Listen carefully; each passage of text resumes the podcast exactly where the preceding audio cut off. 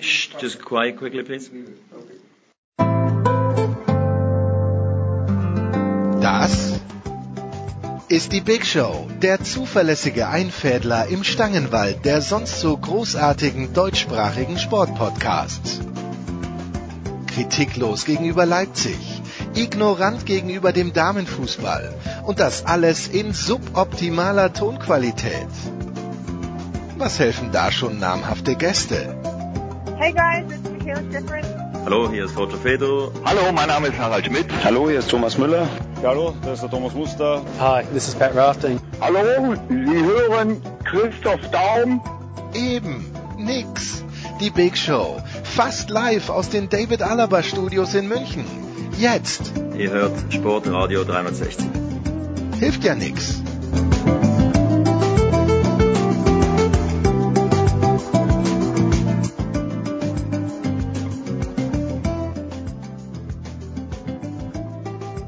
Big Show 353 und ich sitze heute mal nicht allein in den, möchte nicht sagen traurigen, aber durchaus kühlen David Alaba Studios, denn äh, aus der großen Johannes Knut Podcast Nachwuchsakademie ist äh, Mario Jonas Ködel zu uns gekommen. Servus Mario. Hi. Du bist äh, im Moment was bei der Süddeutschen Zeitung? Ja, Praktikant, ganz klassisch. Herr Praktikant und du hast aber, das ist nicht deine erste Station, du hast, hast den, den, den Marathon angetreten, durch die Institutionen. Ja, das ist richtig. Letztes Jahr war ich schon fünf Monate bei Sport 1 ebenfalls als Praktikant und danach konnte ich noch drei Monate bei Sky sein. Also bin schon ein bisschen durchgekommen durch den Münchner Sportjournalismus. Hat alles gesehen und apropos Sky, da geht's gleich los. Wir sprechen natürlich zu Beginn unserer Show über Jawohl zu Befehl. Wir legen los mit Fußball und äh, begrüßen eine illustre Runde, die wir so, ich weiß nicht, in der Zusammensetzung vielleicht schon mal gehabt und zum einen selbstverständlich den Mahner, Andreas Renner von Sky. Andreas, ich grüße dich. Hallo. Ich bin ganz gespannt, wovor du jetzt mahnst heute. Dann haben wir den Mann, der glaubt, die Bayern gewinnen in Madrid mit 3 zu 0. Es ist Thomas Böker vom Kicker. Servus Thomas.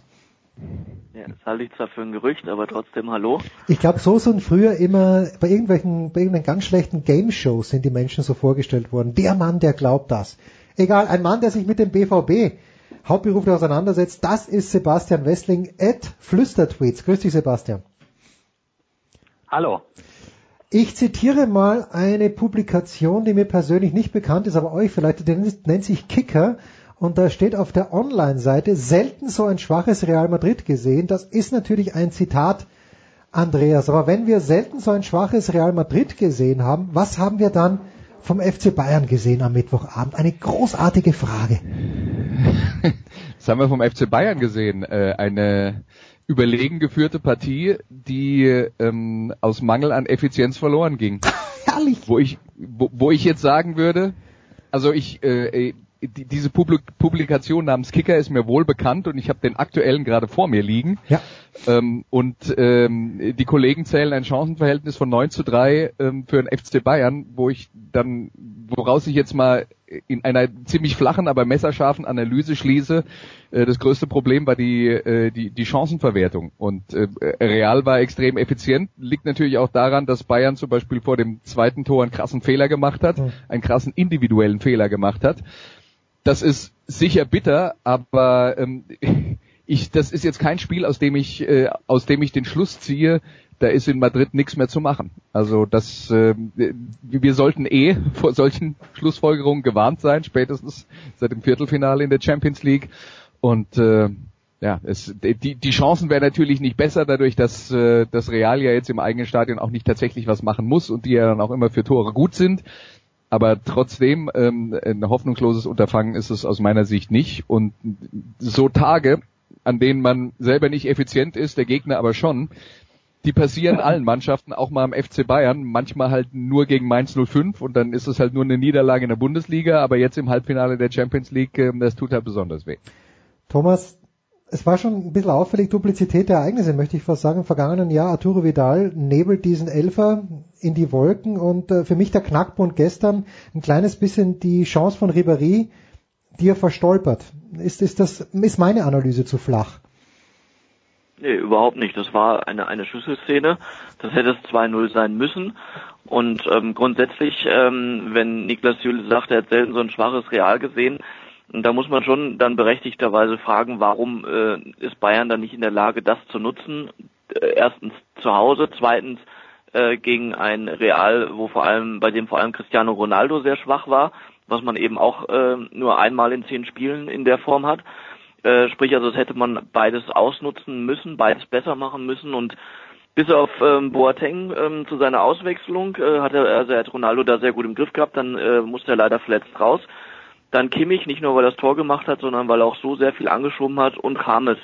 Ähm, das waren für mich eigentlich die drei, die bei Bayern gestern äh, absolutes Champions League Niveau hatten und der Rest leider nicht und das reicht dann eben nicht gegen Real Madrid, äh, wenn dann eben auch noch äh, nicht nur so ein individueller Fehler vom vom 1 äh, zu 2 hinzukommt, sondern auch ein ein unfassbares Abwehrverhalten vom 1-1 wo vier Leute zuschauen, dass der Ball, wie der Ball zu Marcello ja nicht mehr durchfliegt, sondern hinrollt mehr oder weniger und der dann äh, ja freie Schussbahn hat. Das ist, das hat nichts mit Champions League zu tun, sondern Gegentor.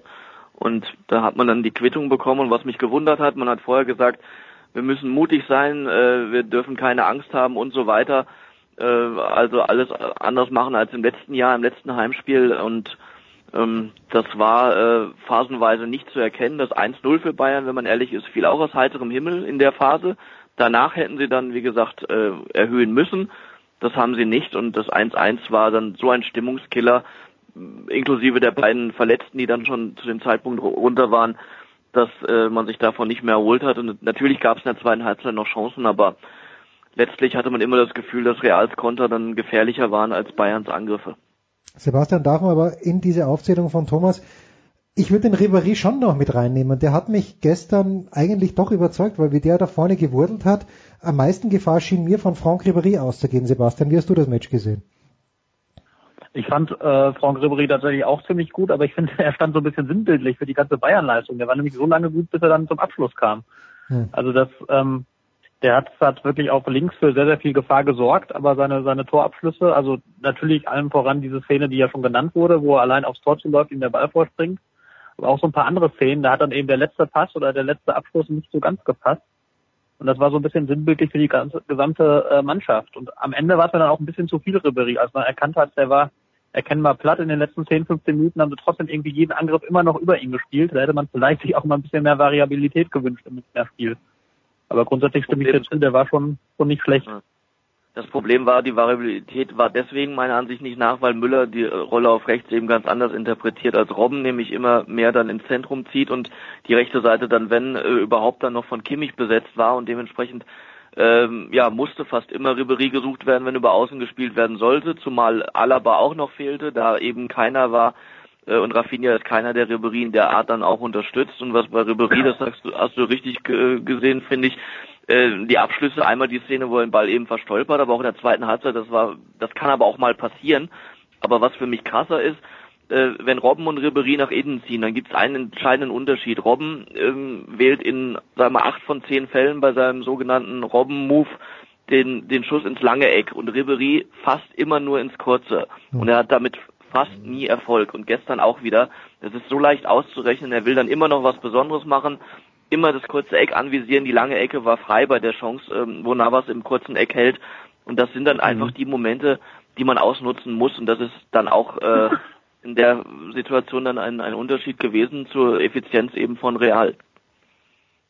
Andreas, ich habe ich hab, hab mm gehört, warst du das oder war das der Sebastian? Ne? Nö. Das war ich. Das warst du, okay, na, dann seid ihr euch ja einig. Äh, dann seid ihr euch ja einig. Ist das jetzt, äh, Andreas, jetzt sagen so halbschlaue Leute wie ich, ist eh klar, in der Bundesliga gewinnt man jedes Spiel, das man wirklich mit 6-0 gewinnen will, gewinnt man auch mit 6 0 und die Gegner fehlen halt, die richtig guten Gegner. Sind wir jetzt an diesem Punkt angekommen oder ist das jetzt zu, zu, too small a sample size? Also an dem Punkt, dass äh, der FC Bayern in der Bundesliga nicht die richtige Herausforderung mehr, äh, mehr hat, da sind wir ja schon lange angekommen. Ähm, ob, ob das jetzt, ähm, ob, äh, naja, ähm, der Punkt ist ja, wenn wir einen Strich drunter ziehen und schauen, äh, gegen welche Gegner ist der FC Bayern in den letzten Jahren ausgeschieden, naja, gegen Atletico, gegen äh, Real und gegen Barcelona. Da, daraus können wir nur schließen, dass die Spanier besser sind als wir. Und ähm, äh, aber ob das bedeutet, dass die deswegen besser sind, weil sie untereinander wenigstens, ähm, sagen wir mal, äh, ab und zu Konkurrenz haben. Ja, da, da kann man ja, da kann man ja noch äh, je nach äh, je nach Saison mal noch Valencia und Sevilla mit dazu nehmen oder äh, ein zwei andere Mannschaften, die dann da äh, vielleicht überraschend äh, weit oben mitspielen. Aber dass dass man sagen kann, die haben während ihrer Saison ein paar Herausforderungen mehr in ihrem in ihrer eigenen Liga als der FC Bayern das hat. Vielleicht stimmt das, aber ähm, wir wollen nicht vergessen, ähm, auch in der Phase, bevor der FC Bayern jetzt so extrem dominant geworden ist in der Fußball-Bundesliga in den letzten fünf, sechs Jahren, äh, war es ja schon auch so, dass die Spanier unterm Strich erfolgreicher international waren als die deutschen Mannschaften. Also es ist, ist alles allein darauf zurückzuführen, ist mir ein bisschen zu einfach, aber äh, stimmt sicher, das äh, hilft insgesamt nicht und äh, ja, wie, wie man in Zukunft damit umgehen will, dass die Bayern halt so weit über dem Rest der Fußball-Bundesliga schweben und ähm, ob das auch in ihrem eigenen Interesse ist, ja, ich bin gespannt, ob es da irgendeine Lösung geben wird.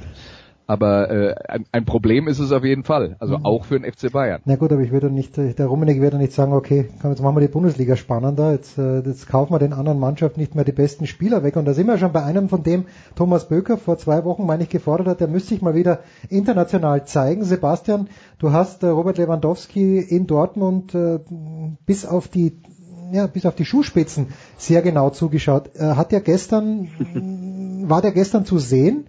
Ich, ich, ich, ich habe fast eine Vermisstensanzeige aufgeben wollen, um mal ganz was plattblödes zu sagen. Äh, das finde ich äh, hart formuliert, weil ähm, ich finde, dass er durchaus gut mitgespielt hat. Also er hatte schon äh, er hatte eine Chance, wo Szenen, wenn er, wenn er ja. Also ich finde, er hatte gute Szenen, wenn er, wenn er ausgewichen ist, wenn er, wenn er auf die Flügel mal gegangen ist, wenn er entgegengekommen ist, hat er sehr, sehr gut mitgespielt. Was natürlich äh, größtenteils gefehlt hat, waren wirklich Abschlusssituationen da. Gebe ich dir recht. Er hatte eine, eine Szene gegen Ende des Spiels, wo ihm, wo er relativ frei tatsächlich an den Ball kommt und er ihm dann doch recht weit verspringt. Das kennt man nicht unbedingt von ihm. Also war sicherlich nicht sein bestes Spiel. Aber ich würde ihn jetzt nicht, nicht total in den Boden rammen, weil, wie gesagt, also so beim Faktor mitspielen, äh, mit kombinieren, da fand ich ihn eigentlich ganz ordentlich. Also ich war gestern, wir hatten hier Freunde meines Sohnes zu Besuch, 17, 18 lauter Fußballexperten vor dem Herrn, also was ich da gestern Abend wieder gelernt habe. Und äh, einer brüllt auf, nein, drei brüllen gleich auf, der Lewandowski muss immer lupfen. Ist mir gar nicht so aufgefallen, Thomas, aber ist Lewandowski ein alter Lupfer? Ähm, na, sagen wir mal so, er hätte in der, in der letzten Szene besser gelupft als irgendwie, äh, vielleicht hat er es auch vorgehabt, aber ähm, das war äh, dann total verzogen, der Ball, und äh, dementsprechend, ich glaube, er hatte es vor, grundsätzlich zu lupfen. Beckenbauer hat, glaube ich, mal gesagt, lupfen ist ein Schmarrn, aber ähm, wenn man das äh, mit Auge macht und, und äh, in ausgewählten Szenen ist das durchaus sinnvoll und ähm, er ist jetzt keiner, der dadurch irgendwie oft leichtfertig Chancen vergibt. Aber insgesamt, äh, Jens, würde ich dir eher recht geben, dass es kein gutes Spiel von Lewandowski war. Er war viel unterwegs, das stimmt. Ähm, und aber wenn er dann außen war, dann ähm, ja zum Mitkombinieren, zum Bälle ablegen, was auch immer, dann hat er ähm, logischerweise im Zentrum gefehlt und dann muss er einfach dann auch die Position dann halten, um da Präsenz zu zeigen und das ähm, wäre dann glaube ich die bessere Variante für ihn gewesen, sich da anders zu verhalten. Ich habe mich gewundert, ähm, dass ähm, Wagner nicht reingekommen ist. Äh, das wäre nochmal ein anderes Element gewesen, auch bei Standards ähm, wo man, wo Real eigentlich überhaupt keine Probleme hatte, die zu verteidigen. Äh, Ramos hat da fast alles weggeköpft, äh, weil einfach auch, weil er ja nicht groß bedrängt wurde und und da keine große Konkurrenz hatte und da hätte Wagner vielleicht nochmal was anderes ausgestrahlt. Am Ende ging es dann nicht mehr, weil dann wieder positionsbedingt äh, gewechselt werden musste. Tolisso für Martinez, der auch noch äh, verletzt hatte oder angeschlagen war. Aber bis dahin, bis zur 75. hätte man durchaus Wagner vielleicht mal reinschmeißen können ähm, äh, schwächer als Lewandowski, glaube ich, ähm, was die Effizienz angegangen anging, wäre er gestern auch nicht gewesen. Mario, ich bringe mal unseren Studiogast hier ganz kurz rein. Mal, was was äh, heißt das fürs Rückspiel? Es ist die genau exakt gleiche Ausgangsposition wie im letzten Jahr. Damals hat er angeblich der Schiedsrichter hm, dafür gesorgt, dass die Bayern rausgeflogen sind. I beg to differ. Aber wie siehst du das Rückspiel, Mario? darin sprechen, bitte. Ja, ähm, also wenn die Bayern es schaffen, ähnlich aufzutreten von der Präsenz wie gestern, dann rechne ich denen durchaus noch Chancen zu. Auf der anderen Seite ist, äh, was meiner Meinung nach eben gefehlt hat, ganz klar Lewandowski auch. Aber wenn ein Stürmer so weit äh, nach hinten ausweichen muss oder auf die Außenbahn, um eben Bälle zu bekommen, dann fehlt es ja auch irgendwie an was anderem. Und da, glaube ich, haben die Bayern gestern allgemein äh, keinen guten Job gemacht, eben auch diese Situation für Lewandowski zu schaffen, in denen er dann offensiv seine Stärke wirklich ausspielen kann. Hm, hm. Und Andreas, jetzt ist natürlich die große Frage, ich weiß, und da, da bist du in einem Boot mit dem Anchorman. Ihr seid beide große Freunde oh. von Jerome Boateng. Äh, welcher Ausfall wiegt denn schwerer aus deiner Sicht, wenn die beiden nicht spielen sollten? Man weiß es nicht. Ich, ich habe, glaube ich, gelesen, bei Robben gibt's Hoffnung, bei Boateng habe ich noch kein Kommuniqué gelesen. Was würde denn aus deiner Sicht schwerer wiegen, Andreas? Äh, ein Fehlen von Boateng oder ein Fehlen von Robben? Ich glaube, das Fehlen von Robben haben wir gestern schon gesehen, dass das, äh, äh dass das äh, eine Schwierigkeit ist. Ich würde jetzt einfach mal sagen, weil, weil es ähm, im, im Bayern-Kader keinen gibt, der das ersetzen kann, was ein Robben macht, ähm, würde ich das Problem größer sehen, weil ich denke, dass die die ähm, Verteidigung des FC Bayern, wenn dann da äh, Niklas Süle aufläuft, ähm, im, also zumindest mal nicht von der, also dann ändert sich das Spiel in der Struktur nicht dass die, äh, dass die Münchner spielen müssen und da reden wir auch vom deutschen Nationalspieler. Ähm, aber dadurch, dass, dass Müller eben die, die, die, die, ähm, die, gesamte Struktur des Spiels verändert, wie er vorhin dann auch schon beschrieben wurde, dadurch, dass er die Position auf der rechten Seite nicht hält und äh, eben auch in, in den Abschlusssituationen von der Seite weg ähm, äh, nicht so gefährlich ist, wie das ein äh, Robben ist, sondern eben eher im Strafraum dann angespielt wird. Äh, deswegen kann man den Robben halt schlechter eins zu eins ersetzen. Das würde ich dann als das größere Problem sehen. Also ähm, auch die Dynamik von Ian Robben wird Bayern schon gut tun im Rückspiel. Wollen wir noch das große Fass neuer aufmachen, Sebastian? Das äh, Joachim Löw sagt vor dem Spiel, er plant mit ihm, er könne schon wieder mit der Mannschaft trainieren. Äh, Taifun Korkut sagt danach bei Sky überhaupt kein Problem für Neuer. Wie fühlt sich denn im Moment, äh, lieber Sebastian Westing, Marc-André Ter Stegen, wenn er sowas hört? ähm, also ich, glaub, ich glaube, ich, ich habe äh, Löws Aussagen nicht, nicht gehört, muss ich ehrlich sagen, aber wenn ich es richtig gehört habe, hat er nur gesagt, er plant mit ihm für die WM, er hat aber nicht gesagt, ob er als Nummer eins, zwei oder drei. Also okay. ähm, also ich, ich, ich gehe, gehe mal davon aus, also neuer, neuer mitzunehmen wird nie ein Fehler sein. Die Frage ist, ob, ob er dann eingesetzt werden kann oder nicht. Da hat man ja im Trainingslager dann noch genug Zeit zu gucken. Von daher äh, muss, glaube ich, Herr Ter Stegen noch nicht unter die Decke gehen. Natürlich, wenn es am Ende dazu kommt, dass Neuer ohne Spielpraxis zur WM reist, dann wäre es einem Ter Stegen sehr schwer vermittelbar, warum, warum der jetzt im Tor stehen, also der Neuer jetzt im Tor stehen soll und eben nicht Ter Stegen. Ähm, aber Neuer mitzunehmen zur WM halte ich jetzt für keinen Fehler. Was weiß man denn ist beim Kicker? Ist es denn nicht ja. insgesamt so, dass, dass die Position von Manuel Neuer im, in der deutschen Nationalmannschaft derart unangefochten ist, dass, dass sogar sowas, was auf, in, in anderen Situationen sicher schwerer vermittelbar ist, ähm, äh, durchgeht, einfach weil, weil Ter Stegen weiß, solange Neuer spielt, bin ich die Nummer zwei? Ja, vielleicht. Also sehe ich auch. Also das ist genauso wie bei, bei Ulreich. Ähm, der weiß auch, wenn Neuer wieder da ist, muss er auch wieder auf die Bank, obwohl er es gut gemacht hat. Und von daher ist äh, und, und ähm, Neuer wird äh, entweder als Nummer eins mitkommen oder gar nicht. Und ich denke, er wird als Nummer eins mitkommen. Ähm, also weil ansonsten würde er eben die Zeit noch nutzen, wieder mhm. äh, weiter zu äh, sich zu erholen und äh, ja die Genesung voranschreiten zu, verlassen, zu lassen. Aber ähm, soweit äh, denke ich, muss man jetzt noch nicht planen. Der wird noch ein, zwei Spiele in der Bundesliga machen. Mm, das DFB-Pokalfinale eher nicht, das Champions League-Finale äh, sollte es denn so kommen, noch ähm, wohl eher auch nicht, weil da einfach dann auch die, die Praxis fehlt bis dahin.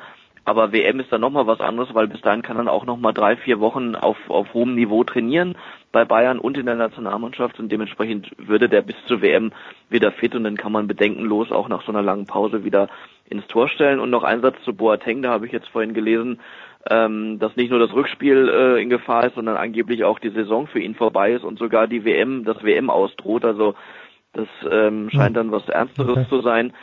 Und ähm, ja, aber da äh, gebe ich äh, Andreas recht. Also Süle kann ihn zwar noch nicht eins zu eins ersetzen, das ist logisch. Äh, der eine ist äh, Weltmeister und äh, schon hat schon ein bisschen mehr auf dem Buckel und ähm, Süle ist noch in der Entwicklung, macht's gut, aber ist eben auch noch nicht so weit was man in einigen Bundesligaspielen gesehen hat, als er doch leichtfertig ähm, ein, zwei Elfmeter verschuldet äh, hat.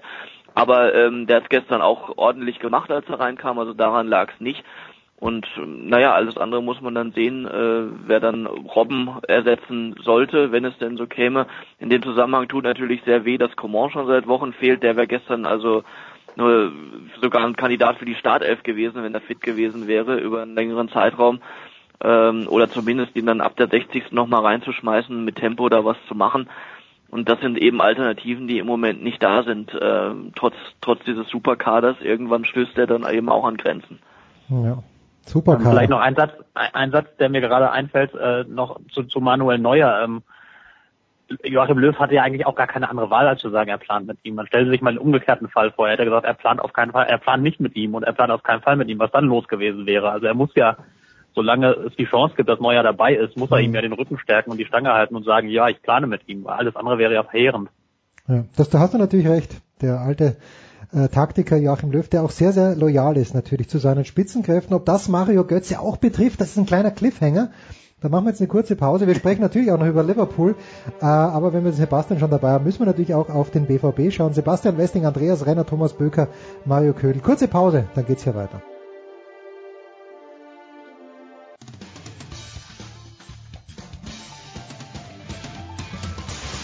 Servus, das ist der Felix Neureuter und ihr hört das Sportradio 360.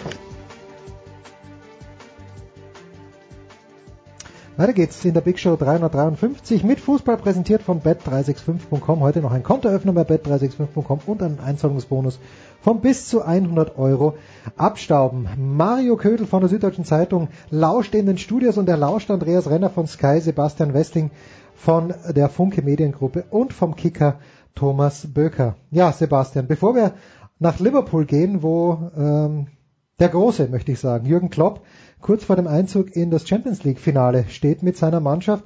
Äh, zwei ganz, ganz einfache Fragen. Fährt Mario Götze mit zur WM und wird Ralf Hasenhüttel im nächsten Jahr Trainer des BVB? Bitte, Sebastian. Äh, ich bin stark geneigt, beides mit Nein zu beantworten. Oh, oh, aber ähm, Hasenhüttl tut doch alles, um sich in Leipzig es mit allen zu verscherzen im Moment. Und das kann ja nur heißen, dass er schon die Zusage von Aki Watzke hat, komm, komm nach Dortmund. Also von einer, äh, sagen wir es mal so, ähm, die eine die definitive Aussage, die ich mich an der Stelle traue, ist, dass, dass er keine Zusage von okay. von Dortmund hat ähm, dass das, äh, ich, ich habe gelernt, nie etwas auszuschließen. Von daher schließe ich auch nicht aus, dass Ralf Hasenhüttl im kommenden Jahr Borussia Dortmund trainiert. Aber im Moment sieht es nicht danach aus, sagen wir es mal so. Nach wem sieht's denn aus im Moment? Ähm, es ist tatsächlich tatsächlich im Moment eine sehr komplizierte Gemengelage. Es hängt ein bisschen bisschen tatsächlich davon ab, zu welcher Entscheidung jetzt die die Chefs dann auch endgültig kommen, wie sie wie sie das neue Jahr angehen wollen, wie sie den Kader um strukturieren wollen. Es ist nicht einmal ausgeschlossen, dass, dass man zu dem Schluss kommt, wir machen ein Jahr weiter mit Peter Stöger. Hm. Ähm, Kann weil, äh, bitte? Kann ich leben damit als Österreicher, entschuldige. Der Peter hat sich's verdient noch ein Jahr.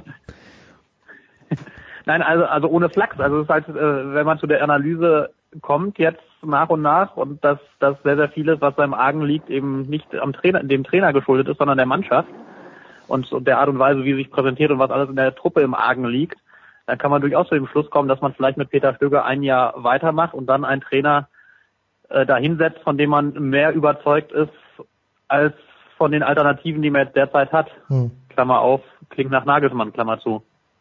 Ja, warum auch nicht? Na gut, dann verschieben wir das ein kleines bisschen nach hinten. Schauen auf den Dienstagabend. Es steht 5 zu 0. Thomas, du bist der Versteher der Premier League für den Kicker, für der Zone auch äh, für uns hier gemeinsam mit Sven Heist. Sven Heist war im Stadion, es steht 5-0. Und ich denke mir zu Hause, was ist, wenn Rom jetzt ein, ohne Scheiß, habe ich mir gedacht, was ist, wenn Rom jetzt ein Tor schießt, was ist, wenn Rom zwei Tore schießt? Dann ist die ganze Stimmung im Arsch. Und irgendwie war am Ende die Stimmung im Keller, Thomas. Zu Recht. Ja, weil es halt äh, zwei Gegentore in relativ kurzer Zeit waren und es da 80 Minuten nicht äh, nach aussah, dass sie die kassieren und ähm, aber letztlich ähm, glaube ich, dass es erstens keinen großen Einfluss hat, weil Rom ähm, nicht noch einmal ähm, so ein Wunder wie gegen Barca hinlegen wird. Und zweitens, ähm, wenn man und das ist ja Jürgen Klopps Ansatz, ähm, für den ihn seine Spieler ja auch sehr oft loben, dass er aus allem irgendwo noch was Positives rausziehen will. Und dann äh, wird er natürlich sagen ähm, vor der Mannschaft, äh, Jungs aufgepasst, so ganz nebenbei geht's dann auch nicht Das schärft dann nochmal die Sinne, zwei Gegentore. Nicht, dass man, dass man die dann äh, gut findet natürlich. Das, er hätte lieber 5-0 gewonnen. Aber ähm, letztlich wissen sie jetzt, dass äh, man im Vorbeigehen in Rom nicht äh, einfach so weiterkommt. Auf der anderen Seite ist Rom gegen Barca erstens über sich hinausgewachsen und zweitens hatte Barca einen grottenschlechten Tag. Und dann müsste beides jetzt nochmal äh, Liverpool widerfahren und das äh, glaube ich nicht. Von daher waren diese zwei Tore ein, ein kleiner Stimmungsdämpfer, würde ich mal sagen, in dem Moment, aber letztlich ähm, nichts Gravierendes mehr. Mario, Hinweis? Ja, ja Liverpool äh, ist ja von der Spielart und Weise dann auch ein Stück weit anders als äh, Barcelona und ich glaube, denen wird es wahrscheinlich auch gut tun, wenn sie dann gar nicht so gefordert sind, das Spiel zu machen, sondern sich da ein bisschen erstmal abwartend hinten reinstellen zu können und dann eben mit den drei schnellen Männern vorne kontern. Was sind eure Gedanken dazu?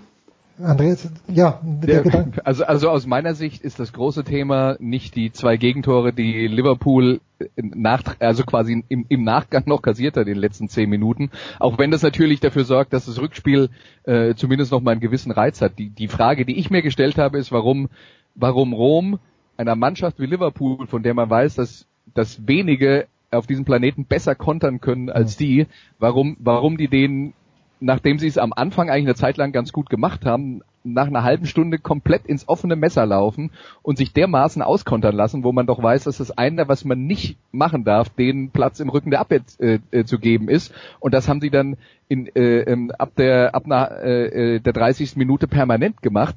Also für, für mich nee, der, der, der andere, die, die andere Seite davon ist, wes, weswegen ich das noch viel weniger verstehe, ist, Liverpool tut sich ernsthaft schwer gegen gut organisierte defensive Gegner. Da haben die oft keine Lösung, weil ihre Lösung meistens ist, Ballgewinn im Mittelfeld und dann aber mit Speed über die äh, über die über die Außen und über unsere schnellen Leute kommen äh, und und die Gegner auskontern. Und, äh, und wenn, wenn, der, wenn der Gegner defensiv gut organisiert ist, kann Liverpool mal ganz schnell ganz, ganz übel aussehen, äh, offensiv. Deswegen ist für mich halt nicht nachvollziehbar, warum Rom genau das gemacht hat, was man gegen Liverpool nicht tun darf. Also das war von einer Naivität, die mich extrem gewundert hat. Und ja, das war in der Tat sehr verwunderlich, zumal Ital eine italienische Mannschaft, die äh, es versteht, äh, eigentlich auf Ergebnis zu spielen, wenn es nötig ist, ähm, Antonio Rüdiger äh, jetzt bei Chelsea, vorher ja bei der Roma, äh, haben immer gesagt, dass er taktisch da enorm viel gelernt hat, gerade eben was das Verteidigen angeht, das kompakte Stehen. Und das genau das, wie du es richtig sagst, wäre nötig gewesen. Auf der anderen Seite, warum haben die das gemacht? Äh, bei allem Respekt, es ist eben nur AS Rom eine Mannschaft, die man überhaupt nicht im Halbfinale erwartet hat. Und wenn man sich die Aufstellung von denen anschaut, das ist für mich immer so ein Gradmesser, ähm, wer wäre denn da vielleicht prädestiniert, beim Gegner in der Startformation zu stehen. Und wenn man da zwei, drei findet, ähm, dann ist es schon gut und damit ist alles über die über die Favoritenrolle vorher gesagt, denke ich. Und ähm, sie haben es aber trotzdem gut gemacht. In der ersten halben Stunde, sie hätten sogar in Führung gehen können. Karius hatte Glück bei der einen Aktion.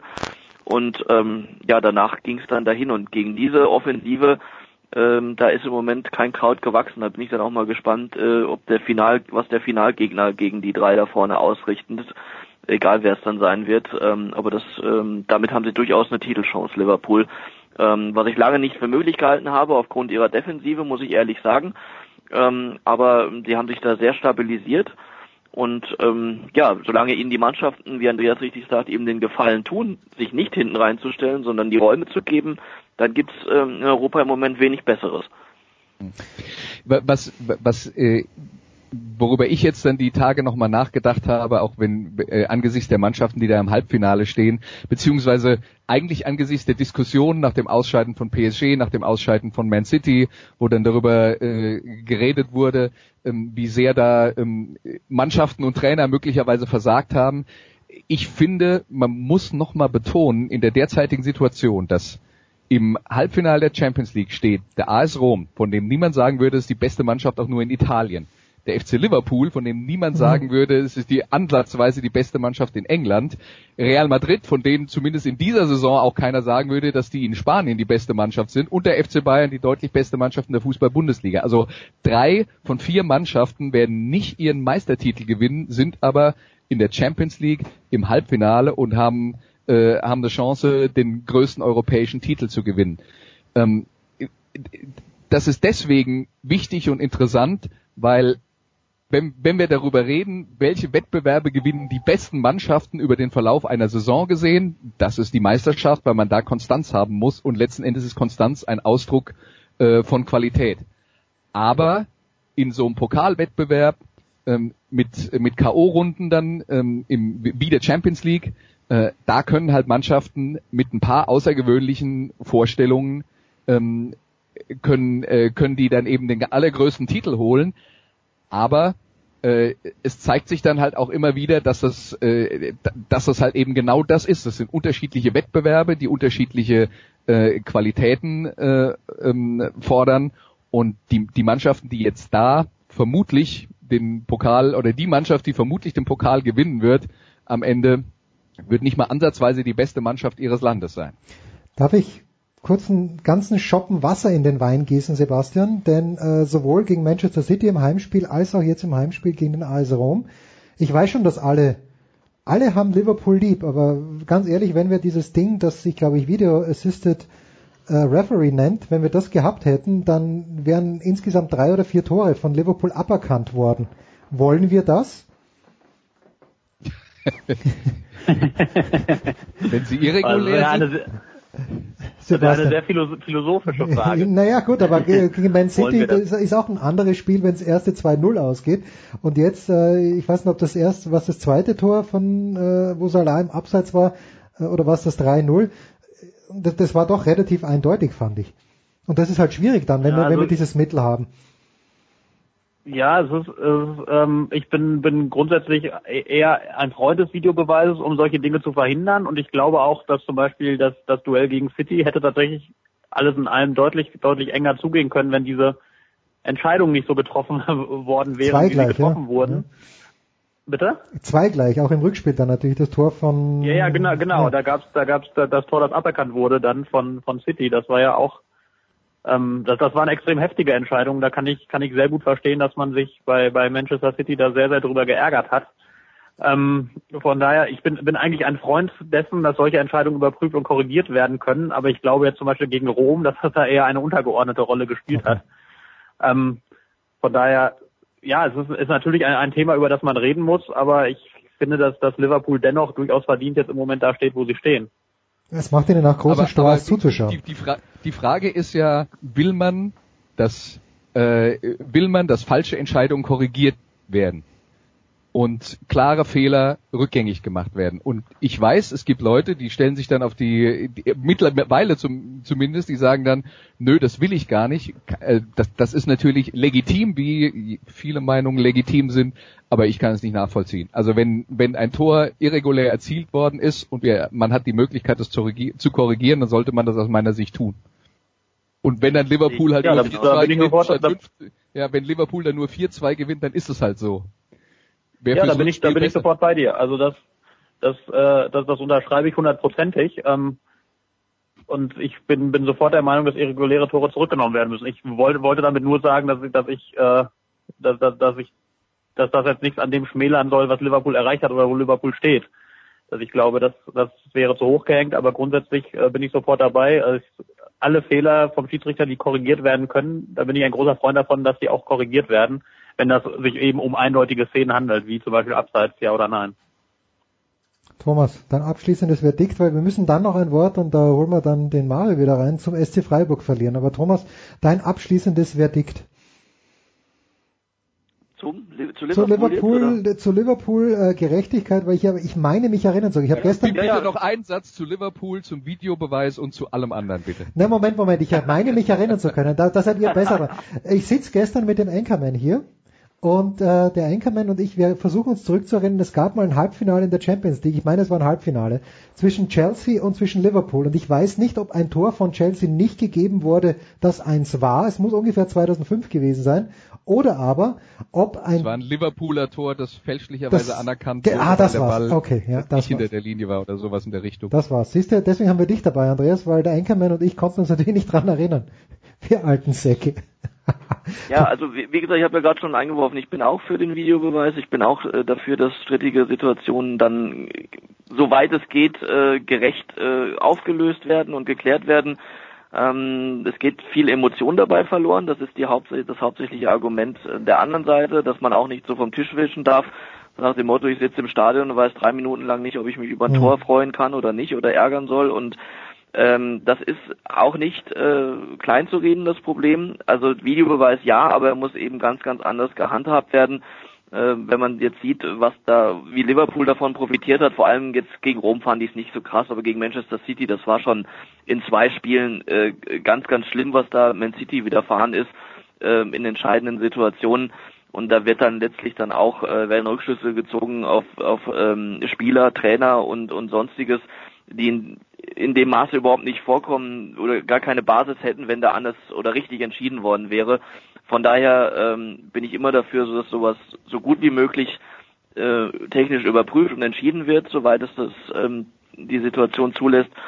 Aber letztlich äh, muss man dann sehen, dass äh, eben auch viel ähm, von der von der Seele des Fußballs dann verloren geht und in Gefahr ist, äh, Gipfeln dann in solchen Situationen wie einen Elfmeter in der Halbzeitpause noch ausführen zu lassen. Und ähm, das ist ex das ist extrem krass, natürlich, aber ähm, es darf dann nicht vergessen werden oder es, es sollte dann dazu animieren, diesen Videobeweis, so schwer kann es eigentlich nicht sein, ähm, vernünftig zu handhaben. Und wenn ihnen das nicht gelingt, dann müssen sie ihn halt wieder abschaffen. Aber das finde ich sehr, sehr schade. Ja, wir sehen ihn ja bei der WM. So, wir ich haben möchte, ein, ja, Andreas. Ich, lass, lass mich ganz kurz noch einen Satz anschließen. Also ich höre immer, dass die Emotionen verloren gehen. Das mag zutreffend für die Leute, die im Stadion sind. Ich glaube insgesamt, wenn ich mir die Diskussion Geht die Emotionen anschaue, hoch? Kann, kann, kann man nicht sagen, dass die, die Emotionen. Nein, die äh, Emotionen in dem Moment, in dem Moment Ja, ja. und, und, die, und sowohl Ich- im Stadion verstehe als auch vorm Fernseher. Also das, das kann man, finde ich, das, das, das ist so und das ist leider so, weil sie es eben nicht vernünftig handhaben, was aber nicht an der grundsätzlichen Idee äh, ändert, dass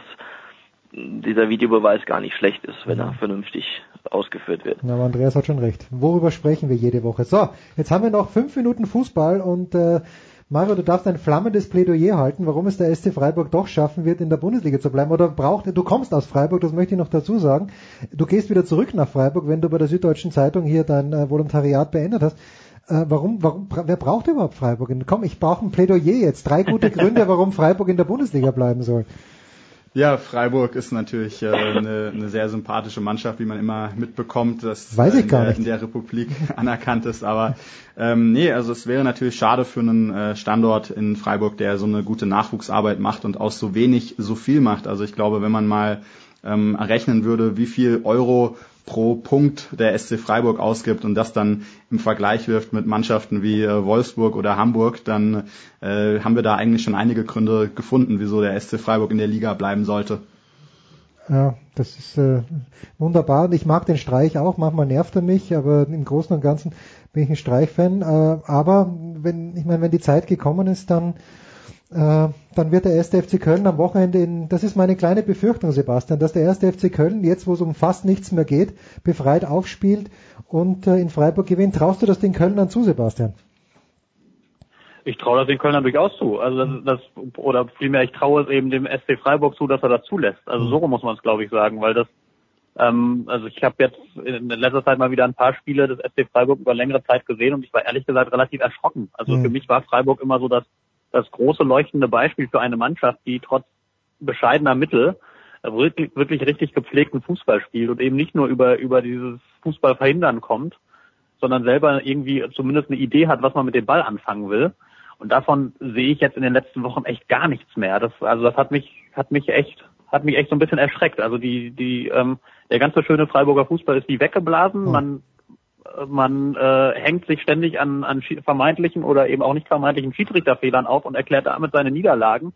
Aber schafft es nicht, äh, noch nicht so richtig in meiner Wahrnehmung zumindest, sich da mal an der eigenen Nase zu fassen und zu sagen, wir müssen aber jetzt endlich mal wieder vernünftigen Fußball spielen, um die Wende zu schaffen. Und deswegen ähm, halte ich es das für durchaus möglich, dass, dass der FC gegen Freiburg gewinnt.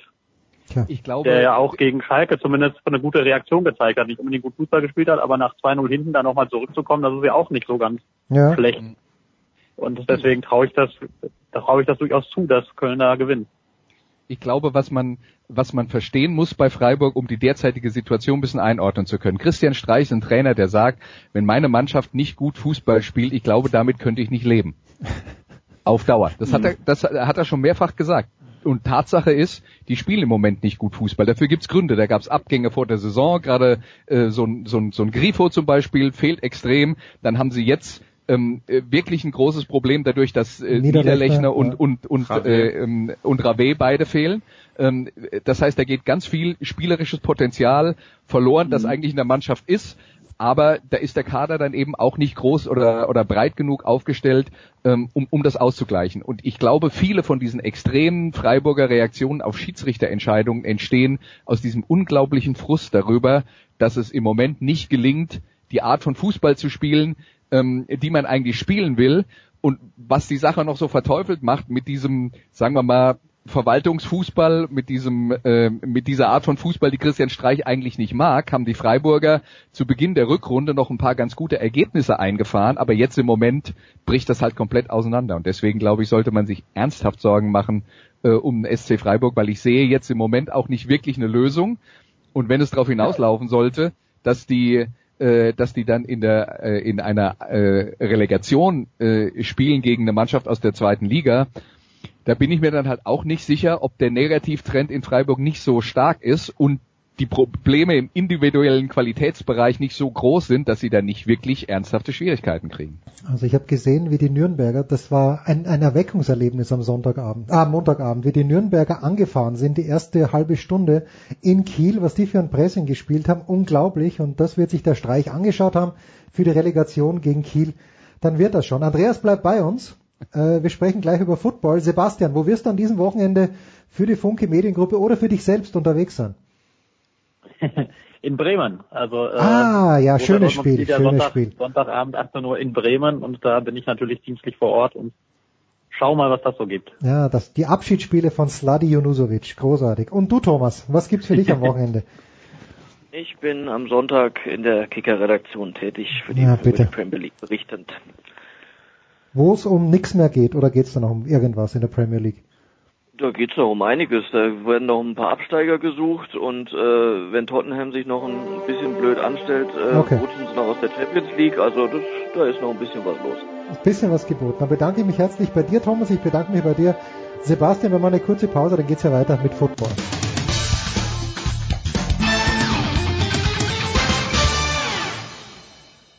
Hallo, hier ist der Thomas Bornstern und wir hören Sportradio 360.de.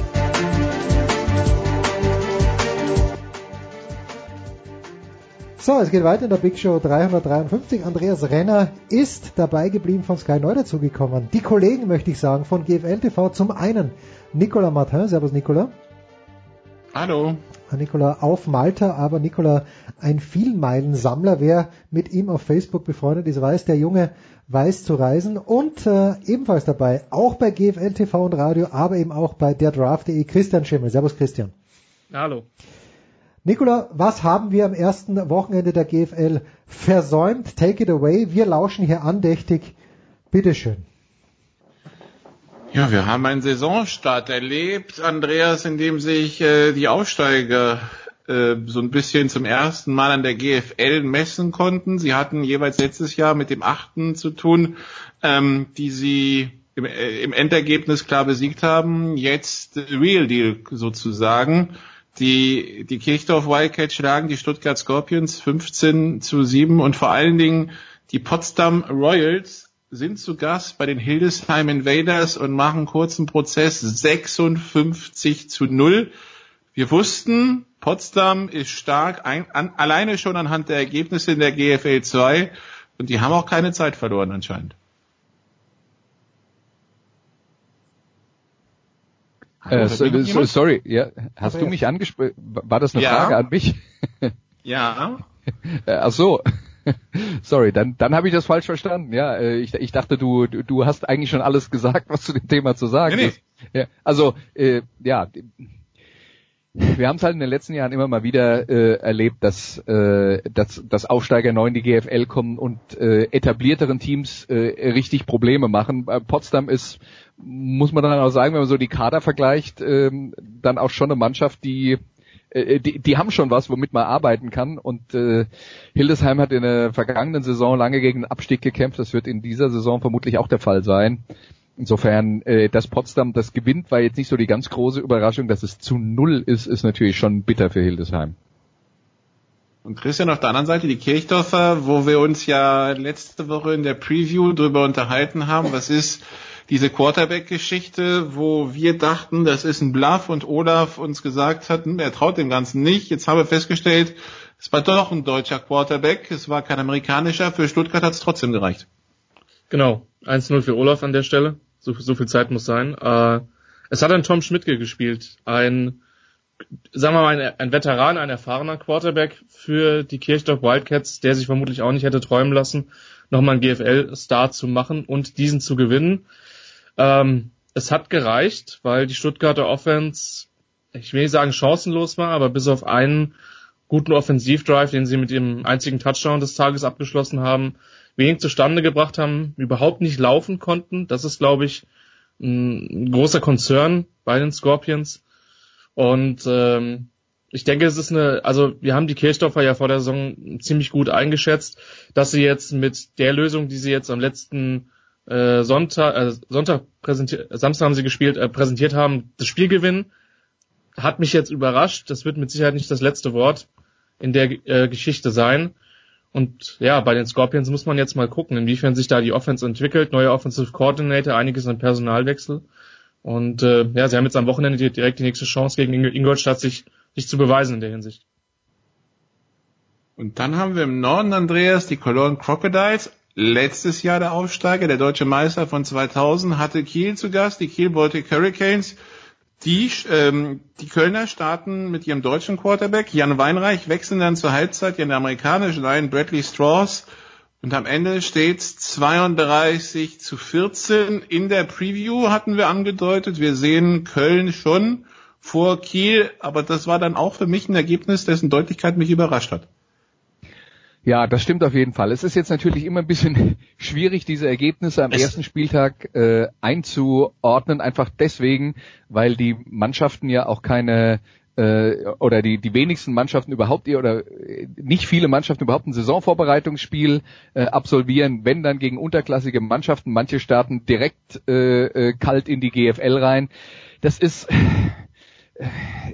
da, da, da, da gibt's dann schon öfter mal auch noch äh, Abstimmungsschwierigkeiten und Mannschaften werden dann doch deutlich besser im Lauf einer Saison. Das kann man jetzt dann nur den äh, Kiel Baltic Hurricanes äh, eben auch wünschen und äh, Du hast es gesagt, wir hatten Köln vor Kiel gesehen, trotzdem hatten wir Köln vielleicht in einem äh, Spiel, sagen wir mal, 32 äh, zu 27 vorne gesehen und nicht 32 14.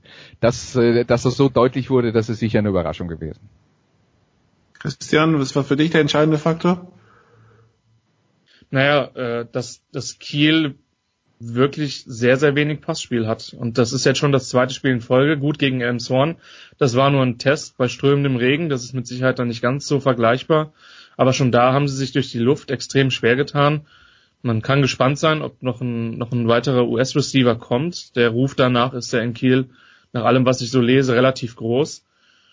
Und der zweite Punkt ist, dass in der zweiten Halbzeit mit Strauss ein Quarterback auf dem Platz stand, der, glaube ich, echt ekelhaft zu verteidigen ist, weil er sehr gut laufen kann ähm, und relativ gut werfen kann. Und der letzte Punkt ist, die Kieler muffen einen Punt, äh, die Kölner scoren einen Touchdown bei einem geblockten Field Goal Versuch.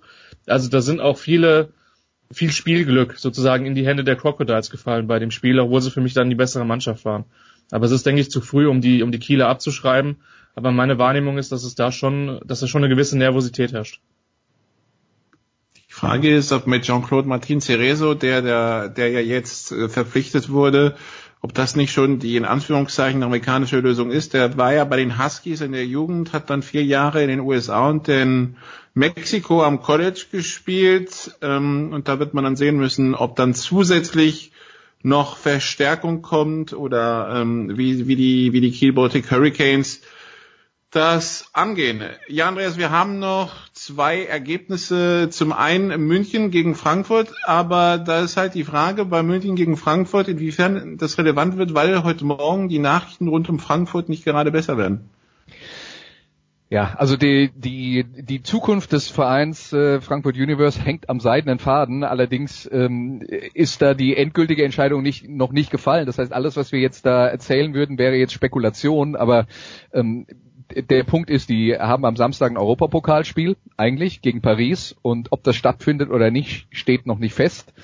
Aber äh, am heutigen Donnerstag werden wir da vermutlich nichts Neues mehr erfahren. Insofern ähm, weiß man das vermutlich dann morgen früh, aber es wäre natürlich extrem schade, wenn es bei Frankfurt nicht weitergehen würde, weil das ein Projekt war, das insgesamt den deutschen Football bei aller Kritik, die daran geführt äh, äh, ähm, wird, äh, hätte weiterbringen können, einfach weil da ein Zuschauerpotenzial in Frankfurt ist, das es an vielen anderen Spielorten nicht gibt. Also es wäre bitter, wenn das nicht weitergehen würde, aber alles weitere ist Spekulation. Die Mannschaft hat offensiv nicht gut gespielt in München und war trotzdem vollkommen ungefährdet und hat 17-0 gewonnen, weil die Defense einfach grandios ist. Das wäre, ja genau, kommen wir sportlich hier, also Frankfurt wie gewohnt in der Defense stark und in der Offense muss ich das finden. Was jetzt aber bei Systemwechsel plus so viel Personalwechsel nicht verwunderlich ist, dass das vielleicht ein bisschen dauert, bis das alles zündet, ne? Das stimmt natürlich, äh, wobei da, also das, das größte Problem, das sie in dem Spiel hatten, war, sie hatten, ich, die, die genaue Zahl davon äh, habe ich nicht nachgezählt, aber zehn bis zwölf Holdingstrafen in dem einen Spiel. Habe ich noch nie gesehen. Ja? Also es war, waren wirklich Drives dabei, wo sie drei Big Plays hatten, die alle per Holding zurückgepfiffen wurden und sie am Ende dann trotzdem noch punkten.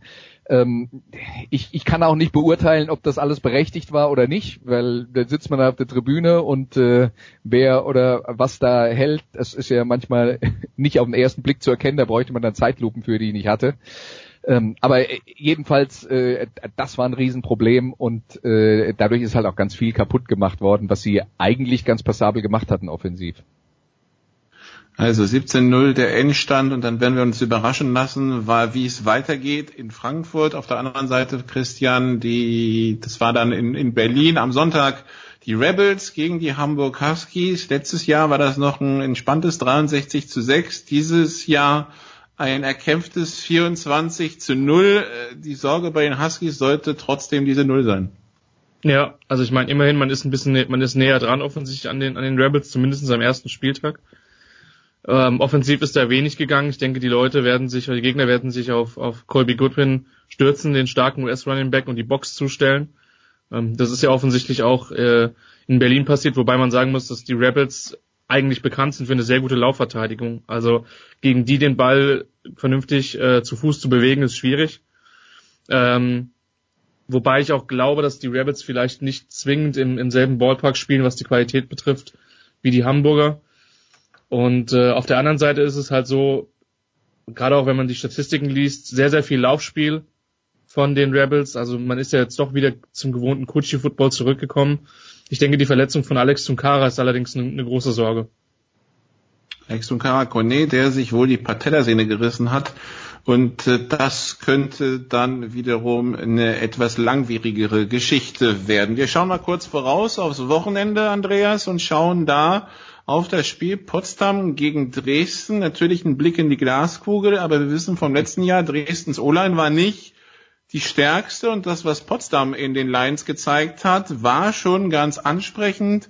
Ähm, deshalb nach dem, was ich von Potsdam gesehen habe, würde ich sagen, wenn Dresden sich nicht in der O-Line gebessert hat, entscheidend gebessert hat, könnte das auch ein ganz langer Tag für die Monarchs werden, die jetzt Back-to-Back -back übrigens gegen Potsdam spielen. Das ist natürlich für, für die noch ärgerlicher, wenn es jetzt, äh, wenn's jetzt nicht von Anfang an klappt. Das stimmt absolut, aber wir haben ja in unserer ähm, exorbitant langen äh, GFL-Vorschau auch äh, ausführlich darüber geredet, dass, äh, dass wir in den, im Norden nach, nach Jahren von festgefahrenen ähm, äh, Kräfteverhältnissen in dieser Saison unberechenbarere Verhältnisse haben als, äh, als zumindest in der jüngeren Vergangenheit. Deswegen äh, würde ich mir da jetzt gar keine Prognose zutrauen, sondern sagen, das Tolle ist, die spielen dann am Samstag um 16.30 Uhr äh, Stadion Luftschiffhafen in Potsdam und äh, alle sollten hingehen und gucken, was da am Ende bei rauskommt, weil ich weiß es nicht. Stadion. Ja, das Einzige, wo wir. Was war das für ein Stadion? Ja. Luft, Luftschiffhafen? Muss man so das kennen? Das ist irgendein Olympia, das, das ist irgendein Olympiastützpunkt, Okay. ja. Mhm. Ähm, aber ich weiß nicht, welche Sportart, aber soweit ich weiß, das ist irgendein Olymp- Olympiastützpunkt, ja. Äh, Das einzige, Christian, wo man sich wahrscheinlich denken kann, wie es ausgeht, wäre das Spiel Schwedebischer Unicorns gegen die Munich Cowboys, oder? Da müssten die Haller ziemlicher Favorit sein. Das sind, da sind sie mit Sicherheit. Ähm, der deutsche Meister ist mehr oder weniger unverändert geblieben, hat noch zwei, drei starke Spieler dazu bekommen. Ähm, ich war ehrlich gesagt überrascht von der Defense der, der Cowboys, die ja doch ziemlichen Druck äh, auf die auf die Offensive Line von, von Frankfurt gemacht hat. Ich meine, Andreas hat das mit den Holdingstrafen äh, schon angesprochen. Der Quarterback Steve Cluley war da mehrmals unter Druck. Von daher sind die da durchaus ähm, vermutlich eine verbessert, aber letztlich ähm, Hall hat diese Spiele in den letzten Jahren dominiert, gerade gegen Konkurrenz im Süden, die jetzt nicht zwingend Frankfurt äh, Universe hieß oder halt im letzten Jahr in einem Spiel gegen, äh, gegen Ingolstadt war es eng. Trotzdem, die gehen als klarer Favorit in das Spiel. Ähm, ich kann mir nicht vorstellen, dass die qualitativ schwächer sind als im letzten Jahr. Und dann wird das für die Munich Cowboys eine, eine echte Herkulesaufgabe was die, die starke Defensive Line der Cowboys angeht. Also die Statistiken waren auf jeden Fall so. Das sind jetzt zwei Dinge, die man noch dazu sagen muss. Frankfurt Universe hat in diesem Jahr auch wieder einen sehr starken Kader zusammengestellt mit einem offensichtlichen Schwachpunkt und das ist Offensive Line. Ähm, wo sie schlicht und einfach noch relativ viele unerfahrene Spieler haben, die auch erstmal zusammenwachsen müssen und das hat man in München ganz klar gesehen. Das ist Thema Nummer eins und Thema Nummer zwei, Steve Cluley, der Quarterback, hat den Ball auch regelmäßig viel zu lange gehalten ähm, was dann natürlich auch ein, ein, Teil des Problems ist. Deswegen ähm, die Defensive Line der Cowboys hat überzeugt gegen Frankfurt Universe. Ob das aber gegen Schwäbisch Hall gelingt, das da bin ich mal sehr gespannt. Also da, denen würde ich noch äh, noch keine Goldmedaille umhängen wollen, bevor sie das nicht jetzt dann nochmal äh, bestätigen. Aber du, du wärst schon auf dem Weg dahin, ja? Und Andrea, nee, Andreas, nee, nee. Ist schon, Andreas, Andreas lässt schon prägen die Medaillen. Da hat, er sich schon rausgesucht im Internet, ich weiß gar nicht, ein paar Goldschmiede und da lässt er sie prägen. Wollen wir zur NFL kommen nach einer kurzen Pause, Nicola? Darf ich dich schon abwürgen? Oder gibt's noch was ganz Bahnbrechendes? Nee, nee, wir können darauf hinweisen, also dass äh, 16.30 Uhr in Passau ah ja, am Samstag, 16 Uhr ja. Hamburg gegen Kiel am Samstag, 18 Uhr Stuttgart gegen Ingolstadt. Also in Hamburg ist es dann am Hammerpark, in Stuttgart im Gazi-Stadion. 17 Uhr in Schwäbisch Hall am Samstag, Schwäbisch Hall gegen München im Optima Sportpark und 29. also Sonntag um 16 Uhr Marburg gegen Kirchdorf im Georg-Gassmann-Stadion und vielleicht sollten wir an der Stelle nochmal darauf hinweisen, wer das verfolgen will, live.gfl.info. Da gibt's dann alle Informationen, wo Video-Livestreams und wo die Radioübertragungen stattfinden. Also ähm, das kann man sich dann alles anschauen. Wer interessiert ist, kann dieses Jahr die GFL verfolgen, wie die ganzen letzten Jahre zusammen nicht. Also es gibt, es gibt für jeden was, wobei und Andreas wird sich dem anschließen. Die beste Erfahrung in der GFL macht man immer noch im Stadion. Bei welchem Sport da, nicht? Da werde ich nicht widersprechen. Ja. Wo, wo, war eigentlich der Producer am letzten Samstag ja, beim Spiel München gegen Frankfurt? Ich überlege es mir gerade. Ich habe dann zu spät gesehen, dass sie, dass sie zu Hause spielen. Das habe ich letzten Samstag gemacht. Ich bin schon so alt, ich kann mich an nichts erinnern. Und deswegen brauchen wir jetzt eine Pause. In der Pause überlege ich mir das und dann mehr Culpa.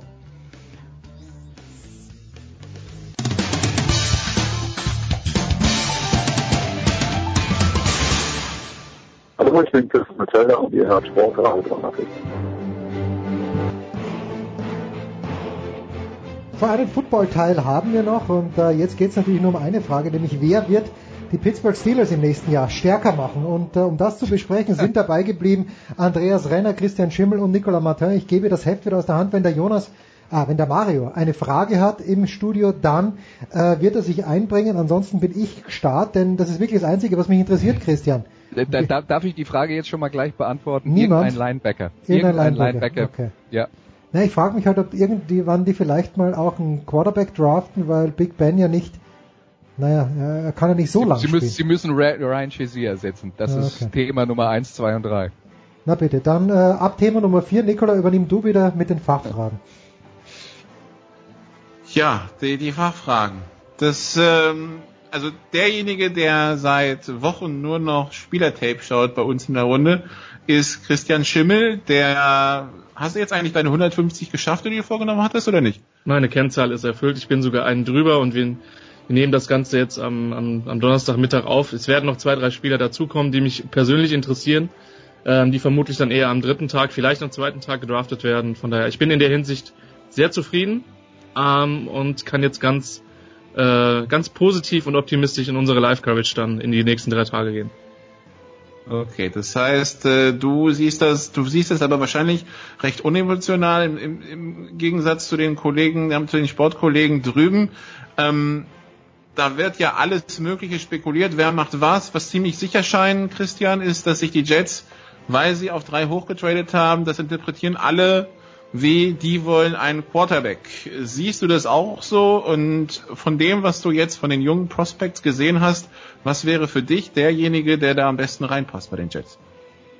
Ja, also die Situation bei den Jets, also A, ja, du tradest nicht vier Zweitrunden-Picks in diesem Jahr und im nächsten Jahr weg, um äh, dann für einen Positionsspieler hochzugehen. Das wäre für mich vielleicht der größte Schocker im Draft, wenn das passiert. Die Quarterback-Situation ist sehr interessant, weil sie mit äh, mit, mit Bridgewater jemanden äh, gesigned haben und ähm, dessen Roster-Spot, man hat jetzt das jetzt gehört, dass der noch nicht sicher ist, dazu ist weiterhin Josh McCown im Roster, das heißt, sie müssen jetzt zwingend noch nicht jemanden holen, der an Tag 1 startet. Auf der anderen Seite wird genau das die Erwartung sein, wenn sie an 3 einziehen. Vom System her, man hat rund um die Scouting Combine und in den letzten Wochen sehr, sehr oft gehört, ähm, dass es Baker Mayfield sein wird, der Quarterback von Oklahoma, der ein bisschen anders heißt ist, also ein bisschen zu klein eigentlich für NFL-Standards gilt, aber eine, eine sehr, sehr gute, eine sehr, sehr gute Präzision verfügt, bei Oklahoma in einem sehr Quarterback-freundlichen System gespielt hat. Ich denke, es wird zwischen, zwischen Josh Rosen und zwischen Baker Mayfield ähm, entschieden werden. Rein sportlich ist für mich Rosen der bessere Prospect, der allerdings das Problem hat, dass er zum einen Verletzungsgeschichte hat über Gehirnerschütterungen, Schulterverletzungen und zum zweiten jemand ist, der sehr gerne den Mund aufmacht und das auch medial kundtut, dass er den Mund aufmacht. Ähm, und das kommt in der NFL nicht gut an. Also ich persönlich halte die Concerns an der Stelle für überschätzt. Aber ähm, sportlich gesehen Rosen, ich glaube aber, dass die Jets an drei Baker Mayfield picken, sofern Sam Darnold, der UC Quarterback, in den ersten beiden Auswahlmöglichkeiten geht, was ich nach jetzigem Stand für ja, über 90 Prozent sicher halte. Ja, da darf ich mich vielleicht mal ein. Das ist natürlich die große Frage, Andreas Cleveland an eins und an vier, die, wo alles Mögliche spekuliert wird, was die machen werden. Sie werden entweder einen Quarterback holen oder auch nicht, oder sie werden ähm, den vierten Pick wegtraden oder auch nicht. Ähm, jetzt mal rein aus der Erfahrung der letzten Jahre rund um Cleveland betrachtet. Ich meine, den, den letztjährigen Quarterback-Pick haben sie jetzt schon wieder weggetradet. Ähm, wenn da Ruhe reinkommen soll, du hast ja schon gesagt, bei, bei, bei Pittsburgh muss die Baustelle Linebacker heißen. Was sind für dich die großen Baustellen in Cleveland? Also Punkt Nummer eins ist, die werden an Position Nummer eins einen Quarterback nehmen. Also da würde ich, ich will jetzt nicht sagen Haus und Hof drauf verwetten, aber ich würde mal sagen, die Wahrscheinlichkeit ist 99,9 Prozent, dass die einen Quarterback an eins nehmen. Pick Nummer vier wird dann möglicherweise interessant, wenn man richtig reich werden kann, um den äh, weiter zu verkaufen. Aber ähm, wenn, wenn Cleveland an eins einen Quarterback nimmt und dann werden die einen der talentiertesten Spieler dieser Draft an vier bekommen. Weil was man verstehen muss ist, wir haben vier Quarterbacks, die vermutlich unter den ersten zehn oder zwölf äh, Picks weggehen werden. Und es ist noch nicht mal ausgeschlossen, dass durch irgendwelche Trades vielleicht sogar vier Quarterbacks in den ersten vier Picks weggehen.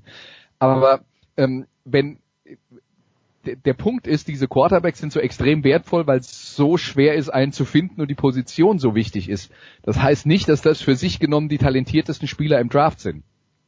Die talentiertesten Spieler im Draft sind Leute wie Running Back Saquon Barkley, äh, wie äh, Defensive End äh, Bradley Chubb und dann gibt's noch äh, den ähm, ähm, na, den äh, Guard, der, dessen Namen mir gerade entfallen ist. Christian, bitte. Quentin Nelson von Notre Dame. Danke. Also das sind Spieler, die von, von, der, von der individuellen Qualität höher eingeschätzt werden als die äh, Qualität der Quarterbacks, aber die spielen halt nicht so eine wertvolle Position. So, das heißt, die, die Browns können einen Quarterback an eins nehmen und werden an Nummer vier einen der drei top talentiertesten Spieler in dieser Draft äh, verpflichten können.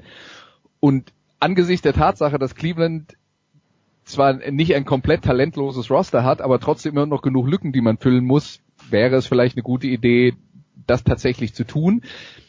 Man kann aber auch in der Strategie anders vorgehen und sagen, ähm, in der in der Draft, wenn ich nicht unter den ersten 10 oder 15 Pick habe, dann kommt hinten dran ein ganz großes Feld von sehr vielen guten Spielern, die vielleicht nicht jetzt äh, die, die absolute Top-Qualität sind, die aber äh, äh, absolutes Starterpotenzial in der NFL haben. Und wenn ich ein, äh, ein Pick Nummer 4 vielleicht gegen einen Nummer 12 und dann dazu noch irgendwas in der zweiten und der dritten Runde bekomme, ähm, äh, dann könnte das tatsächlich unterm Strich eine äh, Variante sein, die für die Cleveland Browns auch Sinn ergibt. Also es ist schlicht, schlicht und einfach eine Strategiesache. Aber sagen wir mal, wenn sie äh, wenn sie einen Quarterback draften und sie können ja jeden haben, den sie haben wollen, dann Nummer eins und dazu noch den besten Run, das beste Running Back Talent der letzten Jahre, wie viele über Saquon Barkley äh, sagen, dann machen die nichts falsch. Jo, Mario hat eine Frage. Ja, ähm, bei der Gelegenheit für die New York Jets, um da nochmal drauf zurückzukommen, wie wichtig wäre es denn dann dennoch so einen Spieler, gerade wie Josh Rosen oder eben Baker Mayfield, die ja auch viel über die Mentalität, gerade Baker Mayfield, der bringt ja so eine gewisse Siegermentalität mit, die in New York auf jeden Fall fehlt. Geht die, geht die an mich? Oder ja, also, ja, Christian noch. Alle Fragen an dich, alle Fragen an dich Christian. Also ich habe mir, ich meine, man ist ja als, als jemand, der sich mit dem Draft beschäftigt, äh, gezwungen, Mockdrafts und ähnliches zu machen, sich mit den Teamleads auseinanderzusetzen. Und wenn man überlegt, wie, wie stark die Jets eigentlich den Roster in der letzten Offseason verändert haben, also unter anderem die komplette Offensive Line quasi einfach mal ausgetauscht, äh, ist es eigentlich ein relativ kompletter, kompletter Kader. Und sie haben in, in vielen Spielen sehr, sehr gut ausgesehen und Todd Bowles hat da für mich einen Job gemacht, der wirklich sehr, sehr hoch einzuschätzen ist. Und ähm, Andreas hat das eben schon richtig gesagt. Ähm, du kannst auch mit einem durchschnittlichen Quarterback irgendwie um 6 und 10 oder 7 und 9 rumspielen, aber du brauchst jemanden, der die Qualität hat, dich dann Richtung Playoffs und Richtung AFC Championship Game dann vielleicht zu bringen. Und genau das denke ich halt auch.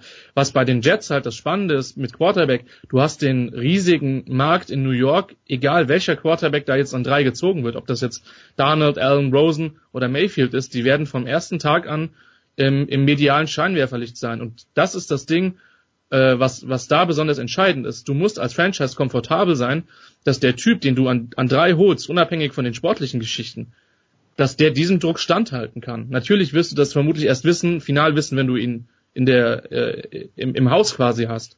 Aber das ist eine Sache, die bei dem Jets-Pick eine enorme Rolle spielt. Und ich bin überzeugt, dass das genau der, der Gedanke ist, warum sie an drei getradet sind, dass sie wirklich nochmal einen Difference Maker suchen. Und den werden sie in dem Spot auch bekommen. Das ist relativ klar, sportlich gesehen. Aber wie er das Ganze drumherum verkraftet, das wird tatsächlich die, die spannende Geschichte in New York werden. Also ich möchte auch noch ganz kurz was zur, zur, äh, zu der Fragestellung äh, sagen. Mit, mit der habe ich aus einem Grund ein Problem. Die, die, und zwar die Geschichte mit, die Siegermentalität hat bei den Jets gefehlt. Die Jets haben vor der Saison einen riesen um, vor der vergangenen Saison einen riesen Umbruch gehabt. Christian hat es gerade eben erwähnt. Nach diesem Umbruch haben ganz viele Leute erwartet, dass New York gar kein Spiel gewinnt. Und die waren extrem, ähm, äh, also die, die waren im Dezember deutlich, noch im Playoff deut Ja, deutlich erfolgreicher, als es viele erwartet haben. Und sie waren in fast allen Spielen ähm, äh, in der Lage, wirklich äh, absolut gegenzuhalten. Das heißt, die Prämisse bei den Jets fehlt die Siegermentalität, sehe ich nicht. Und ich glaube auch, was jetzt die, äh, was jetzt die Auswahl der äh, der Quarterbacks angeht, da werden, da, ich will nicht sagen, das spielt keine Rolle. Ähm, und das ist sicher was, was äh, Baker Mayfield hat, diese Attitude, ähm, die aber auch manche mögen und manche nicht mögen. Also es ist jetzt nicht so, dass das jetzt ein Verkaufsargument ist, wo, wo alle Vereine draufschauen würden und sagen, das ist genau das, was wir brauchen, weil uns das fehlt. Okay, Christian, wenn wir in New York sind, bleiben wir gleich da und äh, gehen zu dem Team, das im gleichen Stadion spielt äh, wie die Jets, dem, glaube ich, der Stein auch gehört, die Giants nämlich, ähm, die sind an zwei zwischen den Browns und den Jets. Auch da gehen die Theorien in alle möglichen Richtungen. Äh, man holt einen langfristigen Nachfolger für Eli, für Eli Manning, man holt Saquon Barkley, um jetzt angreifen zu können, man holt, man hört sich Angebote an und ähm, wenn einer richtig viel viel Geld in Anführungszeichen in Form von Picks auf den Tisch legt, dann schaut man sich um. Äh, was glaubst du, was werden die Giants machen? Also man muss vielleicht mal zunächst erwähnen, dass der neue General Manager David Gettleman, der vorher bei den Panthers war, ähm, in, in Carolina nie runtergetradet hat in der ersten Runde. Jetzt muss man natürlich auch sagen, dass der nie in dem Spot war, wo die Giants jetzt sind, nämlich an zwei. Und zwar mit, mit ziemlich guten Chancen, mit Picks zugeballert zu werden. Insbesondere von Teams wie, wie Buffalo, wie Miami hört man in den letzten Wochen. Auch die Arizona Cardinals, die zwar von 15 kommen, das ist ein verdammt weiter Weg, das darf man nicht unterschätzen ähm, haben da mit Sicherheit ihre Aktien im Spiel. Was man hört ist, ziehen die Browns an ein Sam Darnold, was wahrscheinlich ist, aber ich glaube nach wie vor, dass auch Josh Allen und Baker Mayfield immer noch um Pick Nummer eins in der Debatte sind. Ähm, ziehen die Browns an einen Sam Darnold, dann werden sie keinen Quarterback picken. So, weil den einzigen Namen, den man wirklich connected zu den Giants gehört hat, und entweder haben sie alle veräppelt, was auch schon mal passieren kann, dann traden sie entweder runter oder sie ziehen vermutlich Sakur und Barclay oder eben Bradley Chubb. Aber der Name Sakur und Barclay war eben ganz, ganz stark in den letzten Wochen mit, mit den New York Giants in Verbindung gebracht. Ich glaube, dass das der Pick sein wird. Subjektive Einschätzung, ich würde das für einen Fehler halten. Ähm, nicht, weil ich Sakur und Barclay nicht mag, das ist, Andreas hat das eben gesagt, ein absolut fantastischer Prospect, der nur ganz minimale Löcher in seinem Spiel hat, da gibt's nicht wirklich viel. Der Punkt ist aber, wir haben eine brutal starke Running Back Klasse in diesem Draft. Also es werden Leute Anfang, Mitte, zweite Runde gehen, die du in anderen Drafts in der Ende der ersten Runde picken musst, weil sonst die Qualität nicht mehr da ist. Und natürlich kannst du sagen, wir ziehen den besten Spieler auf unserem Board, das wird vermutlich Barclay sein, von daher alles okay. Aber in dieser starken Quarterback Draft Klasse musst du eigentlich einen Nachfolger ziehen, ähm, oder gegebenenfalls einen Air Rusher Bradley Chubb, der jetzt nicht auf dem Level ist, meiner Meinung nach, wie, wie Clowney oder auch wie Miles Garrett in den letzten Jahren, aber der trotzdem immer noch viel Qualität bringt. Und letztlich, ich glaube, dass die Giants sich halt noch als Contender sehen. Und als ein Team, die zugegebenermaßen immer noch eine starke Defense haben, die wenige Spieler davon weg sind, ähm, um die Krone der NFC mitzuspielen. Ich glaube persönlich selber, dass sie eher ein bisschen im Rebuild sind. Wir haben jetzt auch einen neuen Headcoach mit Pat Schumer. Und da können viele Picks nicht schaden und die Angebote werden hundertprozentig auf dem Tisch liegen. Und vielleicht werden wir sogar direkt nachdem die Browns den Pick eingereicht haben, einen Trade sehen, weil Teams, die nach oben wollen, wirklich nur gucken, wer geht an eins und ist dann unser Spieler, den wir wollen, noch da. Von daher kann ich mir da auch einen Trade Down gut vorstellen, aber ich bin gespannt. Ich habe ehrlicherweise keinen wirklichen Read auf die Giants, aber das sind diese Szenarien, die für heute Nacht dann wahrscheinlich sind. Und das ist genau der entscheidende Punkt, diese zweite Position der New York Giants. Deswegen sind ja auch Prognosen darüber, was dann da hinten dran passiert, äh, ganz, äh, ganz schwierig, weil die Giants den Schlüssel für diese komplette erste Runde und vor allen Dingen für die ersten zehn Picks in der Hand haben.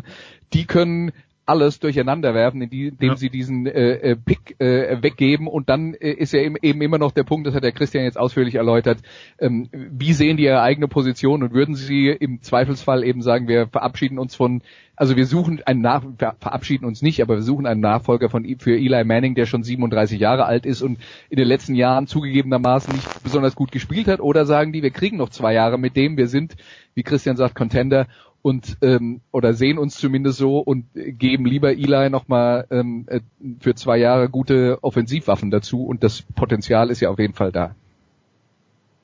Ja, das ist die große Frage, Andreas. Unterhalten wir uns bei diesem Draft dann, wenn er durch ist, äh, nächste Woche über die, über die einzelnen Spieler, wo sie dann im Endeffekt gelandet sind, oder unterhalten wir uns darüber, dass irgendjemand Haus und Hof verkauft hat, um absolut irgendwie in die Top 5 reinzukommen? Ich meine, den Rekord, das war das Ricky Williams damals, wo Mike Ditka, glaube ich, alle Picks der Saints rübergeschmissen ja. hat, um diesen einen Spieler zu holen. Das werden wir vielleicht nicht sehen, aber ähm, da wird, da, das schreit auch danach, dass massiv gegambelt wird, oder?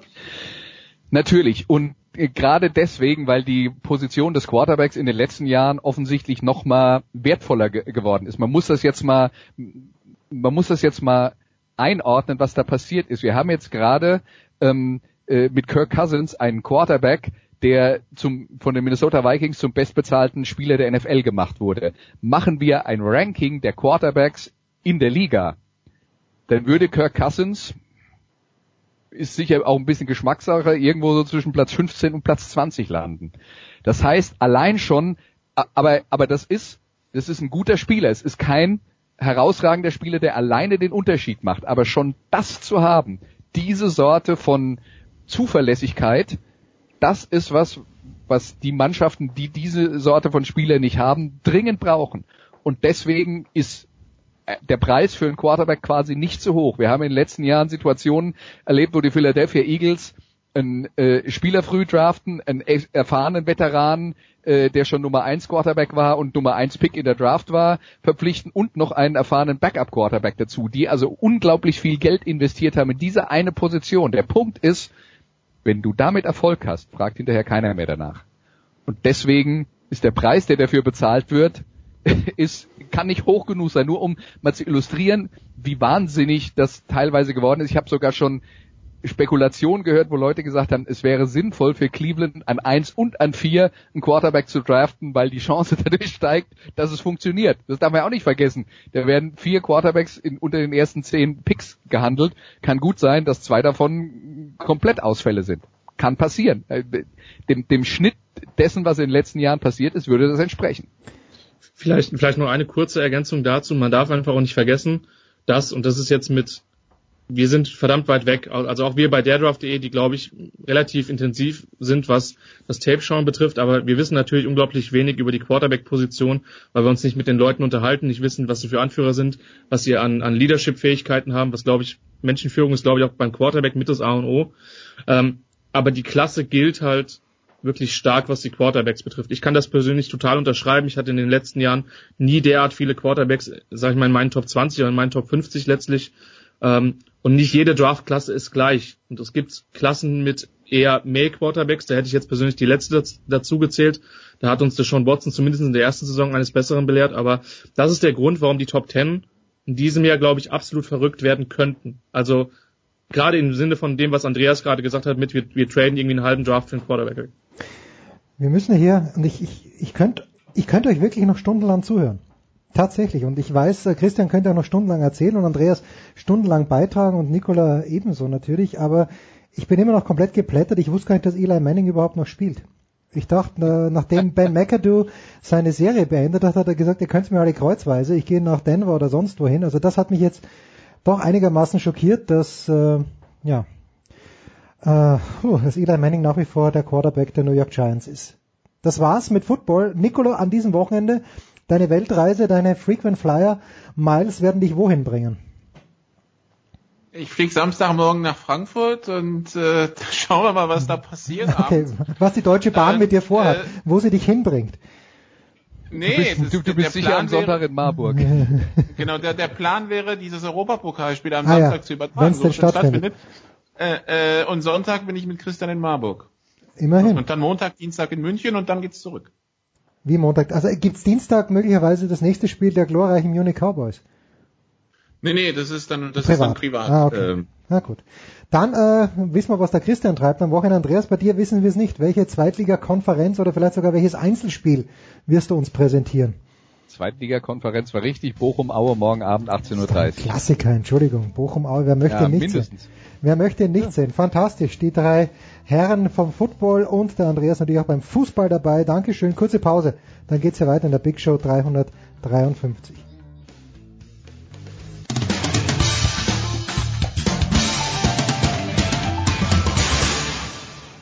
Hallo, hier ist Flo Meyer und ihr hört Sportradio 360. Ladies and Gentlemen, es ist die Big Show 353 und ich möchte mal folgendes kleines Bild malen. Ich habe ein bisschen rumgefragt, so WM-Erinnerungen für unser WM-Magazin kann man jetzt bestellen, steipers.sportradio360.de und jener Mann, ein Philanthrop vor dem Herrn, äh, den ich jetzt am Rohr habe, wieder mal nach längerer Zeit, Michael Körner. Körny hat geschrieben, WM-Boykott jetzt. Grüß dich, Körny, warum WM-Boykott jetzt? Naja, ähm, es wird ja nun wirklich alles, also es ist ja wieder mal ein Großereignis, wo alles im Vorfeld dafür getan wird, dass man wirklich keinen Bock drauf hat. Das war bei den letzten Olympischen Spielen so. Wenn man sich mit Sportpolitik auseinandersetzt, dann kommt man natürlich an den ganzen Skandalen auch äh, von der FIFA nicht vorbei. Also hm. was da hinter den Kulissen passiert, ist kompletter Wahnsinn. Aber es scheint niemanden zu interessieren, beziehungsweise es interessiert viele, aber sie lassen sich äh, die Freude an der WM nicht verbieten, was ich auch nachvollziehen kann. Aber mir nimmt das die Freude. Also ich bin das, ich, außerdem plus die andere Geschichte natürlich, dass ich diese hochstilisierten Events, äh, wenn dann wirklich äh, auch Oma äh, Lisbeth mit äh, schwarz-goldenem Wangenschmuck vor dem Fernseher sitzt, irgendwie nicht ertragen kann. Also keiner weiß, viele, die nicht mal wissen, was die Champions League ist, geschweige denn äh, wer Sala ist vom FC Liverpool, äh, glauben aber dann, sich alle WM-Spiele reinziehen zu müssen. Das finde ich eine etwas dubioses, ein etwas dubioses Ritual, obwohl ich weiß, dass es ein verbindendes Element ist, dass es friedlich ist, dass es ein Zeichen der Gemeinsamkeit ist und dass man das auch fördern sollte. aber irgendwie widerstrebt mir so ein bisschen das Ganze.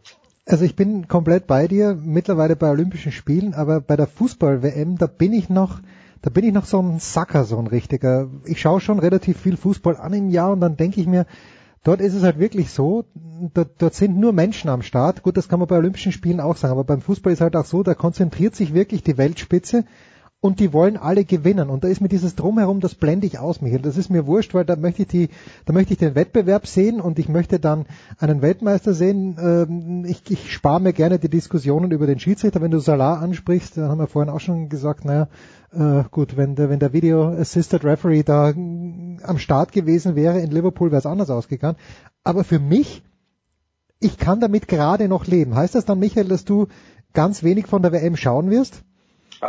Das ist ja auch von mir im Wesentlichen Geblä und Geblubbt. Wenn, wenn das dann läuft, dann ich, vor allen Dingen das Schlimme ist ja, es läuft auch noch in der Zeit, wo ich wirklich auch du Zeit hast.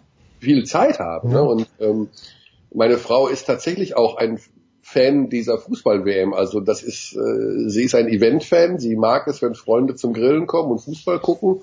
Äh, da bin ich der Letzte, der sich dagegen wehrt. Aber ich meine auch die ganze Politikgeschichte ne, mit Russland und sowas. Ich bin, ähm, ich kann mich nun mal nicht dagegen wehren. Ich bin hm. politisch ein sehr interessierter Mensch. Ich finde die ganzen Geschichten auch rund um Russland etwas dubios, die da ablaufen. Natürlich soll man den Sport nicht immer instrumentalisieren. Es ist, ähm, und den WM-Boykott jetzt, das habe ich dir in der Mail geschrieben, weil ich einfach überhaupt keinen Bock auf ein Tippspiel hatte oder sowas. ist ja auch kein Tippspiel, aber ich habe das, ich habe dich wörtlich zitiert in meinem WM-Magazin, ja, wenn ich darf. Auch also, WM-Boykott jetzt, damit mein, nein, man soll die WM nicht boykottieren, Sport zu instrumentalisieren ist ein Fehler aber die Vorfreude hält sich in Grenzen und ähm, ich bin noch viel zu sehr momentan im Basketballmodus. Ähm, das ist die High Season gerade ja. im Basketball und da gibt es so viele Sachen, die schön sind und die und das kommt ja auch noch hinzu, dass ich ja schon äh, immer wieder sage, aufs Neue sage, Fußball ist ja auch wirklich oft mega langweilig. Und das ist für mich dann auch Zeitverschwendung, dieses Ballgeschiebe zu sehen. Es gibt gute Spiele, ja. Es gibt gute Fußballer. Aber wenn ich das vergleiche zum Basketball, äh, da ist das die Anzahl der guten Spiele und die Anzahl der Dyn und auch die Dynamik und die Athletik ist nicht zu toppen im Vergleich zu Fußball. Und deswegen ärgert mich das immer noch auch, ja, so ein bisschen ärgern, würde ich vielleicht gar nicht nennen, aber ähm, wurmt mich vielleicht, dass dieser Sportart Fußball so eine hohe Aufmerksamkeit bekommt. Sie hat es von der eigentlichen Spieltechnik, von der Spiel Taktik und von der Dynamik nicht verdient. Bin ich natürlich komplett bei dir. Das heißt also, du hast dir den Eurosport-Player nicht extra gekauft, um Mainz gegen Freiburg anzuschauen, ah, vor, vor zwei Montagen. Ich habe mir gekauft für Olympia und ich habe vergessen, ihn abzubestellen. Das habe ich erst gesehen, wo ich dachte, wo kommt denn die Zahl her, die da abgebucht wurde, bis ich dann festgestellt habe, es ist der Eurosport-Player gewesen. Gut, dass du mich dran erinnerst, der muss noch ab, abbestellt werden. Also ich, ich, äh, ich bestelle ihn nicht ab, weil äh, gerade im Winter auch das mit dem Skifahren ist teilweise großartig. Wenn es nicht im Fernsehen kommt, dann äh, schaue ich mir ohne Kommentar irgendwie den ersten Durchgang des Damenslaloms in Hinterstoder an, wobei die fahren dort gar nicht.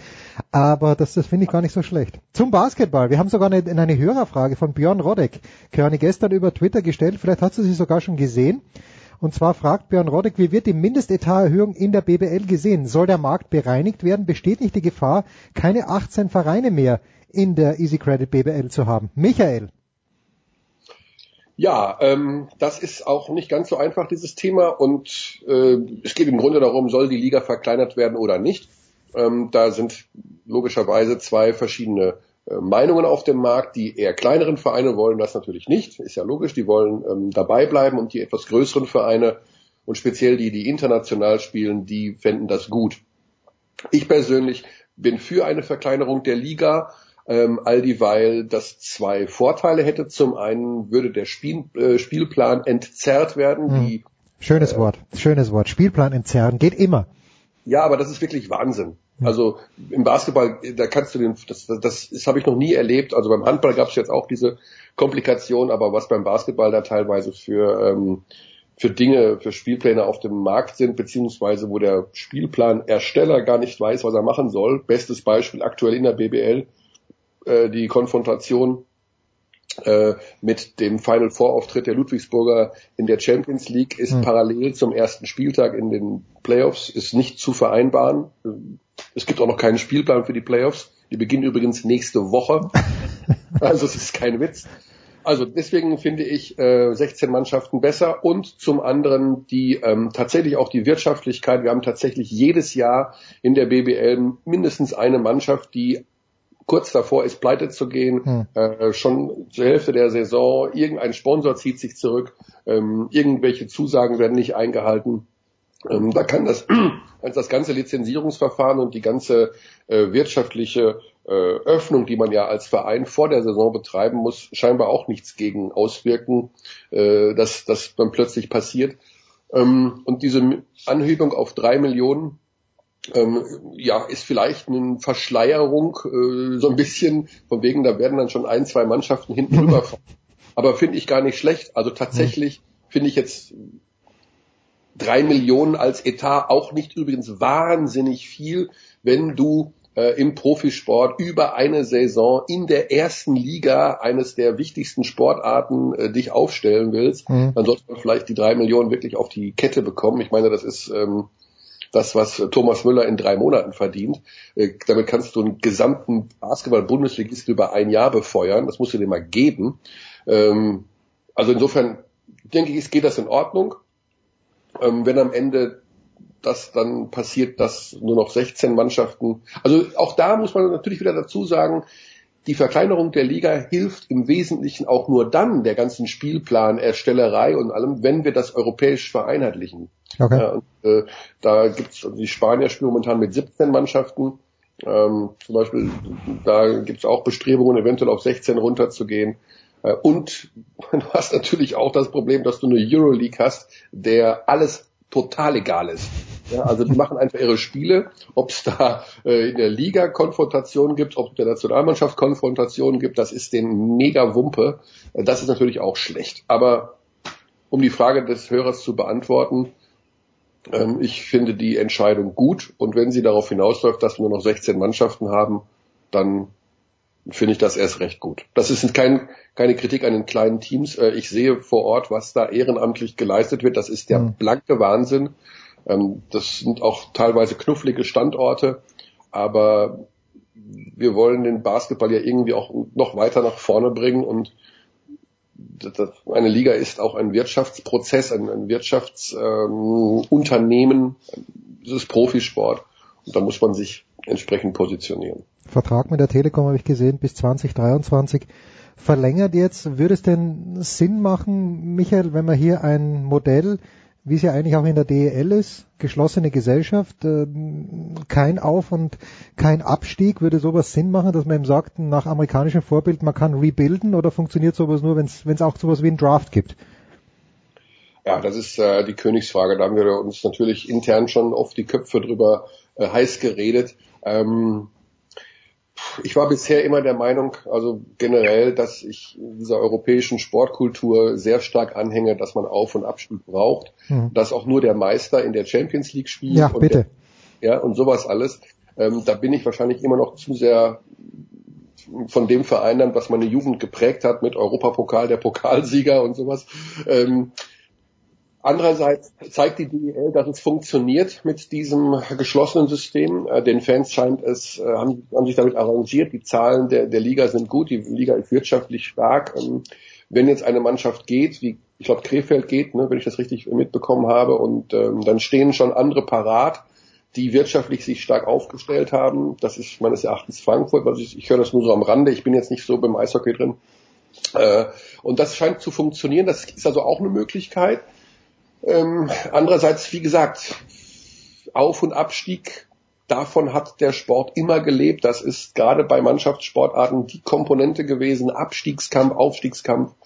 Ähm, ich fände es irgendwie schade und dann nochmal das Thema Euroleague äh, auf den Tisch zu bringen, das ist dann natürlich, da sehe ich ja, wie mit diesen A-Lizenzen verfahren wird. Das sind mafiöse Strukturen meines Erachtens, die da äh, Vereine sich an die Euroleague binden, ähm, unterwerfen, auf Dauer jetzt Mitglieder sind. Äh, und wir haben jetzt schon das Problem bei Anadolu FS Istanbul, äh, eine Mannschaft, die sportlich total versagt hat in dieser Saison, ähm, wo man auch nicht genau weiß, die finanziellen Geschichten. Also wir haben jetzt nächstes Jahr wieder drei Istanbuler Vereine in der Euroleague äh, wo die Gelder herkommen, soll das wirklich, ist das alles wirklich so richtig, aber das ist eine A-Lizenzmannschaft, die ist einfach fest verankert und ich finde, ähm, das ist irgendwie, hat das ein Geschmäckle, also mir, mir taugt das irgendwie nicht. Andererseits mein Gott, das riesen, riesen, riesen Vorbild NBA äh, zeigt, wie es geht. Ja, da interessiert niemanden äh, Abstieg, da werden Spieler abgeschenkt. Ja, da Mannschaften verlieren absichtlich. Ja, damit sie schön draften können. Ja. Zum Thema Draftsystem. Also da hast du natürlich auch das Problem,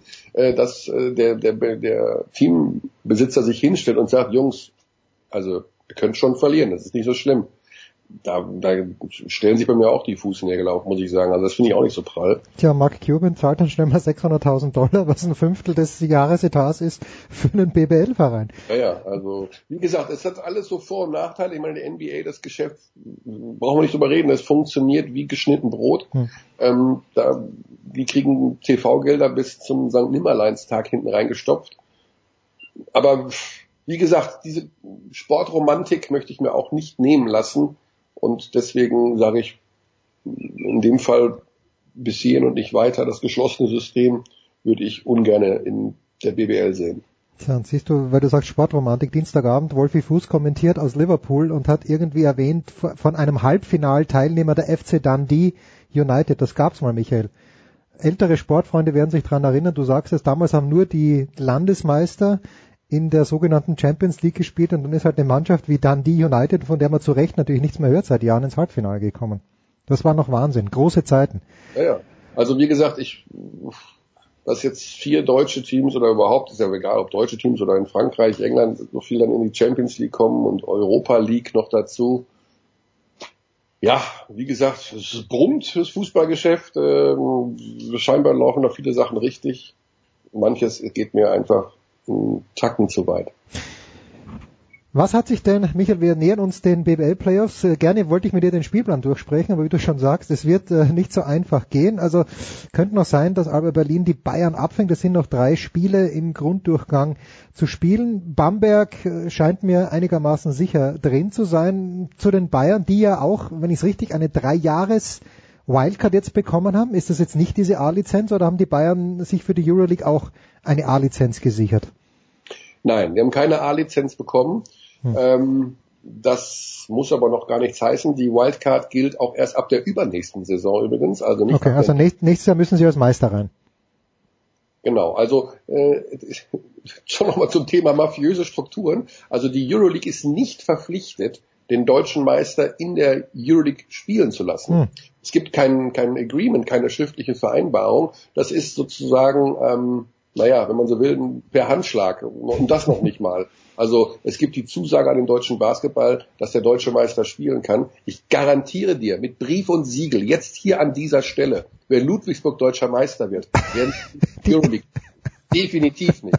Ich würde sagen, Ludwigs was? Wo ist das? Kenne ich nicht. Keine Chance. Hm. Davon, davon gehe ich zu 1000 Prozent aus. Allein deshalb würden wir es gerne sehen, oder? Das ich finde es mal ganz spannend, aber ich meine, Jürgen wird dann sagen, ja gut, dann regt ihr euch auf, dann spielen die Bayern spielen dann oder Berlin spielt. Jürgen hat zum Beispiel was gegen kleine Städte. Ja, also hm. ich habe ähm, ich habe ja den Jürgen-Chef schon getroffen in Bamberg und ähm, habe ihm natürlich auch gesagt, Sie wissen schon, was hier die letzten 15 Jahre entstanden ist. Also, weil der kommt natürlich nach Bamberg, der ist ja. da eingeladen und sagt denen ja, ihr müsst aber in Nürnberg spielen, wenn überhaupt dann, also wenn dann Nürnberg. Ja. Und dann, dann, dann sage ich dem, sie wissen aber, dass das hier eine Region ist, wo jeder fünfte Einwohner äh, jede Woche zum Basketball geht. Also die sind halt, das ist halt hier wirklich Identität pur und hier ist auch wirtschaftlich äh, wirklich das Maximum äh, wird hier rausgeholt. Das finde ich muss man auch unterstützen. Da sagt er aber eisenhart, naja, aber Basketball muss in die Metropolen. Hm. Also, weißt du, das interessiert die alle überhaupt gar nicht. Wo das, also, wer sagt dir denn, dass Basketball in Köln funktionieren würde? Ich meine, der Kölner Basketball, äh, Stefan Beek, ich, ich mag den Kerl über alles, ein großartiger Geschäftsführer, reißt sich da den Arsch auf, aber funktionieren tut's eigentlich auch nicht, um ehrlich zu sein. Ja, also da ist halt, da ist die Lanxess Arena, super Halle, da ist ein super Team, da ist ein super Management, äh, da ist, geht auch keiner hin. Wird das in München funktionieren, denkst du, wenn hier eine neue Halle hinkommt? Nach zwei Jahren, die ersten zwei Jahre ist die Halle voll, weil jeder die Halle geil findet, aber wird das auf Dauer in München funktionieren? Das ist, ich, ich sag jetzt was, ähm, Ja, sag's. was, was, was gar nicht böse gemeint ist. Fans sind unterschiedlich. Es gibt unterschiedliche Gründe, zum Basketball zu gehen oder überhaupt zum Sport zu gehen. Und wenn ich in die Allianz Arena gehe und wenn ich in, in Köln oder in Dortmund zum Fußball gehe, habe ich auch immer das Gefühl, das sind unterschiedliche Fans. Also die schauen aus und na, ich gebe dir ein besseres Beispiel. Jetzt weiß ich, wie ich es aufzäume. In Bamberg, die Fans, die da 15 Jahre den Verein hochgejazzt haben und bedingungslos hinter dem Verein gestanden sind. Das sind jetzt, jetzt hingehen, es sind immer noch die gleichen, aber sie feuern anders an. Sie stehen anders ihrem Team. Sie gehen aus anderen Gründen jetzt zum Basketball, nämlich auch, weil sie jetzt was vorgeführt äh, äh, sehen wollen. Also sie wollen jetzt mal, jetzt macht mal, jetzt, jetzt, wir wissen, ihr seid gut, aber jetzt performt auch mal. Ja? Und das ist, glaube ich, in München der Fall beim Basketball. Man geht da schon hin, weil man äh, die Sportart gut findet, weil man aber auch gleichzeitig weiß, das ist mein Verein, der FC Bayern, den kenne ich vom Fußball, da gibt's den Uli Hoeneß und da gibt's äh, Geschäftsführer und die haben da bestimmt eine super Mannschaft hingestellt. So, und dann gehe ich da hin und erfreue mich an der Dynamik Basketball und bin natürlich da, weil es meine Bayern-Gene sind, so äh, gepolt, dass ich weiß, das muss ja eine sehr gute Mannschaft sein. Jetzt bringt mal. Also die feuern natürlich die Mannschaft an hm. mit den Klatschpappen und sowas alles. Aber es ist eine andere Form der äh, der, des Anfeuerns und auch zum Verein stehen, wie jetzt vielleicht bei in Ulm oder sowas, die halt einfach weißt du, da kann, da kann passieren, was will, die stehen dahinter oder in Bonn oder in halt bei diesen ganz stark gewachsenen Fankulturen. Ich finde das gar nicht schlimm. Also man muss ja nicht zum, ich habe da neulich wieder eine Diskussion mit einem quasi Hooligan gehabt, der seit 30 Jahren äh, durch die Welt fährt und äh, teilweise auch aufs Maul haut und sowas, wo ich sage, ihr müsst gar nicht diese Aggressivität reinbringen. Es reicht, wenn man einfach auch nur Sport sehen will.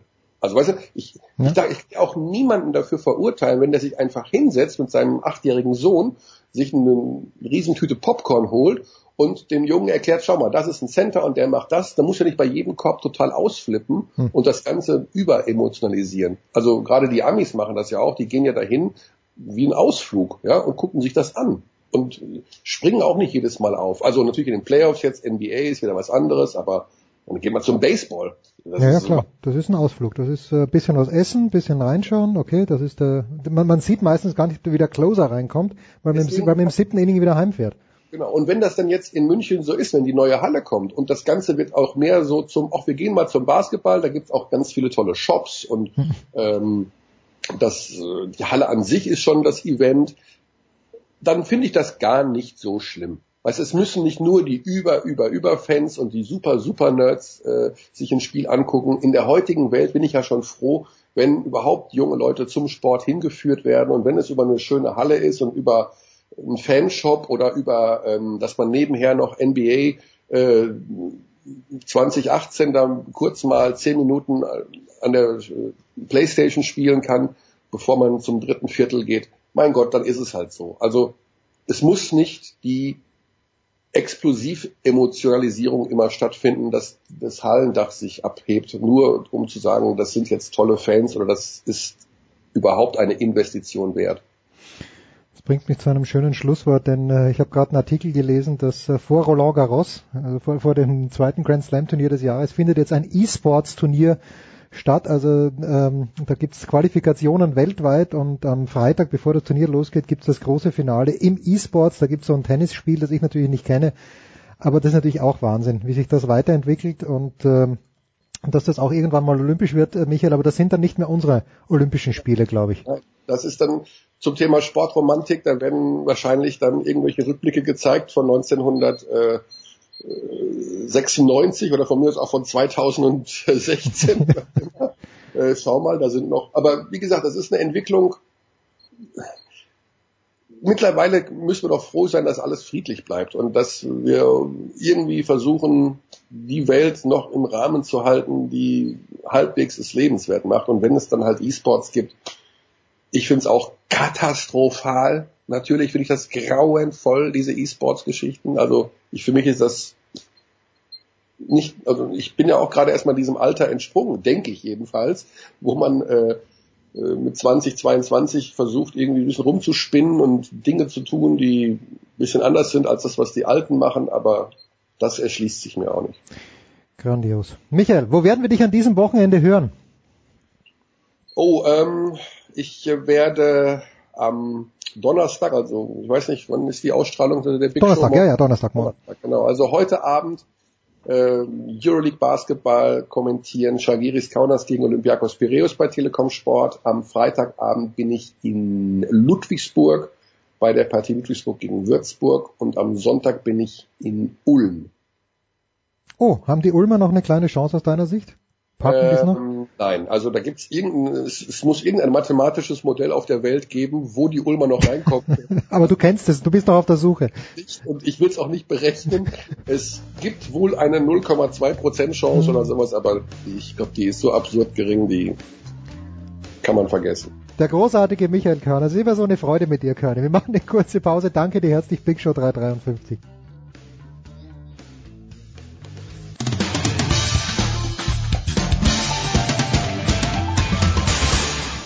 Hallo, hier ist Patrick Kühnen und ihr hört Sportradio 360.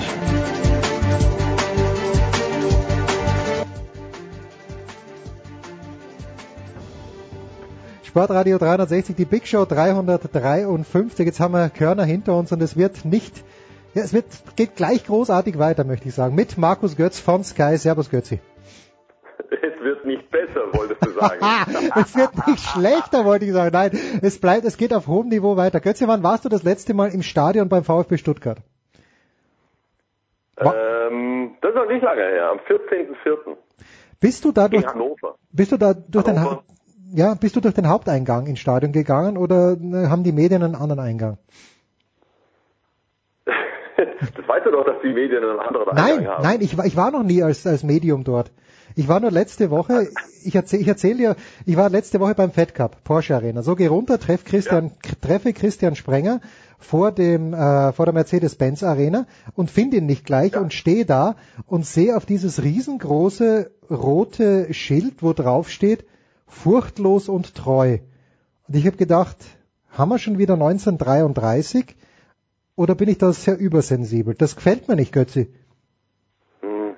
Ganz ehrlich, ich, ich bin an der Stelle normalerweise äußerst sensibel. Ja. Aber das habe ich jetzt damit nicht assoziiert. Okay, na gut, dann, dann bin ich vielleicht. Also ich, ich habe, das kann ich jetzt nur von meinem Gefühl sagen. Ja? Ja. Obwohl ich eigentlich, ich will es nochmal betonen, an der Stelle äußerst sensibel bin. Okay, na hat mir noch nicht gefallen. Und ich bin dann, ich hätte das Spiel ja gern gesehen. Äh, der Fed Cup war auch relativ schnell vorbei und dann äh, Stuttgart gegen Bremen hat sich nach dem 4-3 angehört, war dann eigentlich nur ein 2-0 und da äh, bin ich lieber im Auto gesessen. Was ich gesehen habe, Götze, war die Schlussphase des THW Kiel. Am Sonntag war es, glaube ich. Mhm. Wem muss man da einen Vorwurf machen? Wenn überhaupt. Muss man, muss man Alfred einen Vorwurf machen, dass das Tor dann frei ist, dass der mit dem Out-Einwurf den Siegtreffer wirft? Können es die Kieler doch noch schaffen? Bitte. Um Gottes Willen. Ich meine, das ist ein probates Mittel dann in so einer Situation unbedingt den, also stand ja unentschieden und die Kieler haben den letzten Angriff und dass er da den siebten Feldspieler bringt, weil er unbedingt mit einem Sieg nach Skopje fahren will, das kann ich ja total nachvollziehen. Sie dürfen halt nicht diesen Fehler machen. Ja?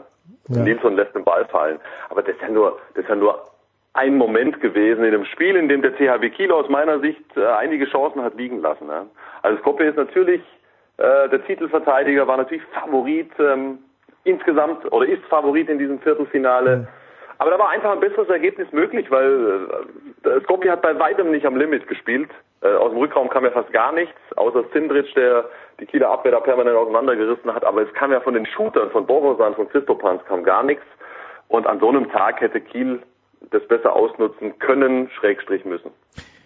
Warum ist Skopje, wo kommt das Geld her?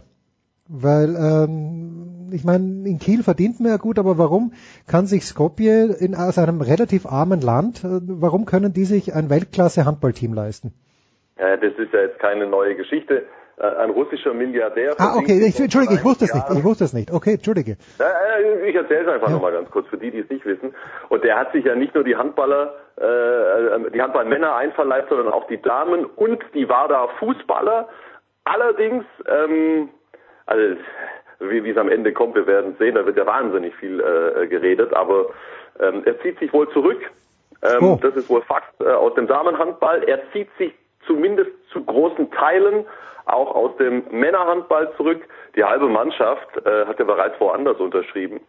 Und äh, wie sich das weiterentwickelt, bin ich selber gespannt.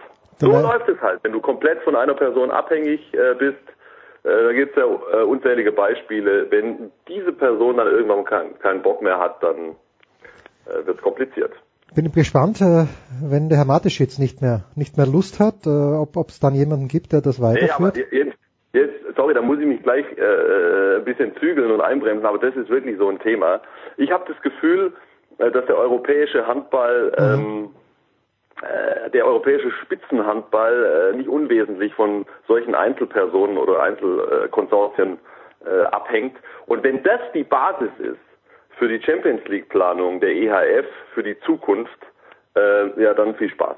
Also das, diese Abhängigkeit, es muss das Ziel sein, ähm, gesunde Strukturen, wo es nur geht, äh, zu entwickeln. Und äh, also da, da habe ich im Moment äh, ein komisches Bauchgefühl, wenn ich mir da die, die aktuellen Spitzenvereine angucke. Was ist denn los in Westbrem, wenn irgendwann mal der Staat keinen Bock mehr hat? Was ist denn los beim FC Barcelona, wenn die sagen, ah, also so wichtig ist uns jetzt der Handball auch nicht, da kommen 50 Leute bei einem Ligaspiel äh, in die Halle. Hm. Was ist denn los bei PSG, äh, äh, wenn die Scheichs keinen Bock mehr haben? Hä? Also, oder in Kielce, wenn Bertha Servas ähm, der niederländische Unternehmer irgendwann mal genug hat vom Handball. Hm. Das heißt aber, du, du zählst natürlich nur Vereine auf, die, äh, die nicht in Deutschland sind. Der deutsche Handball ist da nicht anfällig. Oder gibt es in Deutschland auch Beispiele, wo, wo, ja, wo jemand auch... Ja gut, der HSV, HSV stimmt. Ich, ich vergaß ihn. Der, der im Winter 15, 16 hops gegangen ist, weil Andreas Rudolph ähm, die Lust verloren hat. Ja, natürlich kann das auch in Deutschland passieren, aber Aktuell sieht es ja so aus, als wären die deutschen Topvereine, oder was heißt sieht so aus, es ist eine Tatsache, dass die deutschen Topvereine ähm, dort anders strukturiert sind oder anders aufgestellt sind. Ja. Was? Das heißt nicht, dass ja. die nicht auch in finanzielle Schwierigkeiten kommen können. Ja. Aber das ist doch äh, nun wirklich logisch, äh, dass äh, wenn, wenn sozusagen die finanziellen äh, Einnahmen äh, aufgeteilt sind auf verschiedene Posten, Menschen, Institutionen, Einnahmequellen, dann ist das Risiko ähm, geringer, äh, äh, in ein, ein problematisches Fahrwasser zu kommen, als wenn du von einer Person abhängig bist. Ich war in Stuttgart, wie gesagt, und äh, da sind auch in dieser Porsche Arena, die wirklich großartig ist, äh, auch ein paar Bilder vom Handball, nämlich vom TVB 1898 Stuttgart. Die werden die Klasse halten. Götze, soweit lehne ich mich jetzt schon aus dem Fenster. Wie groß ist das Potenzial in Stuttgart? wir reden seit Jahren darüber und ähm, man ist sich ja grundsätzlich einig, dass infrastrukturelle Dinge kaum besser sein, besser sein ja, als in ja. Stuttgart. Ja? Du, hast ja, du, du hast ja gerade berichtet, dass du da beim, beim, äh, äh beim Tennis warst. Also sag mir, gibt es in Deutschland nochmal äh, so eine Konstellation, wo eine, eine ganz große Halle, nämlich die Schleierhalle, mhm. äh, verbunden ist mit einer mittelgroßen Halle, nämlich der Porsche Arena, die sich übrigens perfekt eignet für Handball. Das ist ideal. Passen gut 6000 rein. Es ist steil, es ist eng. Also das ist, äh, das ist wirklich perfekt. Dann kommt dieses riesen Fußballstadion und unten unter der Tribüne ist noch eine kleine Halle, nämlich die Scharena für zweieinhalbtausend Zuschauer, die ja von äh, den Stuttgarter Handballern auch genutzt wird. Mhm. Ja, je nach äh, äh nach Attraktivität des Gegners geht man in die Porsche Arena Klar, ähm, gegen die, gegen die Top-Mannschaften, wenn man sie voll kriegt, kriegen sie auch meistens voll dann oder eben dann in, in der kleineren Halle. Das ist erstmal ideal. Und äh, über die Wirtschaftsstärke, Wirtschaftsstärke, Verzeihung, es ist noch recht früh, ähm, der Metropolregion Stuttgart müssen wir, glaube ich, mal gar nichts sagen. Ja. ja.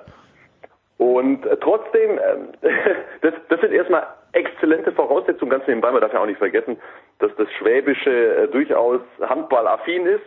Und oh ja. ähm, im Großraum Stuttgart gibt es sehr, sehr viele äh, Handball-Traditionsstandorte, jetzt vielleicht nicht aus der Kategorie Bundesliga, aber äh, in, was die oberen Amateurligen betrifft. Also es gibt äh, enormes Potenzial auch an Zuschauern, das ist auch noch gegeben. Trotzdem, wenn du mit den Leuten dort sprichst beim TVB, dann sagen die dir äh, dasselbe wie anderswo auch. Du kannst, du, ist ja schön, wenn es viele große Firmen gibt und die kannst du auch alle anrufen und besuchen und kannst ihnen äh, was vortanzen.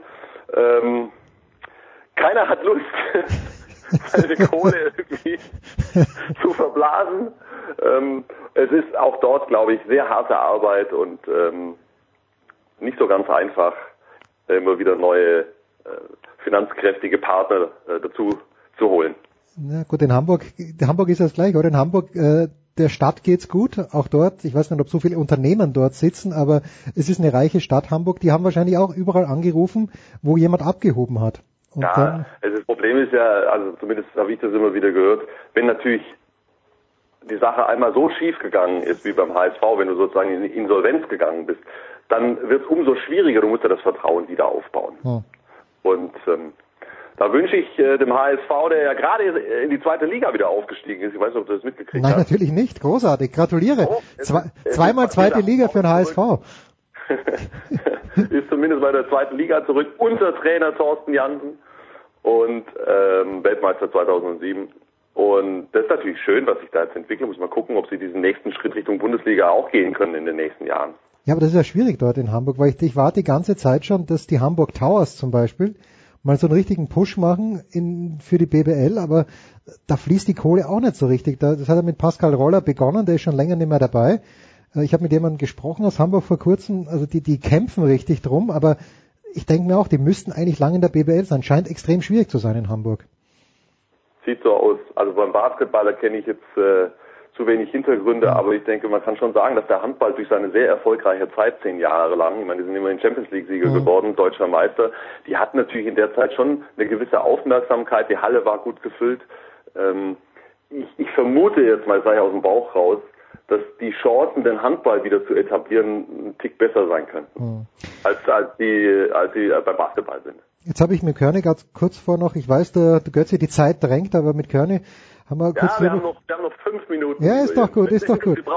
Also in der BBL äh, gibt's ja äh, jetzt seit neuestem die Anforderungen, einen Mindestetat von drei Millionen äh, Euro aufzustellen, auch aufgrund der Erfahrungen zum Beispiel mit Phoenix Hagen, dass die dann die Kohle nicht mehr gehabt haben und auch ein bisschen mit dem Hintergedanken, dass die Liga vielleicht so groß ist. A, gibt solche Gedanken in der DKB Handball Bundesliga auch und B, äh, ich weiß, du darfst äh, dich nicht zu weit aus dem Fenster lehnen, aber es sind 18 Vereine für die deutsche Handball-Bundesliga vielleicht äh, um zwei zu viel. Zur Frage A, eigentlich lieber Jens, lernt man doch in der Grundschule äh, des Fragestellertums, dass man nicht zwei Fragen in eine verpackt. Okay, Aber gut. egal, wir, wir versuchen es. Mach langsam. einen alten Mann wie mich total, zwei Fragen nicht zu merken auf einmal. Ähm, zu Frage A. Äh, mir ist nichts bekannt, okay. ähm, äh, dass die HBL da einen ähnlichen Plan verfolgen würde wie die BBL, sprich ähm, einen Mindestetat einführen möchte. Das, das halte ich für relativ kompliziert schon allein deshalb. Da müsste ja zunächst mal definiert werden, was kommt da alles rein. Ja? Reden mhm. wir nur von einem Mannschaftsetat von Spieler und Betreuer und Trainergehältern oder kommt da der gesamte Vereinsetat mit rein? Ist ja auch wurscht, da ist mir nichts bekannt. Und die zweite Frage, lieber Jens, war nochmal was? Ob es vielleicht zu viele Vereine in der, ob 18 Vereine zu viel sind. Ja. Du, das wird ja, das wird dis diskutiert, seit ich Handball gucke. Ich habe da nach wie vor keine finale Meinung. Äh, ich liebe die Bundesliga so, wie sie ist. Hm. Aus meiner Sicht nach wie vor die beste Liga, die es gibt. Ja. Ich sehe wohl und klar, was da gerade in Frankreich passiert. Das finde ich sehr erfreulich. Diese Liga hat aber nur 14 Teams. Mhm. Wir sind total gewohnt und wir haben das so gelernt, mit dieser großen 18 vereinigen Bundesliga zu leben. Es gibt sicherlich Argumente, äh, die man anführen kann, äh, dass es auch ganz sinnvoll wäre, vielleicht auf 16 zu reduzieren, überhaupt keine Frage. Wir sprechen von Belastung, wir sprechen von Qualität und so weiter und so fort. Ich, ich fände es schade. Okay. Ich fände es tatsächlich schade. Ich könnte, äh, also sollte die Liga irgendwann auf 16 ähm, verkürzt werden oder verkleinert werden, dann, dann wird die Welt nicht untergehen. Aber ich fände es schade, muss ich ganz ehrlich sagen. Ich mag diese 18er Liga und am liebsten hätte ich noch die drei Absteiger. Auch das sage ich ganz Ganz ehrlich, weil ähm, die Spannung eben noch ein bisschen höher war, wobei wir können uns nicht beschweren, auch in Sachen Abstiegskampf, alles ist drin noch in dieser Saison. Selbst Gummersbach schon wieder. Schon wieder die Gummersbacher. Weiterhin mit den, mit den 18, ja natürlich sind die noch im Abstiegskampf, dass wir weiterhin mit diesen 18 Mannschaften operieren in der Bundesliga und ich würde mir durchaus vorstellen können, dass wir, wenn wir uns hinsetzen und alles auflisten, andere Bereiche finden, wo man ein bisschen was einstampfen könnte, um Belastungen zu reduzieren. Aber wenn das, das ich, ich sag's nochmal so, sollte es jemals, ja, mir fehlt jede Naivität, Mhm. ich halte es fast für Science Fiction, dass es so weit kommt, aber sollte es so weit kommen, ja, dass sich alle wesentlichen Beteiligten irgendwann mal mit konstruktiven Hintergedanken zusammensetzen und die Gesamtproblematik europäischer Handball und lö wie lösen wir das Terminchaos, wie lösen wir das Belastungsthema, ähm, äh, sollte das wirklich mal konstruktiv äh, diskutiert werden. Und der Beitrag des deutschen Handballs müsste sein, wir reduzieren auf 16. Dafür Würdest du es opfern? ähm, machen aber auch die anderen Beteiligten Zugeständnisse. Dann bin ich der Erste, der schreit, machen wir. Ja. Das ist schon großartig. Das äh, natürlich ich beschwere mich ja auch, dass Fußball so eine Aufmerksamkeit bekommt, aber Körner hat es ja vorhin auch gerade beschrieben. In der Euroleague, die kümmert sich ein Scheiß um die BBL und die Champions League kümmert sich ein Scheiß um die HBL. Das haben die Fußballer halt hinbekommen. Dass nicht gleichzeitig äh, die erste Mannschaft von Bayern in der Champions League spielen muss und die zweite Mannschaft in der deutschen Bundesliga. Das muss man dem Fußball ausnahmsweise mal ich könnte zugute halten.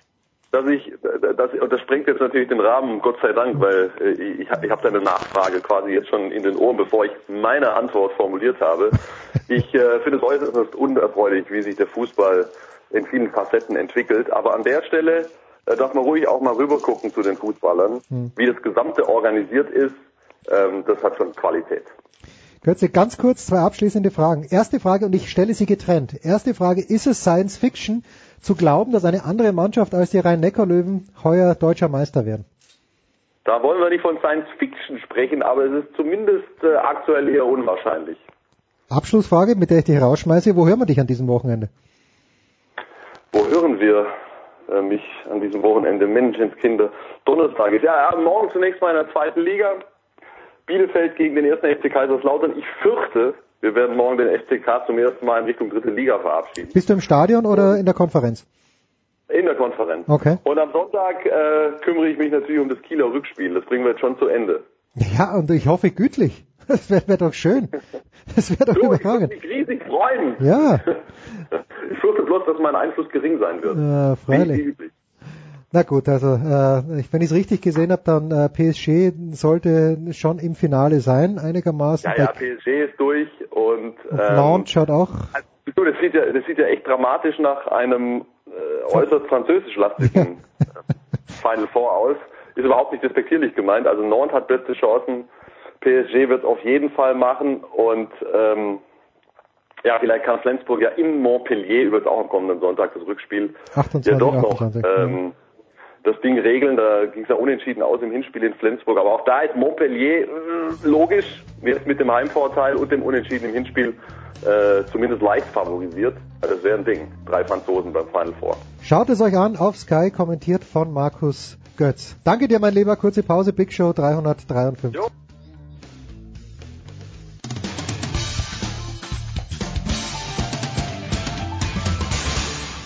Hallo, hier ist Patrick Kühnen und ihr hört Sportradio 360.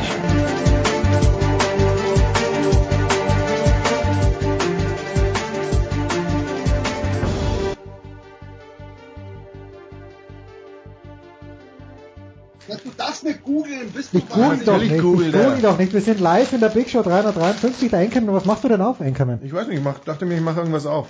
Zauberwelt. Zauberwelt klingt großartig. Wir haben den großen Schmied am Apparat. Ähm, Jürgen, äh, Zauberwelt klingt ein bisschen nach Cheesecake Factory. Erzähl mal ein bisschen. Ich, ich mag die Cheesecake Factory. Was mag ich dort am liebsten? Das Kartoffelpüree. Selbstverständlich. Kartoffelpüree ist nämlich quasi die Trennwand zwischen ähm, einem Filet Mignon und einem Herb Crusted Lachs.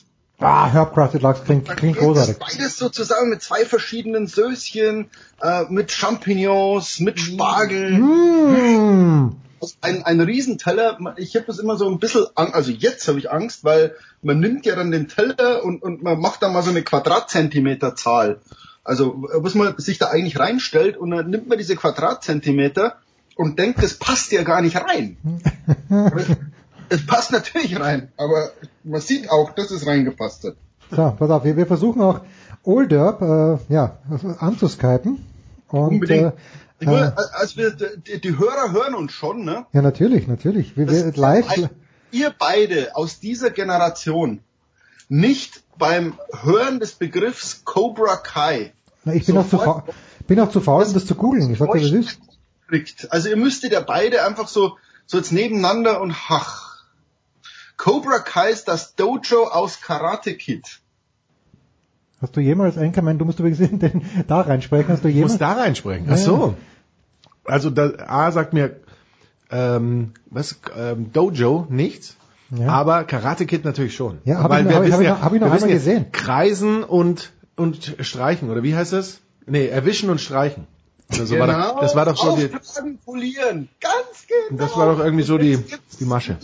Wahnsinnsklassiker, eine Serie. Und zwar die zwei Jungs, die damals als Teenager da sich duelliert haben, sind jetzt zwei Männer in der Midlife Crisis.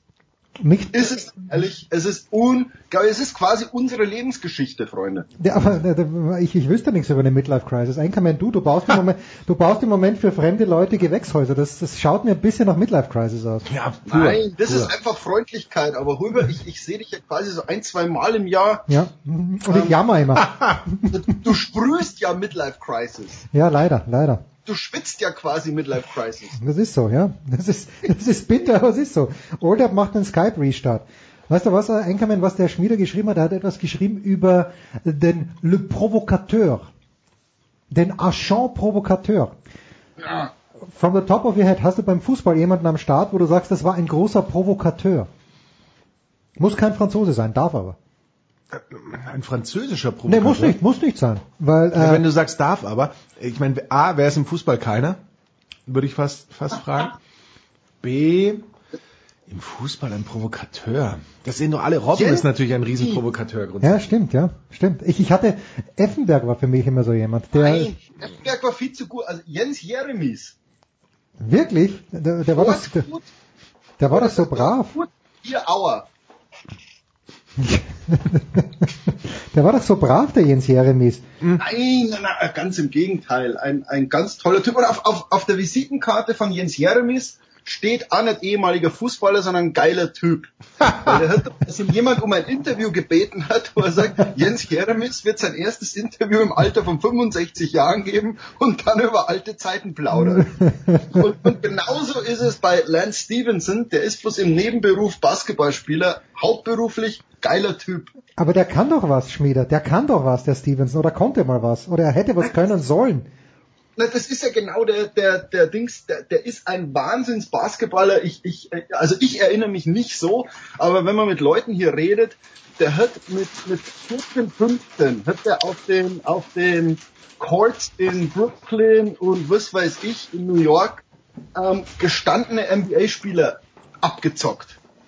Ähm, und so wurde er so ein bisschen berühmt und dann hieß es, Mensch, aus dem, also das ist ein Straßenbasketballer, was für ein geiler Typ eben.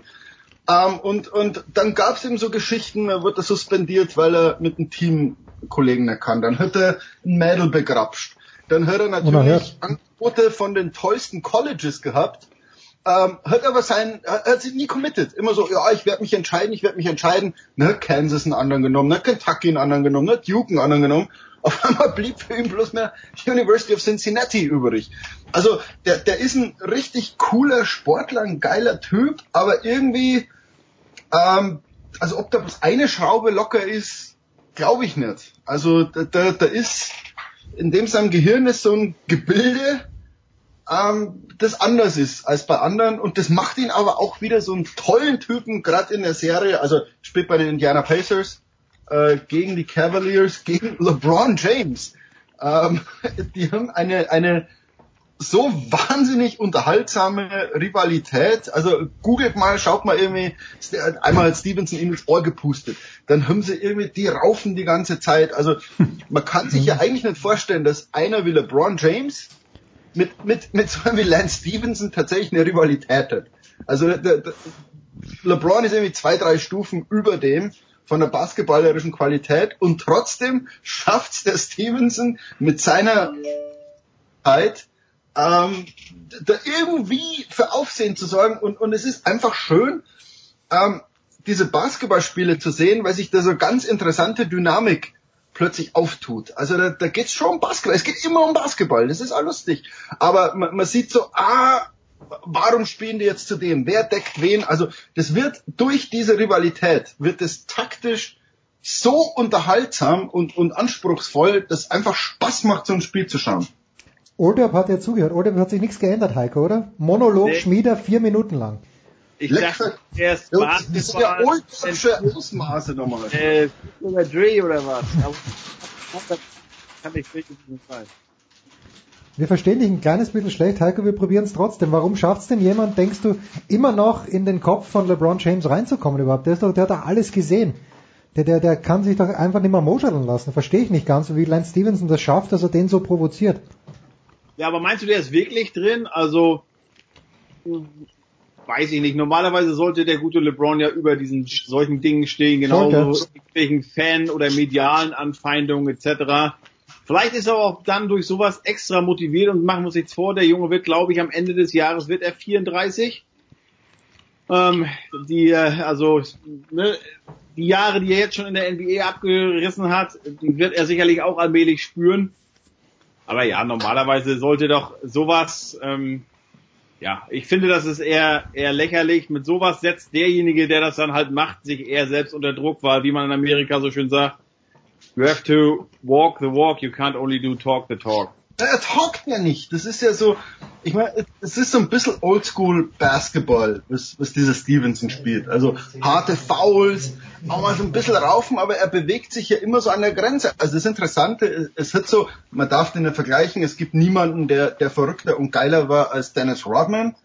Ähm, aber was dem gelingt, er bleibt in so einer Grenze, er wird auch ganz selten vom Platz gestellt, Stevenson.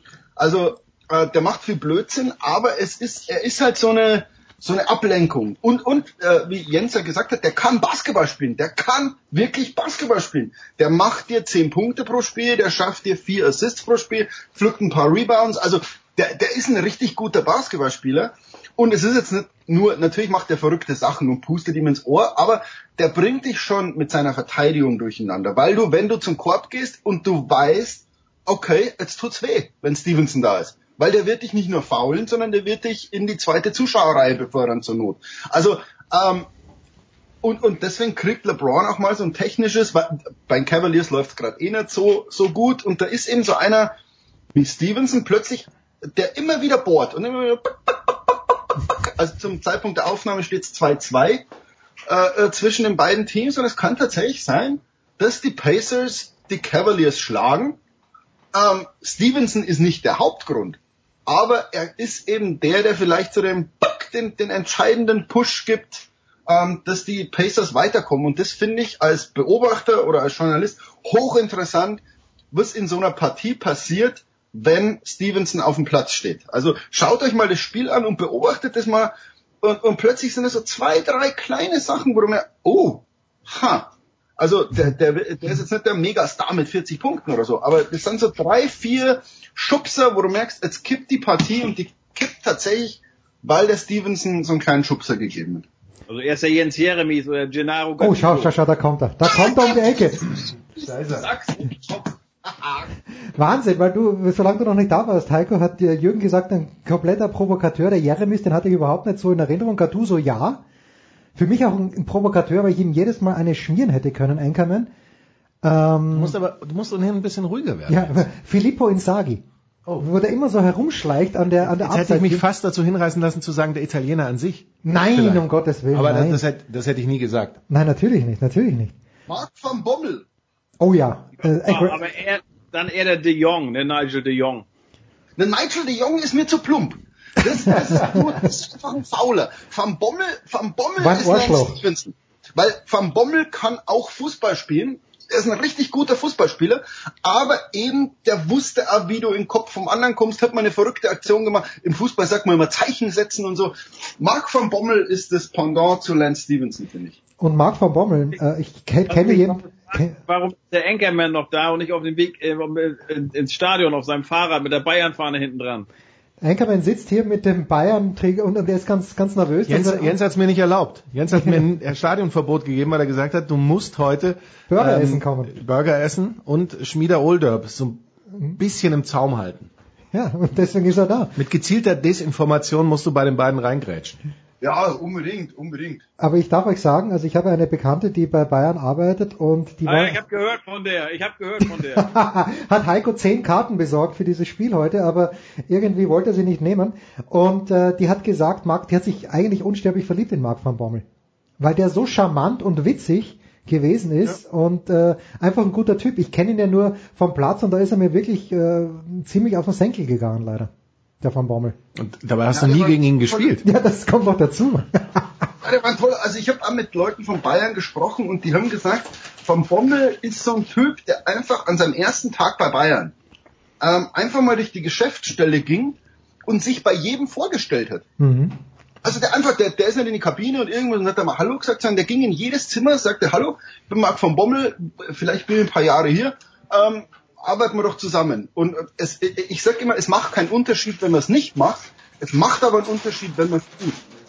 Und dann bist du, jeder Mitarbeiter sagt sofort, was für ein charmanter Typ, ähm, du gewinnst so viel mit kleinen Gesten. Insider? Ja, das ist ein Lebenswissen. Das, das ist, na, das gilt aber für jeden. Ja. Das gilt nicht nur für Fußballer, sondern das gilt für Huber, für, für Anchorman, für, für mich. Ja, man muss das immer wieder lernen, wo man sagt, es fällt nicht auf, wenn man es nicht macht, aber es fällt auf, wenn man so Kleinigkeiten einfach mal ein bisschen nett und zuvorkommen und höflich ist. Wahnsinn, das ist die Schule fürs Leben. Wir, müssen, wir sollten jetzt aufhören. Das ist die absolute Schule fürs Leben, die wir da kriegen. Äh, ich möchte nur eines noch sagen, wer das auch gemacht hat, und das war sehr überraschend, auch wenn er ein bisschen gebraucht hat, Matthias Sammer bei Bayern, weiß ich auch aus erster Hand. Äh, da waren alle sehr, sehr skeptisch, dass der gekommen ist, aber der hat, äh, der hat die Belegschaft dann total auf seiner Seite gehabt, weil er auch ein sehr höflicher, umgänglicher Mensch zu sein scheint. Großartig. Ich glaube, wir müssen eine Pause machen, da müssen wir Heiko fragen, wer der Agent Provocateur in den NHL Playoffs ist. Denn niemand weiß das besser als Heiko Olderb. Sind die Bruins noch dabei? Ich weiß es nicht.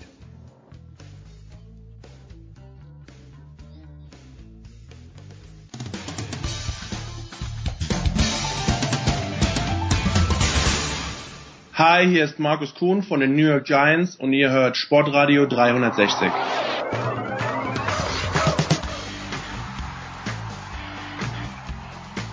Das geht weiter in der Big Show. Der Einkommen ist da, sitzt wie auf Kohlen, denn wir nehmen Mittwoch auf. Es ist 20.20 Uhr. 20. Einkommen, wir schaffen das. Ja, natürlich schaffen wir das. Wer braucht schon die Vorberichterstattung? Schau, was mir der Schmieder gerade schickt. Das ist Wahnsinn. Schmieder hat mir nämlich einen Rundgang geschickt durch sein Haus, wo das Haus noch nicht, noch nicht eingerichtet war. Und ich möchte sagen, Jürgen, ich setze mich morgen in den Flieger. Es schaut so gemütlich aus. Ich komme rüber. Wir haben, wir haben Bierkron sozusagen. Das ist groß, groß. Ich, ich zeige es dem Einkommen auch gleich. Ja. Also heute Nacht hat Heiko in der Pause gesagt, Spiel 7 Bruins gegen Maple Leafs. Ist das ein schlechtes Zeichen für die Bruins oder ein gutes Zeichen für die Maple Leafs, dass es überhaupt zu Spiel 7 kommt? Ich kann mich erinnern, dass Toronto nicht wahnsinnig stark gewesen ist, Heiko, die letzten Jahre. Äh, naja, also die haben eigentlich viele junge Talente, ähm, aber es ist schon, wenn du jetzt auf deine erste Frage zu, zurückzukommen, wenn du die Bruins haben die ersten beiden Spiele klar dominiert zu Hause gewonnen, haben dann nach vier Spielen 3-1 geführt, kommen nach Hause, Spiel 5, verlieren das, verlieren dann in Toronto und haben halt jetzt diesen Salat, den sie 2-13 schon mal hatten. Da haben sie auch eine 3-1-Führung aus der Hand gegeben. Dann im legendären Spiel 7, 4 zu 1 hinten gelegen, zu Hause mit 10 Minuten noch zu spielen und haben trotzdem noch 5-4 gewonnen. Ähm, sowas braucht, glaube ich, keiner, der nochmal, der das damals erlebt hat. Ich habe keine Ahnung. Also wir reden ja so viel über Momentum in den Playoffs und normalerweise sollte das total egal sein, wo dieses Spiel 7 ist, ob in Boston oder also die Maple Leafs, die brauchen da keine Angst haben. Die haben das letzte Spiel in Boston gewonnen, die haben den Schwung auf ihrer Seite, aber andererseits sind bei so, in solchen Serien finde ich gerade beim Eishockey ganz wichtig, wer schießt das erste Tor, wenn die Bruins das machen, dann hast du die Halle hinter dir wenn du, wenn Toronto das macht, dann hast du die Halle da gleich erstmal die Energie rausgenommen. Ähm, ich habe keine Ahnung. Äh, sicherlich, wie gesagt, ein schlechtes Zeichen, wenn du 3-1 geführt hast, zu Hause das klar machen kannst und dann jetzt äh, acht Tage später trotzdem noch auf dem Eis stehst und dieses entscheidende siebte Spiel hast. Und wer, Markus, würde sich aus unserem erweiterten Bekanntenkreis sehr freuen, wenn die Toronto Maple Leafs in äh, die nächste Runde kämen? Gott. Muss ich mehr sagen als Captain, my Captain. Oh. Ja. Wa warum ist Michael Leopold ein großer Toronto-Fan? Ich weiß es nicht, aber die Bilder, die er postet auf Instagram, wo er selbst Eishockey Ah, spielt, da hat er immer ein er hat Toronto-Trikot immer ein. Maple Leafs Trikot. Das ist Trikot richtig. Ja, das ist erstaunlich. Wir, wir müssen ihn mal fragen, warum. aber ja, Wir sind ein 60er-Fan, weil also die Maple Leafs Also- sind die, die Franchise, die am längsten auf den Stanley Cup warten. Ich glaube seit 1967. also Michael Leopold würde nie zugeben, dass er ein 60er-Fan ist, aber ganz tief drinnen, glaube ich, sympathisiert er schon sehr mit diesem Verein, Markus. Möglicherweise. Ja, man weiß es nicht. Man, man, weiß man weiß nicht, ob aus Mitleid oder aus tatsächlicher Überzeugung. Na, ich glaube, der hatte solche Insights bei unserer letzten Live-Show, wo er mal über die 60er erzählt hat. Ganz großer Sport. Was macht unser Lieblingsteam? Jürgen, was machen die Las Vegas Golden Knights, ähm, vielmehr die Vegas Golden Knights, die jetzt, glaube ich, gegen San Jose ran müssen. Ich weiß, du wartest schon drauf, du fährst wahrscheinlich rauf und ans- nach San Francisco und rüber nach Vegas. Jürgen, fill us in. Mai, ich würde jetzt fast sagen, die sind favorisiert. Ähm, es, es ist, äh, die spielen morgen Abend um, hör mal, 7 Uhr in Las Vegas. Also, ähm, Mai, man kann ja Favoriten, bah, bruh, das, das muss jetzt Heiko sagen, aber ähm, wie schon gesagt, ich, es ist einfach faszinierend, was in Vegas passiert. Da wird jetzt die Hölle los sein. Also die überlegen sich für jede Runde irgendwas Besonderes, die überlegen sich für jede Auszeit irgendwas Tolles. Also ähm, ich weiß nicht, in Deutschland ist es dann ein Uhr nachts irgendwie. Also, aber man kann sich mal so ein so ein Spiel der Vegas Knights kann man sich anschauen, weil es ist es ist guter Eishockey, es ist faszinierender Eishockey. Ich glaube, das das Mantra des Eigentümers, als die die, die den Kader zusammengestellt haben, äh, don't bore me. Also langweilt mich nicht. Ähm, Es passt natürlich ja zu dieser Stadt und es passt aber irgendwie äh, zu diesem Verein einfach und, und es macht Spaß. Diesen, also Eishockey ist sowieso eine tolle Sportart, aber äh, die, die Spiele von Vegas machen richtig, richtig Spaß. Also kann man auch mal anschauen. Ich bin halt so, schaut mal Spiele, weil die Spaß machen, ne? Es ist auch ein geiler Sport und äh, Heiko sagt bitte, wer Favorit ist, weil ich habe den Eindruck, dass San Jose, die scheitern doch immer knapp. Die haben doch noch nie was gewonnen, aber jedes Jahr, oder nicht ganz, aber sagen wir mal, jedes zweite Jahr denkt man sich, die könnten was gewinnen. Ja, basierend auf der Regular Season. Ne? Das geht ja schon seit mittlerweile zehn Jahren so. Die haben auch den President's Cup mal gewonnen. Damals, als Christian Ehrhoff noch da spielte, war das 2-9 und sind dann trotzdem in der ersten Runde raus. Ähm, dann waren sie im Finale, waren sie im Finale? Ja, sie waren im Finale gegen Pittsburgh vor zwei Jahren. Ah ja, okay. Ich finde, es ist immer schwer zu sagen, weil, weil wir haben mit, also diese Favoritenrolle, weil wir haben halt diese Vegas Golden Knights noch nicht gesehen, also außer in der ersten Runde, wo sie überragend waren, Ja. äh, in, in den Playoffs, wo sie ja gegen die Kings äh, aus Los Angeles vier Spiele gebraucht haben und nur drei Tore zugelassen haben. Das ist natürlich eine Hausmarke, aber das war natürlich ein anderer Gegner und diese Überkreuzvergleiche, die, die passen dann halt nicht. Du hast jetzt ähm, die Sharks, die haben sich da konnten sich jetzt fast eine Woche, nee, sogar länger als eine Woche darauf vorbereiten, wissen genau, wo die Vegas Knights sind. Und das sind halt so Kleinigkeiten, die sind jetzt auch so aufgefallen. In der ersten Runde zum Beispiel Washington gegen, ähm, gegen Columbus war es. Da spielte der Philipp Grubauer die ersten beiden Spiele für Washington, war der Starting Goalie und hat sieben Gegentore kassiert und ich glaube, waren es vier oder fünf, waren äh, Handschuhseite, High Glove Side.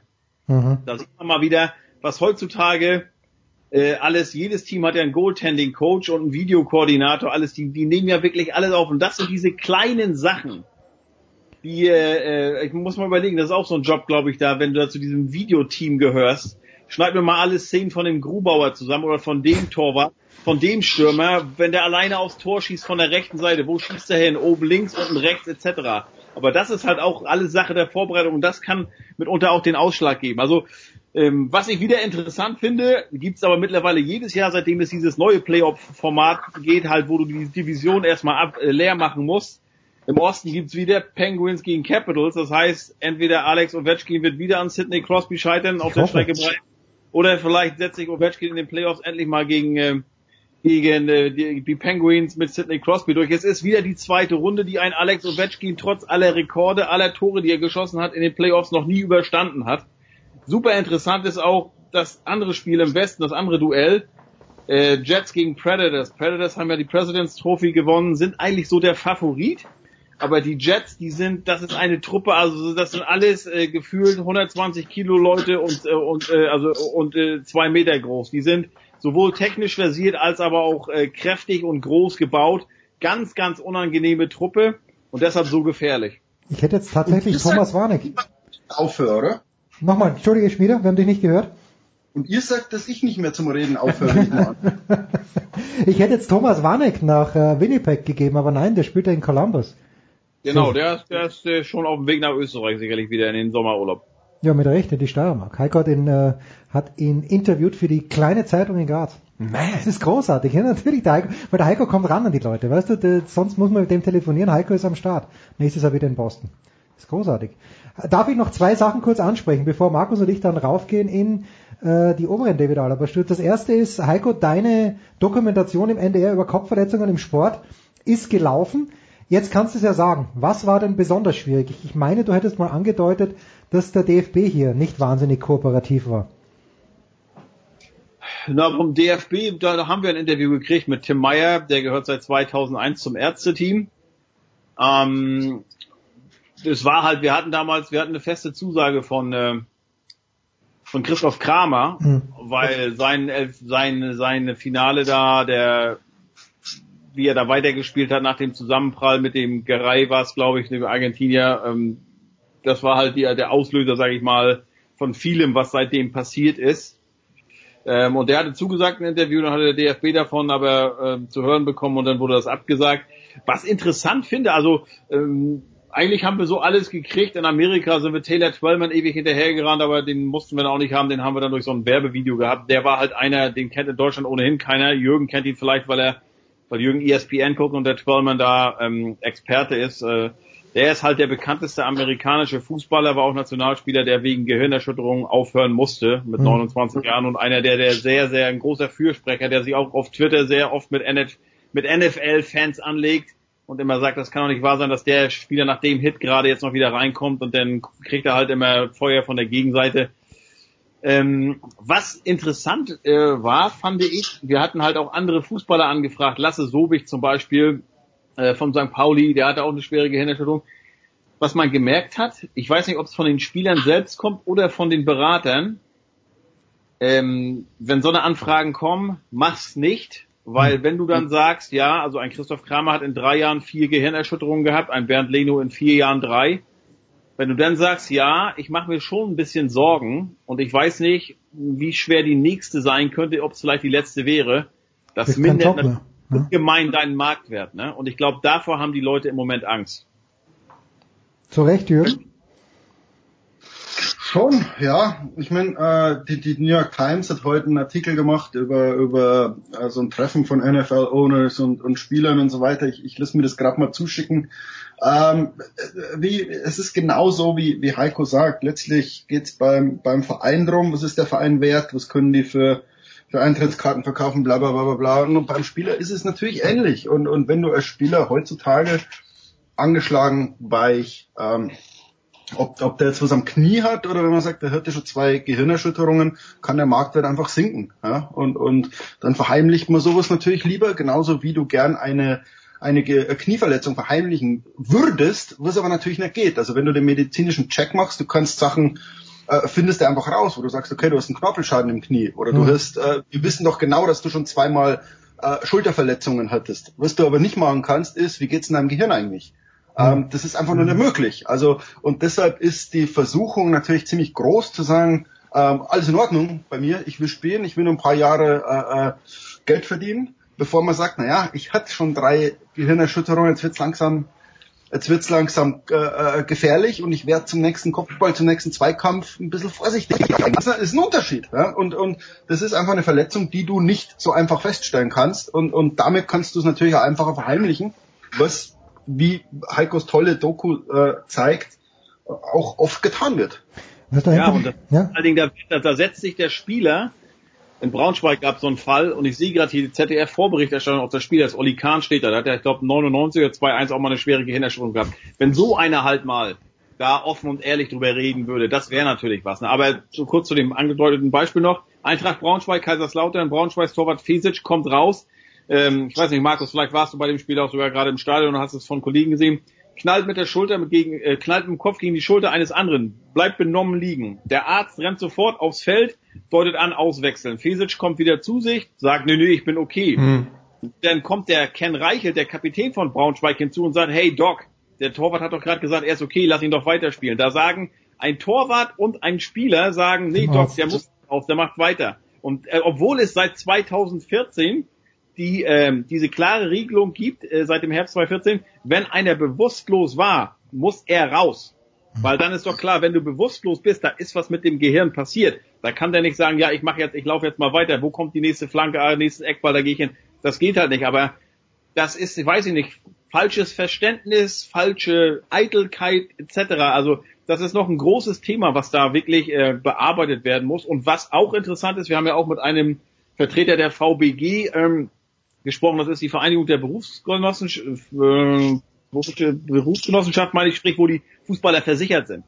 Hm. Und in Amerika, ähm, äh, also sprich, wir haben das ja auch mit der NFL so ein bisschen verglichen und da musste die NFL ja schon zahlen auf groß der, aufgrund der großen äh, ähm, Klagen und Regressansprüche. Sobald hier mal der erste Fall auftritt, wo das als äh, Berufskrankheit anerkannt wird, dass wir sagen, okay, ähm, ne, der hat Demenz äh, etc. oder sogar CTE aufgrund von Kopfbällen, aufgrund, weil er durch die Liga etc. nicht genug aufgeklärt wurde, dann könnten wir aber ein Riesenproblem bekommen und dann könnte auch äh, könnten wir an der Schwelle sein, wo wir sagen, der Fußball könnte sich echt ändern. Ich meine, in Amerika gibt es ja schon so oft, die sagen, nimmt das Tackling raus aus American Football, äh, Football, dann sagen die, ja, aber dann ist es kein American Football mehr. Mittlerweile, nach dem, was ich da jetzt alles gesehen habe, in 50 Jahren werden wir vielleicht sagen, ey, könnt ihr euch mal vorstellen, die haben mal früher geköpft, obwohl die genau wussten, dass da bei einer Flanke, wenn der Ball mit 100 kmh heranrauscht, eine Wucht von 400 Kilo auf die Stirn wirkt. Und nicht nur halt bei Erwachsenen, sondern auch bei 13, 14, 15-Jährigen, bei denen sich das Gehirn halt noch entwickelt. Also ich finde Fußball, ich, im Moment mag es sich noch niemand vorstellen können, Fußball ohne Kopfbälle, aber es ist auch so ein athletisches, ein superschnelles Spiel mit tollen Kombinationen.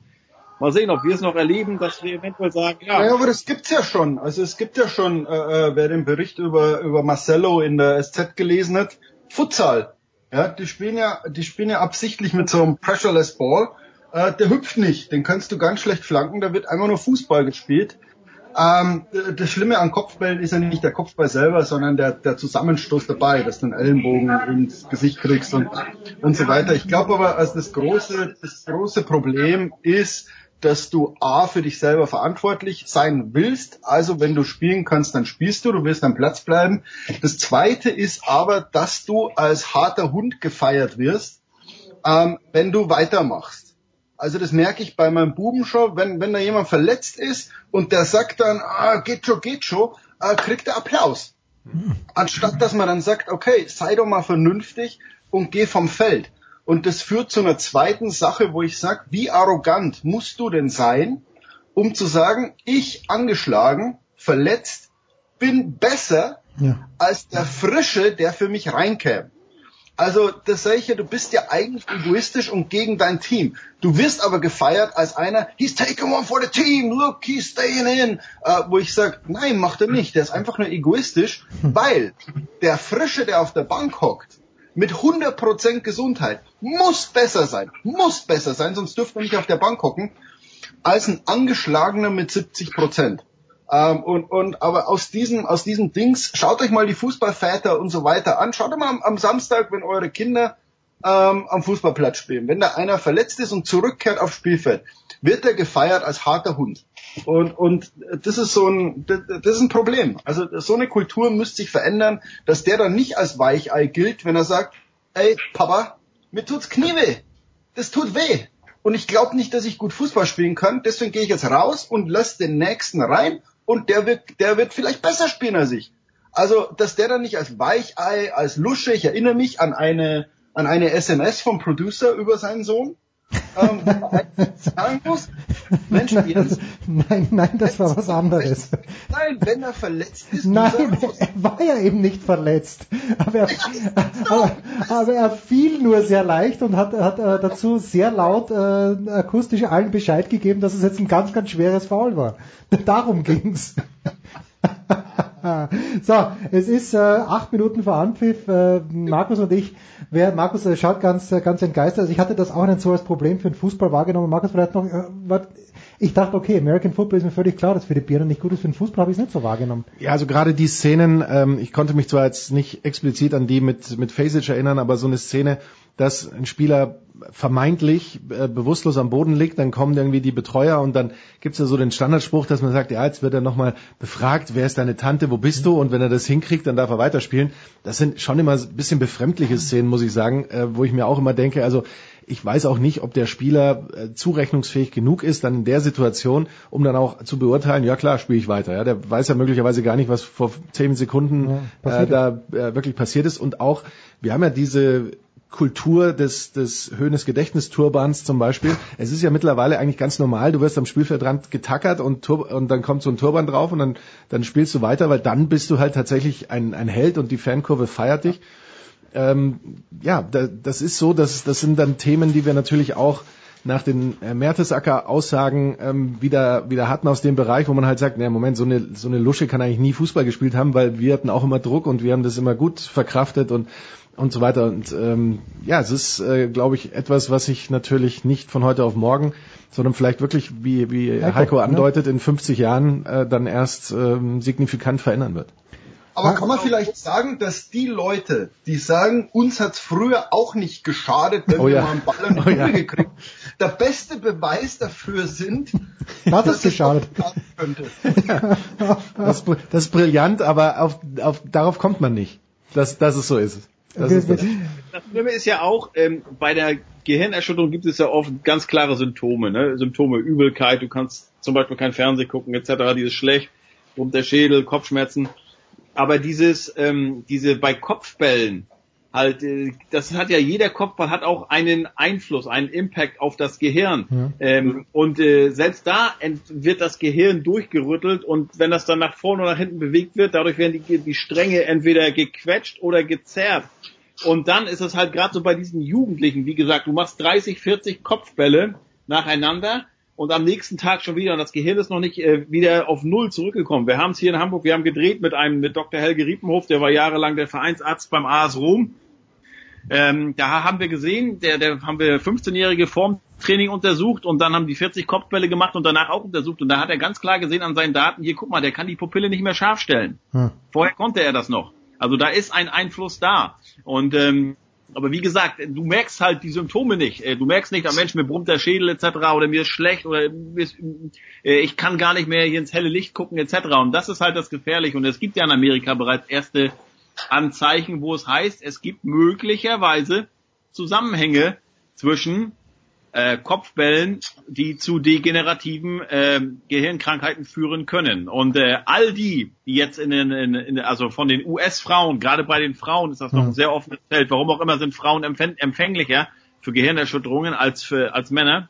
Äh, die äh, mit, mit denen wir da gesprochen haben, äh, die Experten, die haben gesagt, die jetzigen US-Fußballnationalspielerinnen, die da äh, Weltmeisterin wurden, die haben alle jetzt schon unterschrieben, dass ihre Gehirne später mal äh, zur For Forschung äh, zur Verfügung gestellt werden, weil es gibt halt noch noch noch wenige Erkenntnisse und es gibt noch viel zu wenige Erke äh, Erkenntnisse und auch Gehirne oder Sch- Menschen, die das sagen. Ne, die äh, NFL-Profis mittlerweile schießen sich bewusst in die Brust, weil damit sie sagen, komm, äh, das untersuch mal mein Gehirn. Aber beim Fußball ist man da erst noch am Anfang. Aber wie gesagt, es gibt erste Anzeichen, dass möglicherweise es da Zusammenhänge gibt. Aber es ist ja auch fast ein bisschen bezeichnend und eben schade, dass dann so ein Thema und so eine Doku äh, Sonntag spät in den dritten Programm Natürlich. läuft und eben Natürlich. nicht in einem prominenteren Spot eben in der ARD 2145 oder ich weiß das nicht. ist wann, aber ja. immer so. Markus, ich habe auch gesagt, sowas müsstest du entweder, äh, wenn Viertel vor neun Spiel Anpfiff ist hier, ne, Hm. dann sendest du das nach der Tagesschau die halbe Stunde Hm. oder ab, oder aber danach, klar. Aber mittlerweile gibt's ja, mehr als darauf hinweisen können wir nicht, es gibt ja noch die Mediathek. Thek. Der Nachteil bei der Mediathek ist allerdings, dass es halt immer die Online-Version ist. Und das heißt, äh, da hat die ARD aufgrund von Lizenzrechten dürfen die Bilder nicht gezeigt werden aus der ersten und zweiten Liga. Und das sind halt die Bilder, die wir da zeigen, die Szenen, wie Christoph Kramer voll einen vom Yannick Westergaard Hm. äh, gegen- hinkriegt, von, von dem äh, Keter, von dem Leipziger, den Fuß gegens Gesicht, alles. Und die siehst du dann halt nicht, wenn du dir die an, also wenn du es nicht live siehst im Fernsehen, sondern in Anführungsstrichen nur die Online-Version dir anschaust. Ne? Trotzdem, äh, schauen wir uns trotzdem die Online-Version an, weil es ist wichtig. Und das an einem Tag, wo Dr. Hans-Wilhelm Müller-Wohlfahrt, der, der ein Genius ist, machen wir uns nichts vor, das ist ein Genie äh, bei dem, was er tut, aber wie der sich hinstellen kann und sagt, dass äh, Doping im Fußball nichts bringt, da fällt mir nichts mehr ein. Er hat halt vielleicht auch Ja, seine eigene gesagt- Defini Definition von Doping. Ja. Das ist aber auch der Hans-Wilhelm äh, halt, Hans-Wilhelm Müller-Wohlfahrt, der damals zu Christoph Kramer gesagt hat, Junge, du kannst weiterspielen. Damals war, kann er. Schmieder, was gibt's am Wochenende? Äh, morgen ist NFL Draft und, und äh, ich werde den auf der Queen Mary äh, gucken. Ja, wer, wenn nicht du? Äh, ich bin eingeladen von den San Diego Chargers. Herrlich. Also nicht ich bin eingeladen, und der, Die ein Süddeutsche. Arzt, der, der das, nein, nein, ich nicht, ein Arzt, ein befreundeter Arzt, der das Olympiateam der Amerikaner betreut, ähm, hat von den Chargers zwei Karten bekommen und der nimmt mich mit. Ähm, und, und ich finde es spannend, äh, das jetzt mal so zu sehen. Also irgendwie alte, alte Chargers-Legenden werden da sein. Ähm, da wird natürlich dann auch diskutiert, wen, wen werden die nehmen. Äh, Klar, die Chargers sind jetzt nicht das spannendste Team. Es kann spannend werden, äh, wenn die Rivers äh, äh, traden sollten. Mhm. Äh, dann werden da natürlich Tumulte sein. Aber ich glaube, es ist mal ähm, interessant, so ein, so ein Draft jetzt nicht im War Room der Chargers zu sehen, sondern aber doch in so einem, in so einem Kreis, also irgendwie in so einem, so einem inneren Zirkel von Chargers, ähm, ja, Mitarbeitern, Spätzle, Freunden des Vereins, ehemaligen Spielern. Ich finde das ganz interessant, da mal so ein, so ein bisschen, bisschen Fliege an der Wand spielen zu können. Klingt großartig. Heiko, du wirst nicht in Hamburg sein, das weiß ich, weil meine Kinder in Hamburg sind. Wo wirst du sein, Heiko, am Wochenende? Ähm, bei meinen Eltern, ähm, die Ära Olderb in Redelsdorf auf dem Bauernhof, die 1934 begann, als mein Opa dorthin zog, endet. Ach. Meine Eltern ziehen und äh, verlassen nach 34 Jahren, nach 84 Jahren den Bauernhof. Mein Vater, der 1938 dort geboren wurde, in dem Schlafzimmer, wo er heute noch schläft, wird dann am Wochenende woanders schlafen, erstmals in einem anderen Zuhause. Ja, meine Eltern ziehen um und da packe ich, mich- da packe ich mit an. Großartig. Heiko, ich danke dir, Jürgen, ich danke dir, der Einkommen und ich stürmen hoch. Es ist eins vor Anpfiff. Und steht, mit, es steht bestimmt schon 3-0. ja, wahrscheinlich. Ja, kurze Pause, dann geht's weiter.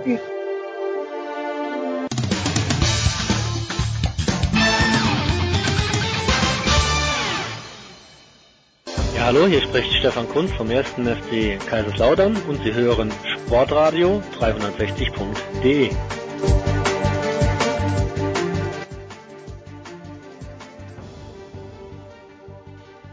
So, mit Heiko und mit äh, Jürgen haben wir schon ein bisschen gesprochen über Eishockey, auch über die NHL. Und natürlich wollen wir mit dem Franz Büchner über Spiel 7 der DEL sprechen. Servus Franz. Hallo. Aber wir müssen natürlich zuerst mal ein ganz kleines bisschen auf äh, ein Duell schauen, das äh, sich jetzt das anheben wird, nämlich zwischen den Pittsburgh Penguins und zwischen den Washington Capitals. Du bist, das weiß man, Sympathisant der Capitals. Fans sind wir alle nicht mehr, Franz, weil wir sind ja der journalistischen Distanz verpflichtet. Warum wird es denn in diesem Jahr aus deiner Sicht endlich, aus meiner Sicht leider für die Capitals hinhauen gegen Pittsburgh? Was wird den Unterschied machen zu den letzten 25 Jahren, wo immer Pittsburgh weitergekommen ist?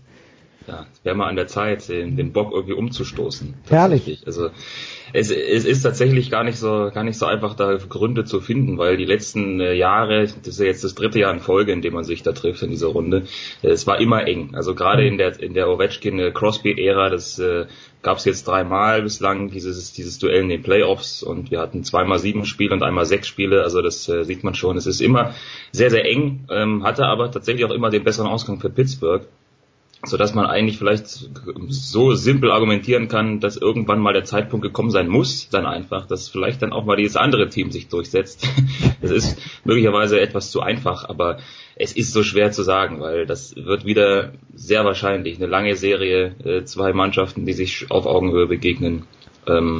Und letztendlich werden es dann vielleicht nicht zwingend die, die ganz großen Namen den Ausschlag geben, sondern sind es dann die, die kleineren Details, sind es die Spieler in den dritten, vierten Reihen, Hm. die dort die Battles gewinnen müssen, die letztendlich dann für die eine oder andere Mannschaft das, äh, ja, den Ausgang zum Positiven wenden. Welche Rolle spielt Tom Kühnhackel im Moment? Ich meine, äh, so, er spielt zwar manchmal, er scoret selten. Äh, hat er sich etabliert bei den, bei den Penguins? Ja, auf jeden Fall. Also Tom Kühnhackel hat eine wichtige Rolle in dem Team. Er spielt in der, der vierten Reihe. Die, die Penguins haben ja quasi drei Reihen, die alle dafür stehen, Tore zu erzielen. Also besonders die ersten beiden. Und die vierte Reihe, in der Tom Kühner gespielt, das ist tatsächlich das komplette Gegenteil. Die sind eben dafür da, ähm, den Gegner vom Tore schießen abzuhalten. Mhm. Und äh, Kühnhacke spielt ja zum Beispiel auch in Unterzahl eine wichtige Rolle. Also er ist tatsächlich der defensive Angreifer, der defensive Stürmer, der die Hauptaufgabe hat, ähm, ja, das eigene Tor zu verteidigen. Großartig. Glaubst du denn, dass äh, wenn wird sich das zeitlich überhaupt ausgehen? Ich überlege gerade, aber wenn denn die Capitals wieder ausschauen würden, dass sich der Ovechkin in den Flieger setzt und, äh, und zur Weltmeisterschaft fliegt, oder ist das eher ausgeschlossen?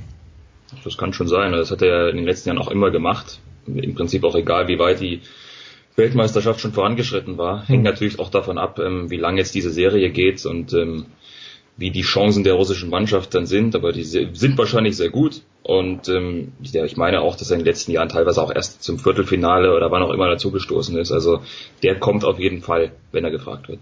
So eine, eines noch zu NHL. Wir haben vorhin mit, mit Heiko und mit Jürgen ganz kurz angesprochen, die Serie zwischen Las Vegas und zwischen San Jose. Die haben beide in vier Spielen gewonnen.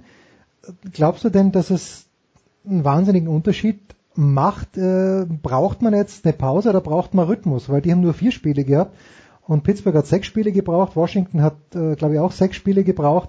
Also was, was hältst du hier von der Pause? Braucht man die oder braucht man die nimmer in diesem Stadion? Hm. Äh, das ist, man, das gibt ja tatsächlich so und solche Ansichten. Ich glaube tatsächlich, dass so eine Pause, na gut, einerseits ist die nicht schlecht, wenn der, der ein oder andere da vielleicht seine Wehwehchen auskurieren kann in der Zeit, aber es durchbricht schon den Rhythmus. Das, das, das merkt man. Das merkt man mhm. auch, hat man auch hierzulande gemerkt. Gerade der Start in eine Serie, da hat man schon den Eindruck, dass die Teams, die ja quasi noch im Schwung sind, durchaus zu Beginn so einer Serie einen gewissen Vorteil haben. Nun sind denn nur hier beide Teams schon länger fertig. Von daher ist es dann auch wieder egal, weil beide haben jetzt zwei Wochen hier gedreht quasi. Ja. Äh, Gut, das, die können natürlich nicht eher anfangen, dazu muss jetzt erstmal die erste Playoff-Runde zu Ende gehen. Aber mein Gott, ja, es ist äh, mal gespannt, wie, wie dann überhaupt äh, die ersten ein, zwei Spiele sich so, sich so laufen oder verhalten werden, wenn, wenn du halt wirklich so viel Pause bekommst. Das bist du ja auch gar nicht gewohnt, da drüben so viel Pause zu haben, plötzlich in der Saison.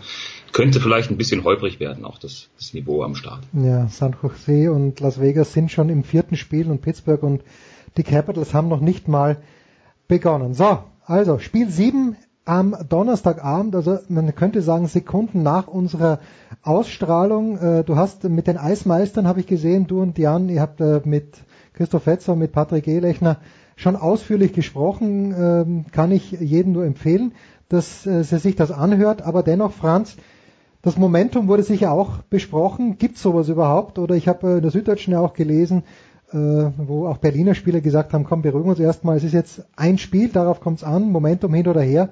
Was glaubst du, gibt es ein Momentum? Na, erstmal ist tatsächlich dieses Wort ziemlich verpönt, habe ich gelernt. Okay, okay, in, so, gerade in der Berichterstattung hier in, bei einigen Kollegen und ja, ob man das nur Momentum nennt oder Schwung oder was auch immer. Also ich glaube schon, dass das äh, durchaus ein entscheidender Faktor sein kann, gerade weil man ja auch sieht, wie sich so eine Serie entwickelt. Und letztendlich ist es zwar jetzt dieses eine Spiel, das darüber entscheidet, wer Meister wird, aber so ist es eigentlich ja nicht, denn wir haben ja schon sechs Spiele erlebt und die haben ja schon einen gewissen Einfluss jetzt auch mhm. auf dieses siebte Spiel. Und ähm, wie sich die Serie jetzt so entwickelt hat, gerade in die letzten zwei Spiele, äh, spricht das dann doch vom, vom Trend her in Richtung Berlin, logischerweise, weil die die letzten zwei Spiele gewonnen haben, weil die da frischer gewirkt haben in den Partien, weil die auch die bessere Mannschaft waren in diesen beiden Spielen. Also ja, nennen wir es Momentum, nennen wir es Schwung, was auch immer. Das hat für mich schon einen gewissen Faktor. Und wenn man den transportiert bekommt, so wie die Eisbären das auch von Spiel 5 zu Spiel 6 geschafft haben, dann äh, kann das ein Vorteil sein für die Eisbären. Hilf mir mal ein bisschen, der Jan. Und du, ihr habt mir ja letzte Woche erklärt, dass, dass man gegen die Münchner, dass, dass die ein ganz besonderes System spielen. Und da haben wir nach Spiel 1, glaube ich, gesprochen, dass den Berlinern es nicht gelungen ist, sich an dieses System zu adaptieren. Irgendjemand lässt sich zurückfällen, sind es die Verteidiger, sind es die Angreifer, ich habe schon wieder vergessen, aber haben die Berliner genau das in Spiel 5 und 6 dann besser gemacht? Das haben sie auf jeden Fall besser gemacht. Vor allen Dingen haben sie es eben auch äh, geschafft, einen guten Start hinzulegen in, in die Spiele. Was auf jeden Fall wichtig ist gegen München, dass du halt äh, von vorne spielst, dass du keinem Rückstand hinterherlaufen musst, denn ähm, dann wird es wahrscheinlich eher nicht funktionieren. Und mit einer Führung, und das äh, haben sie dann auch im Vergleich zu Spiel 4, wo sie auch vorne lagen und am Ende verloren haben, das haben sie auch besser hinbekommen in Spiel 5 und 6. Und es ist schon irgendwie erstaunlich. Man, man merkt irgendwie aktuell, oder es wirkt zumindest so, dass, dass München mit dieser, mit dieser Gegenwehr, wieso wie sie sich jetzt darstellen, auch mit der Länge der Serie, Mhm. dass die das nicht gewohnt sind aus den letzten zweieinhalb Jahren tatsächlich, denn da ist ja keine Serie über fünf Spiele hinausgegangen. Und jetzt äh, kriegen sie richtig Feuer und ähm, der ein oder andere, gerade auch, muss man sagen, von den Jungs, die Olympia gespielt haben, oder die halt schon etwas, ein etwas fortgeschrittenes Sportleralter haben, die wirken bei weitem nicht mehr so spritzig wie noch zum Start der Serie. Und auch davon profitiert Berlin, denn die haben ihre besten Spieler alle einen Zicken jünger, die sind alle so im, wie man so schön sagt, so im besten Sportleralter, Mitte, Mhm. Ende 20. Und ähm, ja, irgendwie wirken die körperlich und auch geistig momentan einfach frischer auf dem Eis. Ja, aber betrifft das dann auch die, die deutsche Nationalmannschaft? Also wer- werden dann wen- weniger Münchner eingeladen? Ja, das ist eine gute Frage. Das wird, wird man mal sehen, wer da kommt und ja, also es stehen natürlich viele Kandidaten zur Auswahl, denn klar, München hatte ja eh schon sehr, sehr viele auch mit dabei bei Olympia und die sind natürlich auch wieder alle Kandidaten für eine Weltmeisterschaft. Jetzt müssen wir mal schauen. Das ist natürlich eine sehr lange Saison jetzt gewesen, die jetzt quasi, ja, das die Maximallänge erreicht hinten raus. Das ist WM ab 4. Mai. Das ist in einer Woche quasi. Ähm, das ist natürlich auch relativ wenig Vorbereitungszeit und wenig Pause dann auch für die, weil, wie gesagt, äh, der eine oder andere bräuchte dann vielleicht doch mal ein paar Tage zum Durchschnaufen. Da bin ich auch mal gespannt, wie viele tatsächlich denn dann kommen werden. Wo, äh, was treibt die deutsche Nationalmannschaft? Ja, na, erstmal äh, eine Frage vielleicht noch dazu. Die, die, die Diskrepanz zwischen den beiden Hallen könnte ja nicht größer sein. Also zwischen dieser sehr traurigen Olympiahalle in München, wo äh, Red Bull schon eigentlich viel draus gemacht hat oder zumindest das Beste draus gemacht hat, geht halt nicht anders, bis die neue Halle kommt und dieser fantastischen Halle in Berlin. Aber ich sage, Franz, die Stimmung in München ist trotzdem ausgezeichnet. Es ist trotzdem ein echt schöner Heimvorteil. Auch im Finale. Ja oder ja? Also die Stimmung, ich war ja in Spiel 5 auch unten am Eis und habe das quasi so zum ersten Mal wirklich wahrnehmen können ohne Kopfhörer, Mhm. weil die schon einiges wegschlucken da oben. Ja. Ähm, es war wirklich, war wirklich gut, es war laut. Ähm, und ja, die Stimmung war wirklich ersta- erstaunlich gut. Nicht ganz so, ich muss man, muss, muss man sagen, nicht ganz so wie in Berlin, Ja. was schwierig ist, natürlich, weil du sagst es ja auch, die Halle ist ein bisschen kleiner und das, das Publikum ist vielleicht auch ja, etwas zu sehr verwöhnt aus den letzten Jahren, aber ähm, wenn die nochmal richtig Gas geben, dann kann das äh, durchaus die eigene Mannschaft auch beflügeln. Ja. Wo steht die deutsche Nationalmannschaft im Moment? Äh, du sagst es ja, in einer Woche geht's los. Ähm, hat äh, Marco Sturm jetzt schon alle da, die er haben möchte, oder auf wen hofft er denn noch? Hm, naja, jetzt ist die entscheidende Phase, die finale Phase der Vorbereitung eingeläutet. Jetzt gab es ja am Mittwoch das Testspiel gegen Dänemark, was man knapp verloren hat. Jetzt gibt's noch eins gegen Südkorea. Den Grubauer braucht er nicht, entschuldige, dass ich dich unter, unterbreche, aber den Grubauer, den wird er nicht brauchen, oder? Im Tor ist Deutschland gut aufgestellt.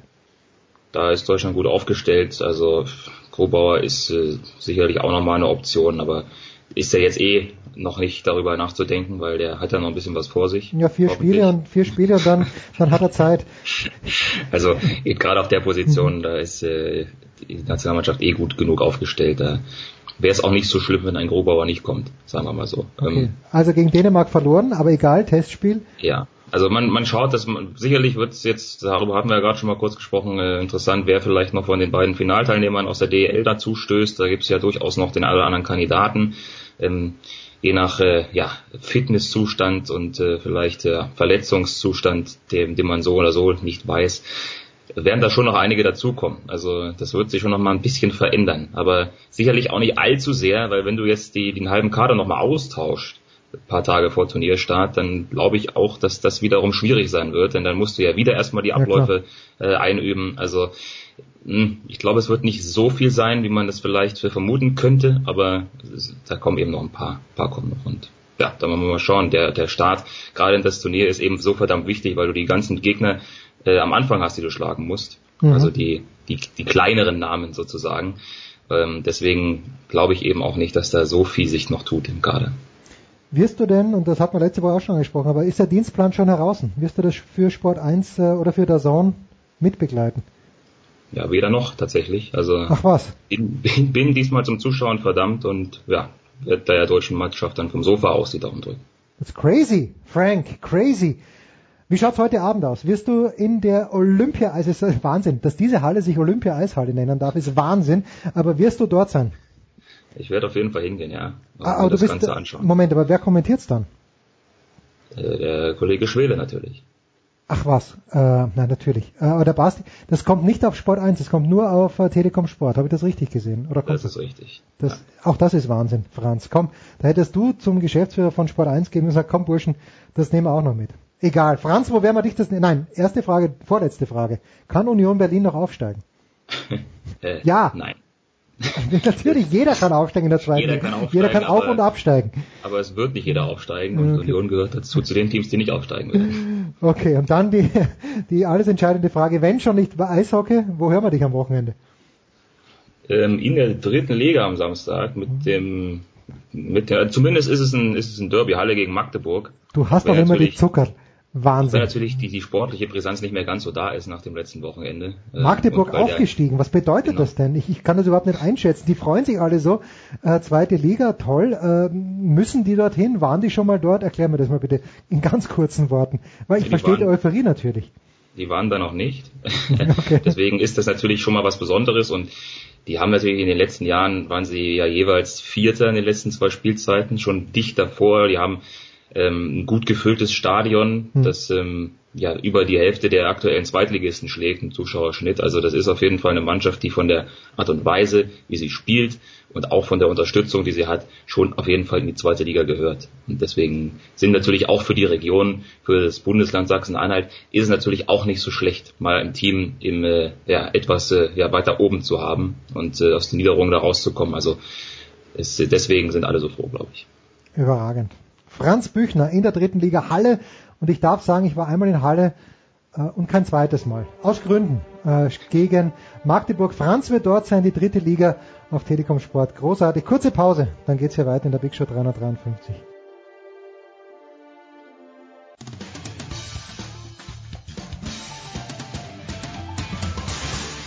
Oui, bonjour, c'est Henri Lecomte. Vous, vous écoutez la radio 360.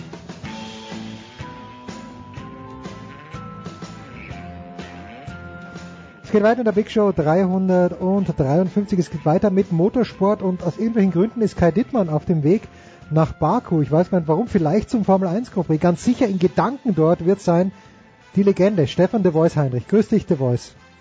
Einen schönen guten Tag. Pirelli legt andere Reifen auf, Stefan, lese ich im Internet. Dieses verrückte Internet, was das alles weiß. Und zwar super softe Reifen. Die trauen sich was oder nicht. Wa- wa- wa- Was ist da die große Neuigkeit? Ich verstehe es noch nicht ganz. Ähm, also im Internet in der Tat gibt es wahnsinnig viel Information. Die Frage ist immer, was die für einen substanziellen Nährwert haben. Ja, genau. Und deswegen gibt es ja dich und dein Sportradio 360, um das auch immer ein bisschen einzuordnen. Also du hast völlig richtig gelesen, es gibt andere Reifen in Baku, in Aserbaidschan, beim äh, anstehenden Formel 1 Rennen kommendes Wochenende als in den Jahren zuvor. Hängt damit zusammen, dass es einen neuen Termin gibt. Am äh, Kaspischen Meer ist man jetzt also etwas früher dran. Im letzten Jahr waren wir im Sommer. Da war es sehr, sehr warm und sehr, sehr heiß. Und äh, in diesem Jahr ist man zwei Monate früher dran, jetzt eben im April. Das hängt mit dem äh, Gesamtkalender zusammen. Da war kein anderer Termin zu finden. Und ich glaube aber tatsächlich, dass die meisten Teams ganz froh sind, dass man jetzt früher nach Aserbaidschan fährt und dort antritt. Es ist eine sehr eigene Rennstrecke, die hier seit drei Jahren befahren wird, in diesem Ölstaat, ähm, die ein bisschen was tun wollen, weil sie mitbekommen haben, dass dort tatsächlich auch die Ressourcen, die Ölressourcen, wir haben ja ähnliches auch im äh, Nahen und Mittleren Osten, nur noch endlich sind. Und da wollen die was tun, um eben Aserbaidschan auf Dauer bekannter zu machen, unter anderem auch für Touristen. Und da hilft natürlich ein Formel 1 Grand Prix ungemein. In den letzten Jahren haben die Anzahl der Zuschauer vor Ort in Baku, der Hauptstadt Aserbaidschans, die aus dem Ausland kamen, dramatisch zugenommen. Das scheint also zu funktionieren. Es ist eine sehr eigene Rennstrecke mit unter anderem der längsten Geraden, also längste Vollgaspassage im gesamten Jahr in der Formel 1. Bedeutet aber natürlich auch, die Motoren sind gefordert und der Verbrauch ist sehr hoch. Und es ist eine historische Altstadt, in der es dann andererseits neben den Höchstgeschwindigkeiten auf der langen Geraden auch unheimlich eng zugeht. An einer Stelle ist die Strecke, glaube ich, nur 8,5 Meter breit. Ähm, und da braucht es dann wiederum Abtrieb. Also für die Teams ist es auch ganz wichtig, in den freien Trainingssitzungen dann ab Freitag schon früh mit den Autos drau draußen zu sein, um einfach jetzt bei den etwas anderen, etwas niedrigeren Temperaturen viel Kilometer und viel Erfahrung zu sammeln. Eben, ich erinnere mich hier dran, dieser, dieser provozierte Crash vom Vettel, der war doch nicht so, so früh in der Saison im letzten Jahr. Und das äh, klärt natürlich alles auf, dass, dass du sagst, der, der Termin ist früher geworden. Natürlich. Das war im letzten Jahr, das war irgendwann im Sommer, wo der Vettel dem da ein bisschen reinbumst, dem Hamilton, und deswegen ja. erinnere ich mich erst so spät dran.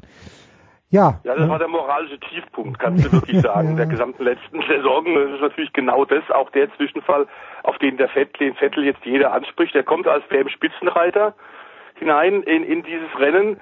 Ähm, hätte ja auch den letzten Grand Prix vor 14 Tagen in China gewinnen können. Ja, ähm, wirklich? Bei den neuen Temperaturen ist es so ein bisschen, und bei den neuen Reifen, die du erwähnt hast, die Pirelli mitgebracht hat, zur Auswahl für die Teams, äh, wird ein bisschen drauf ankommen, dass man ein wirklich gut funktionierendes Auto hat, was auch bei relativ breiten Bedingungen, soll heißen also bei schwankenden Bedingungen ganz gut ist.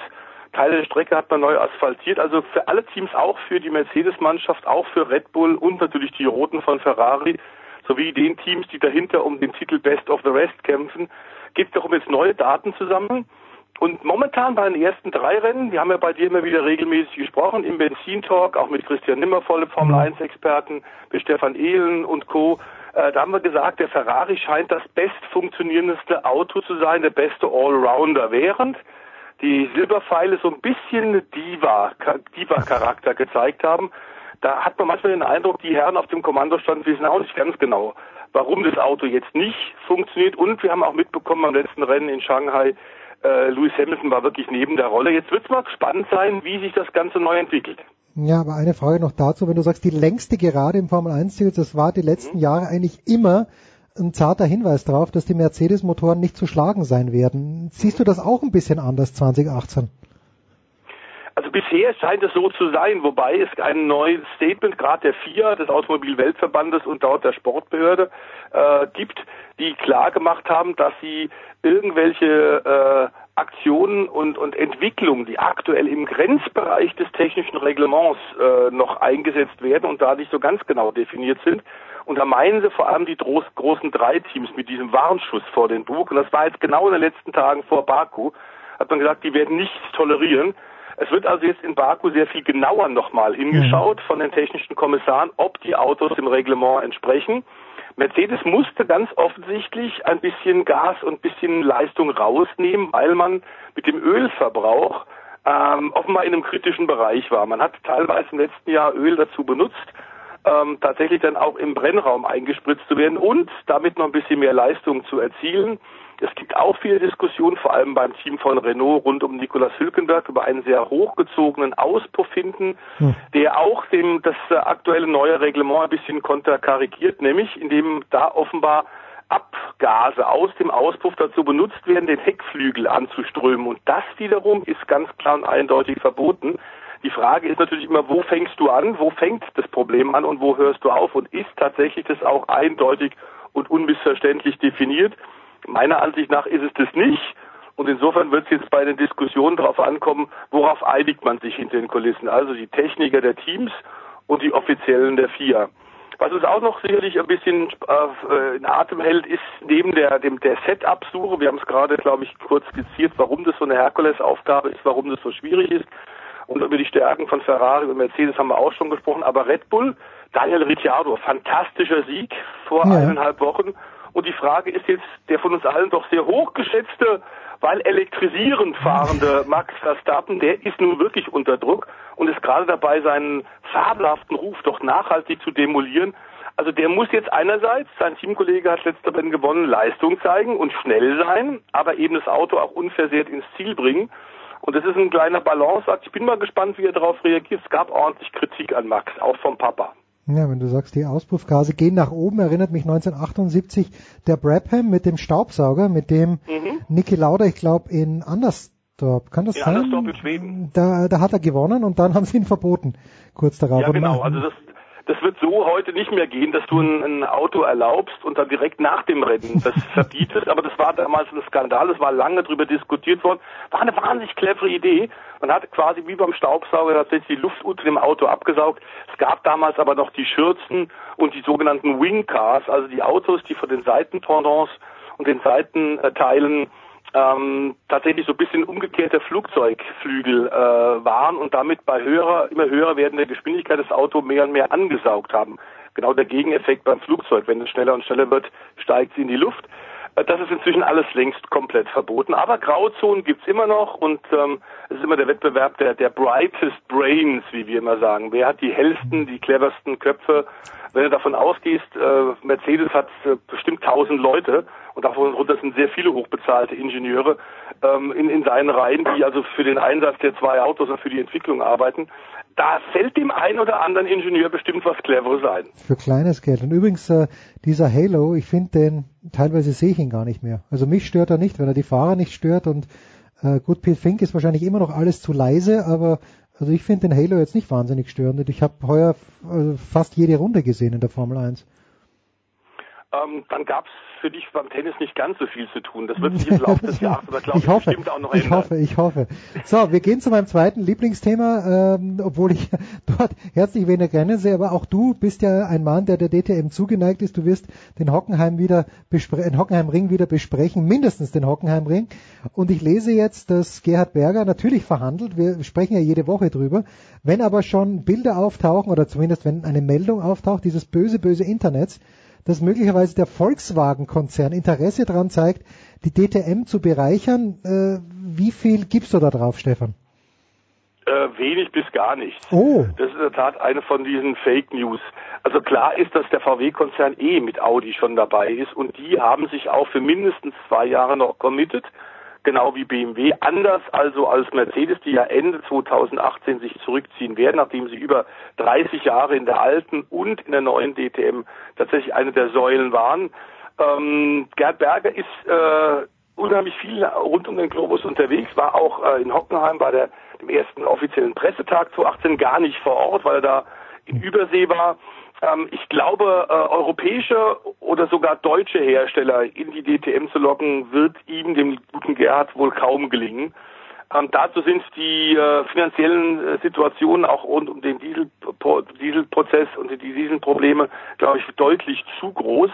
Ähm, Asien, und da ist er ja schon dran. Wir erinnern uns das äh, Ende des vergangenen Jahres beim Saisonfinale im Oktober in Hockenheim.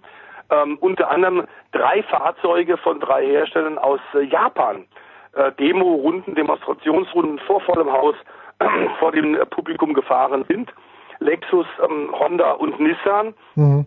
Und das scheint mir doch sehr viel wahrscheinlicher zu sein. Wir haben bei dir ja zusammen unter anderem mit dem DTM-Experten, mit Stefan Ehlen auch schon drüber gesprochen.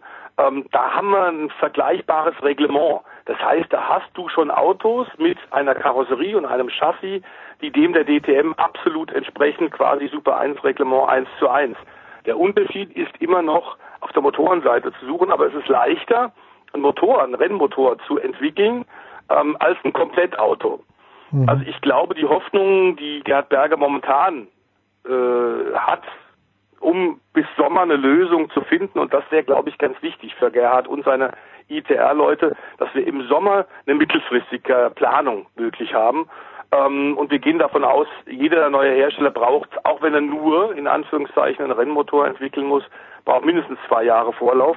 Also der Sommer ist so ein bisschen der Kasus Knacktus. Da bräuchten wir die Entscheidung, ob irgendein Hersteller ein grünes Licht gibt für ein DTM-Engagement. Ähm, und da ist er, glaube ich, bei den Japanern am besten aufgehoben. Da sind die Chancen am wahrscheinlichsten. Ja, macht ja auch Sinn, wenn nur unter Anführungszeichen der Motor dazukommen soll. Stefan, was wird's denn für dich an diesem Wochenende geben? Du wirst natürlich die Formel 1 anschauen. Ich kann mir vorstellen, äh, du hast deine Fühler wieder überall ausgestreckt. Allerdings, du warst schon lange nicht mehr in Australien. Ja, das hängt auch damit zusammen, dass ich die australische V8 tatsächlich in diesem Jahr live kommentiere. Ähm, live und die meisten Rennen also tatsächlich aktuell. Am kommenden Wochenende ist das nächste Rennen.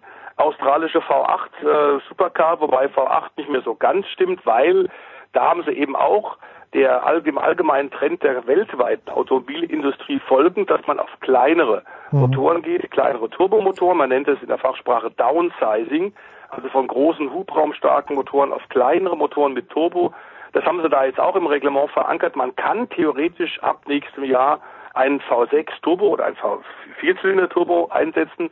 Aber Holden, also die Tochter in Australien von General Motors, damit in Deutschland würde man sagen Opel, der Opel Mutterkonzern, hat tatsächlich jetzt auch die Arbeiten an einem äh, Sechszylinder Turbomotor eingestellt, weil man mitbekommen hat, dass die V8 Motoren immer noch A brachial klingen und B unkaputtbar sind. Also du kriegst einen V8 Motor, vor allem wenn er vom Reglement ein bisschen gedrosselt ist von der Drehzeit, du kriegst ihn eigentlich nicht kaputt. Und von den Kosten her macht ein Einsatz von so einem Aggregat wirklich Sinn. Äh, sogar Pete Fink würde sagen, ja, der klingt ja nach was. Und wenn der Pete das sagt, dann glauben wir ihm das. Sehr schön. Wir ja. freuen uns auf ein bewegtes, bewegendes Motorsportwochenende. Stefan, der Voice Heinrich, schauen wir mal nächste Woche, ob unsere beiden Formel 1 Experten Stefan Edel und Christian Nimmervoll auch ein paar Minütchen wieder Zeit für uns haben. Ich bedanke mich jedenfalls bei dir, The Voice. Wir machen eine kurze Pause, dann geht's weiter in der Big Show 353.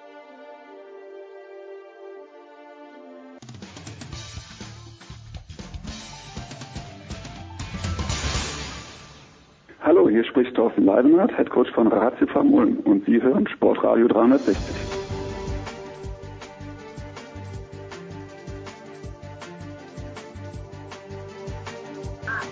Big Show 353, Sportradio 360. Später aber doch schalten wir an den Flughafen und nach Wolfsburg. Müsste allerdings ganz leise sprechen, denn André Vogt hat seine Tochter auf der Brust. Grüß dich, Dre. Mahlzeit, Jens. Und äh, Sepp Dumitro ist am Flughafen. Sepp, wo geht's hin? Nach München zum äh, Celtics Backspiel. Celtics Backspiel, dazu kommen wir gleich. Äh, heute in der Nacht von Mittwoch auf Donnerstag. Äh, Lance Stevenson, wir haben ganz kurz mit Schmieder darüber gesprochen. Ich weiß nicht, ob er wieder genervt hat, Dre, aber jedenfalls hat der Meister selbst, nämlich LeBron James, hat sich gedacht, Burschen, quält's mir nicht, das macht dann gleich ich selbst. Ist es mittlerweile nur LeBron gegen die Pacers? Von wem hat er überhaupt Unterstützung, der gute Mann?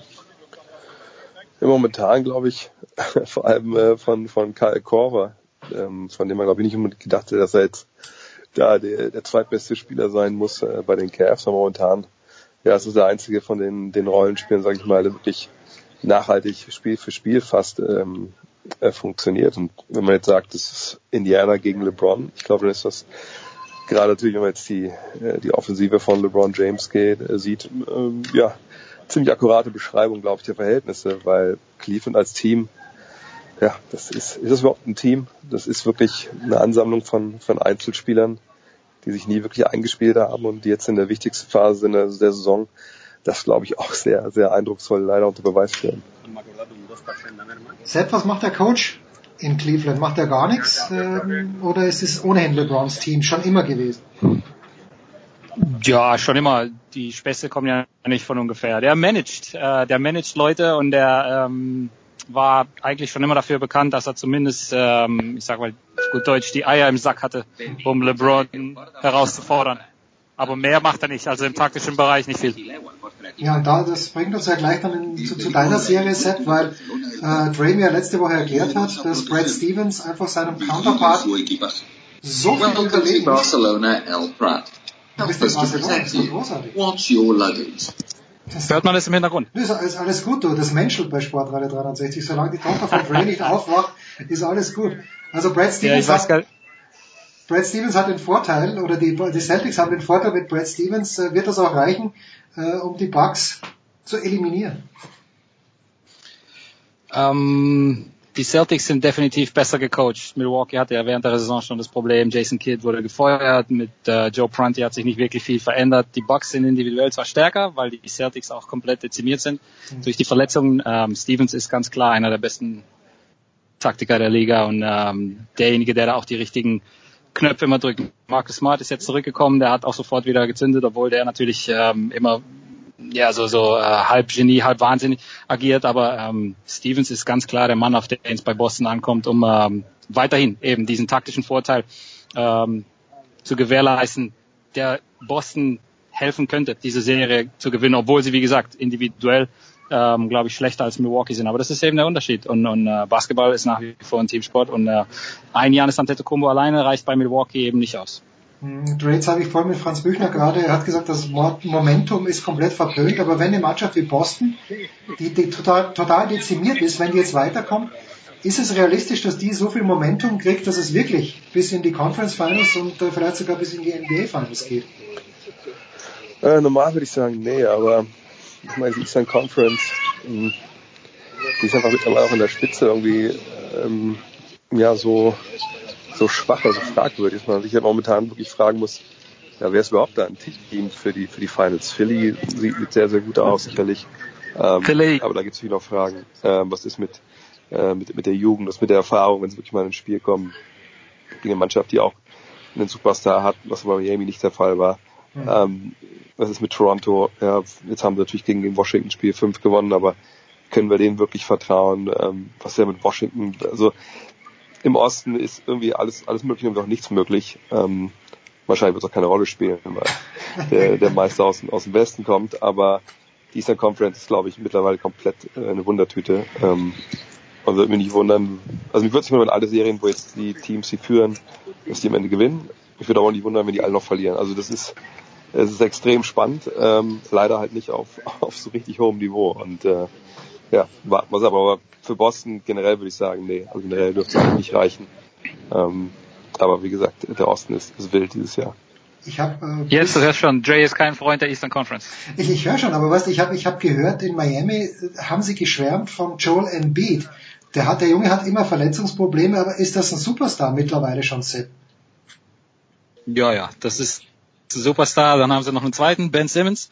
Und ähm, die erinnern so ein bisschen an äh, Shaquille O'Neal und Penny Hardaway in ihren Anfangstagen bei Orlando, als sie dann im NBA-Finale gelandet sind und zwar von Houston vermöbelt wurden, aber ähm, Philly hat, hat den gleichen, äh, den gleichen Vibe so ein bisschen. Die spielen unbekümmert, die haben äh, Veteranen im Kader, die wissen, was sie tun und Embiid und Simmons sind äh, legit, würde ich mich sagen. Also die Jungs, die, die liefern auf absolut Top-Niveau ab. Und äh, ich habe vorhin nur aus halbem Spaß gesagt, Philly ist momentan, so wie sie sich präsentiert haben, 32 als 39 Partien gewonnen. Der, der Favorit in der Eastern Conference, weil sie konstant starke Leistung abrufen. Also ich, ich bin nicht sicher, ob ich in der Serie gegen Toronto oder gegen Boston oder gegen Cleveland nicht äh, von vornherein jetzt auf Philadelphia tippen würde. Trade, dann hat also Sam Presti alles richtig gemacht. Er persönlich hat nichts mehr davon, aber dieses äh, Tanking-System für ein paar Jahre ist nicht das schlechteste. Wahrscheinlich meinst du Sam Hinkie. Ah, Sam aber, Hinkie, ja, äh, Sam, ich dachte, jetzt kenne ich. Sam Presti war nach Oklahoma City, oder? Genau. Das genau. Ah, ähm, ja, ich meine, dass, dass sie ähm, durch ihre Strategie da einfach zwei unglaublich ähm, ja, wichtige Spieler gedraftet haben. Dazu noch Darius Saric zum Beispiel, dass sie Spieler ausgebildet haben, die sie jetzt in der Rotation, in der Rotation wichtige ähm, Jobs ausfüllen mit ähm, Covington, McConnell. Das, ja, das, das wussten wir ja. Das, ist ja auch nicht, nicht abrede zu stellen, ähm, dass der Weg über die, die Niederung der Liga über Jahre zum Erfolg führen kann, weil es halt System ist in der NBA oder generell im US-Sport, äh, auch bei anderen Sport natürlich nicht, nicht so krass ausgeprägt, weil der Einzelne nicht so, nicht so wichtig ist. Also dass man halt, sagt, ein paar Jahre im Keller einfach dann durch typisches Glück auch ähm, dann die Superstars äh, ziehen kann, eben in dem Fall Embiid und Simmons, Hm.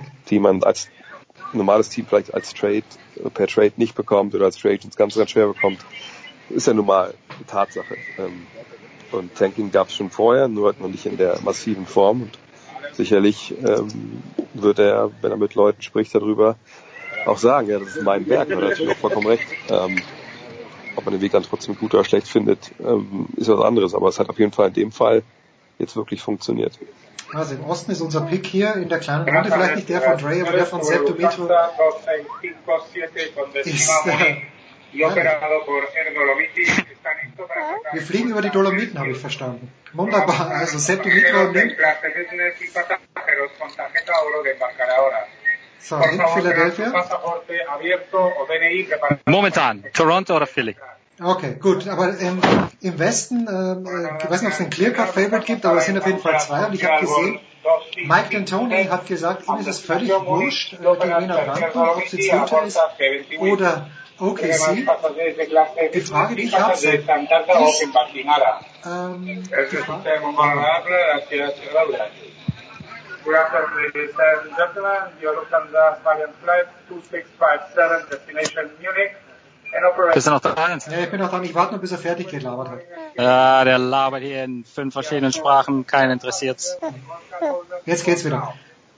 Mike D'Antoni ist ein super Coach. Ähm, der hat in LA und in New York einfach ähm, keine Möglichkeiten gehabt, seinen Spielstil, sein Verständnis von Basketball umzusetzen. Da hat es personell einfach an vielem gemangelt. Und ähm, auch innerhalb der Franchise war da im Front Office einfach zu viel Lärm. Also das waren zwei Situationen, die seinem Ruf zwar geschadet haben, aber ich glaube, alle, die Basketball ähm, kennen, die Basketball schätzen, alle, die sich auch historisch mit dem Sport auseinandersetzen, die wissen um Mike D'Antonis Verdienst und äh, seinem ganz klaren Einfluss als Mitbegründer des modernen Spiels. Aber warum hat das nicht funktioniert in Los Angeles? Dre, haben da zu viele Leute mit reingelabert, in New York sowieso? Ach, ich meine, Los Angeles kam ja äh, nach Saisonbeginn erst, äh, als glaube ich damals von sieben Spiele dann Mike Brown gefeuert hatte. Mhm. Ähm, und da konnte sein System natürlich von Anfang an nicht, nicht den Leuten so, so nahe bringen, wie es halt hätte müssen, damit es funktioniert. Er hat natürlich damals Dwight Howard und Paul Gasol gehabt. Nicht gerade zwei Jungs, die man äh, mit dir und Tony Basketball halt ähm, so Verbindung gebracht hätte. Ja. ja, das natürlich auch. Und ähm, New York damals, ich glaube, Carmelo Anthony war, war wahrscheinlich nicht nur am Ende, sondern auch am Anfang nicht wirklich ein Fan davon, dass was Dean Tony da halt äh, am Start ist und ähm, da hat sein Ruf gelitten, aber ich glaube, er ist einfach auch ein Trainer, der wirklich, ähm, so wie es Bill Pascal mal gesagt hat, ja, wenn du Coach bist, willst du halt äh, auch vielleicht die, die Zutaten einkaufen, mit denen du das Essen dann kochst.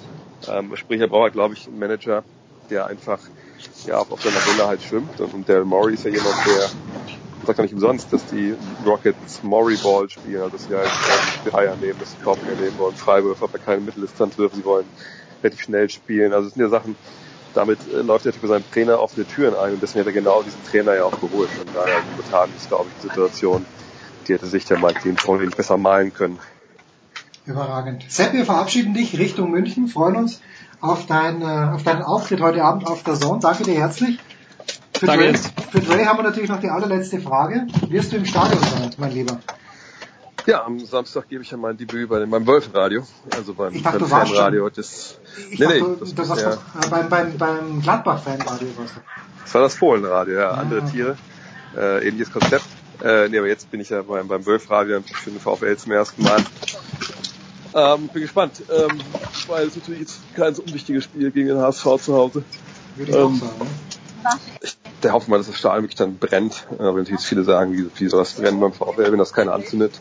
Ähm, aber nee, ich, ich denke, da wird es richtig, richtig abgehen. Ich glaube, dass das sicherlich ein interessantes Spiel werden wird. Und ich freue mich total, also weil äh, bei der Saison gibt es mal den Gag, dass ich als also Roboter da sitze und ganz selten Emotionen rauslasse. Äh, aber genau das Gegenteil dürfte natürlich am Samstag passieren, wenn der VfL da ein Tor schießt oder eins bekommt. Von daher, ähm, ja, wer das, wer sich das anhören möchte, ansonsten nichts vor, am Samstag um 15.30 Uhr äh, auf vfl-wolfsburg.de oder in der VfL-App kann man sich das anhören. Great. Während Sepp gerade gestürzt ist über einen Koffer oder über ein vor ihm liegendes Kind, man weiß es nicht, haben wir diesen Hinweis wahrgenommen. vfl-wolfsburg.de, André Vogt am Samstag. Und ich habe tatsächlich vergessen, dass Bruno Labbadia immer noch Coach in Wolfsburg ist. Irgendwie ist das an mir vorübergegangen. Wer weiß, wie lange noch bis nach der Saison. Dre, ich danke dir herzlich, danke Sepp.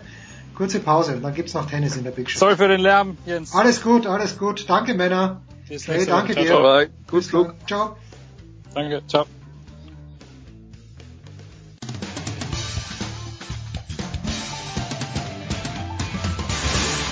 Hallo, hier ist Donald Lutz von den Cincinnati Reds. Ihr hört Sportradio 360.de, den Home Run für Sporttalk im Internet.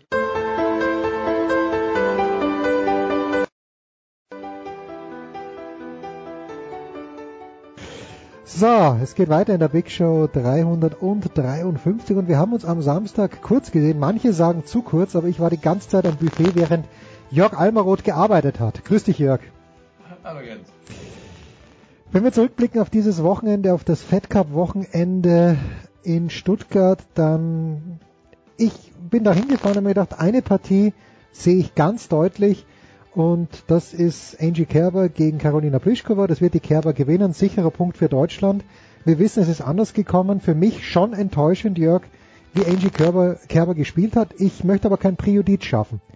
Deine Einschätzung? Ja, es geht aber kein Weg dran vorbei, dass es äh, aus Sicht eben wirklich, also wenn man sich wirklich nur auf Kerber jetzt konzentrieren will, äh, äh, ist das einfach zu wenig gewesen.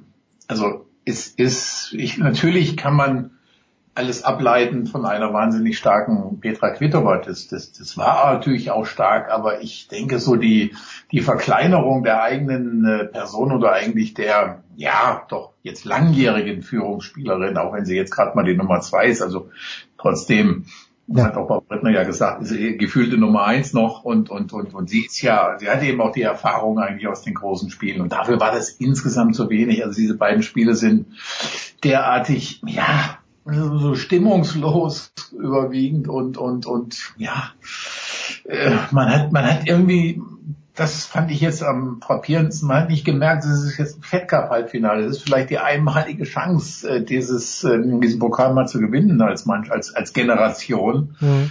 Und dafür war es einfach zu wenig. Und am Samstag kam eben hinzu, dass weder Gerber noch Julia Görges äh, die Zuschauer in irgendeiner Art und Weise mitnehmen konnten. Das war dann, man hat gesehen, dass es ging am, am, am Sonntag, äh, als Görges eben auch sofort aggressiv daraus kam und und gezeigt hat, ja, ich will jetzt irgendwas. Und das hat man eben komplett vermisst an dem Samstag. Das war einfach, das hat nicht, keineswegs nicht nur, also nicht nur mit äh, Petra Kvitova zu tun gehabt. Ja, ich, ich konnte dem Argument nicht hundertprozentig folgen, dass Kerber gesagt hat, das war ihr erstes Spiel auf Sand. Also das ja. gleiche, gleiche gilt ja auch für Karolina Pliskova, die auf Sand ja überhaupt nicht zu Hause ist, weil sie sich leider grotten, was heißt leider, aus deutscher Sicht wäre es ja gut gewesen und das hat man gegen, gegen Görges dann auch gesehen, grottenschlecht bewegt. Also das Argument, das äh, kann ich nicht nachvollziehen. Nee, das ist nicht nachzuvollziehen. Das ist ja ein, eigentlich das übliche Deutschlandsargument, dass man sagt, wenn da zwei auf dem Platz stehen, dann sind wir beide die gleichen Bedingungen. Gut, in dem Fall eben auch noch beide starten in die Sandplatz, also alle starten in die Sandplatzsaison. Ja, klar, die Spielerinnen, die in Charleston gespielt haben, aber wie gesagt, äh, ich glaube, äh, zumindest was die Geschwindigkeit angeht, Julia Görges ja äh, am zweiten Tag dann eigentlich gesagt, ist ja ist ein Hartplatz mit ein bisschen Sand drauf, der ist ja. relativ schnell, ganz entgegen meiner Wahrnehmung, um ehrlich zu sein, äh, am Anfang. Und äh, also insofern äh, ja, also dieses, dieses Argument, das, das hat natürlich nicht gezogen und, und insgesamt ist das natürlich eine viel größer verpasste Chance als die vor äh, ja, dreieinhalb Jahren in der zum Abschluss, Im Finale dann, ja.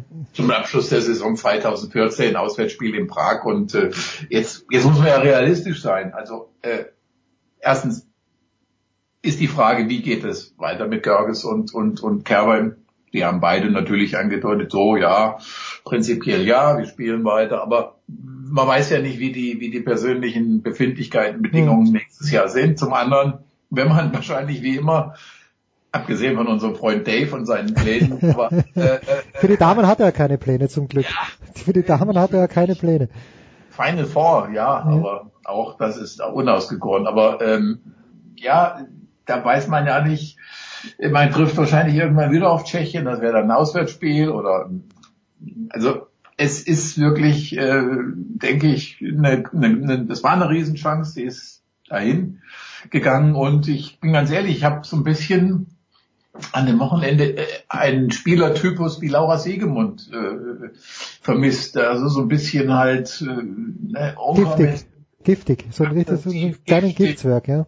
Gallig, die mal, die mal sich mit dem Schiedsrichter, mit der Gegnerin anlegt, was weiß ich. Ich meine, die Tschechien haben mit Strikova auch so eine, so eine Figur äh, im Team, aber ja, das ist ja irgendwie einfach, ne, in dem Samstag, das war doch, das war doch jetzt wirklich, da hat man sich da gefragt, ja Mensch, geht's hier um was? Ist klar, klar, man, man hat da gekämpft und so, aber also irgendwie vermisst das da mal, Mensch, irgend so eine Art von, von Widerstand, in welcher Form auch immer, sich da aufbaut, das, das passierte nicht und äh, insofern ja, äh, schade.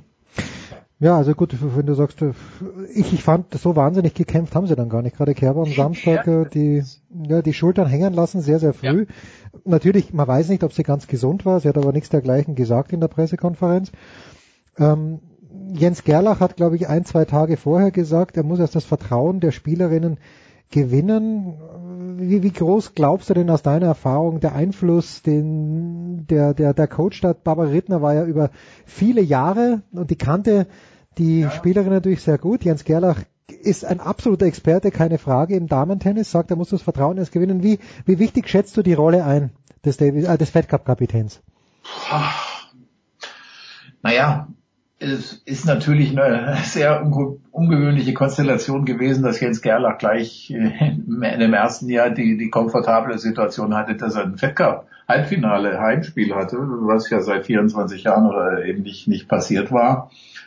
Und natürlich kann man sich jetzt fragen, hat er, ja, aber ich, also ich glaube, das wäre jetzt, das wäre jetzt geradezu irrsinnig, wenn ich jetzt sagen würde, der, der, der Jens Gerlach hat die, die nicht richtig motivieren können oder so. Also ich, das glaube ich nicht. Das, da würde ich doch eher sagen, das Gegenteil. Aber äh, da weiß man ja, dass es im Grunde am Ende doch die Spielerin selbst sind, die das dann, äh, also der, der Einfluss würde ich jetzt ja eher sagen, oder die Wechselwirkung, die sich da hätte entwickeln müssen, die wäre zwischen Publikum gewesen und den Spielerinnen. Aber die hat sich eben auch nicht eingestellt an dem Samstag.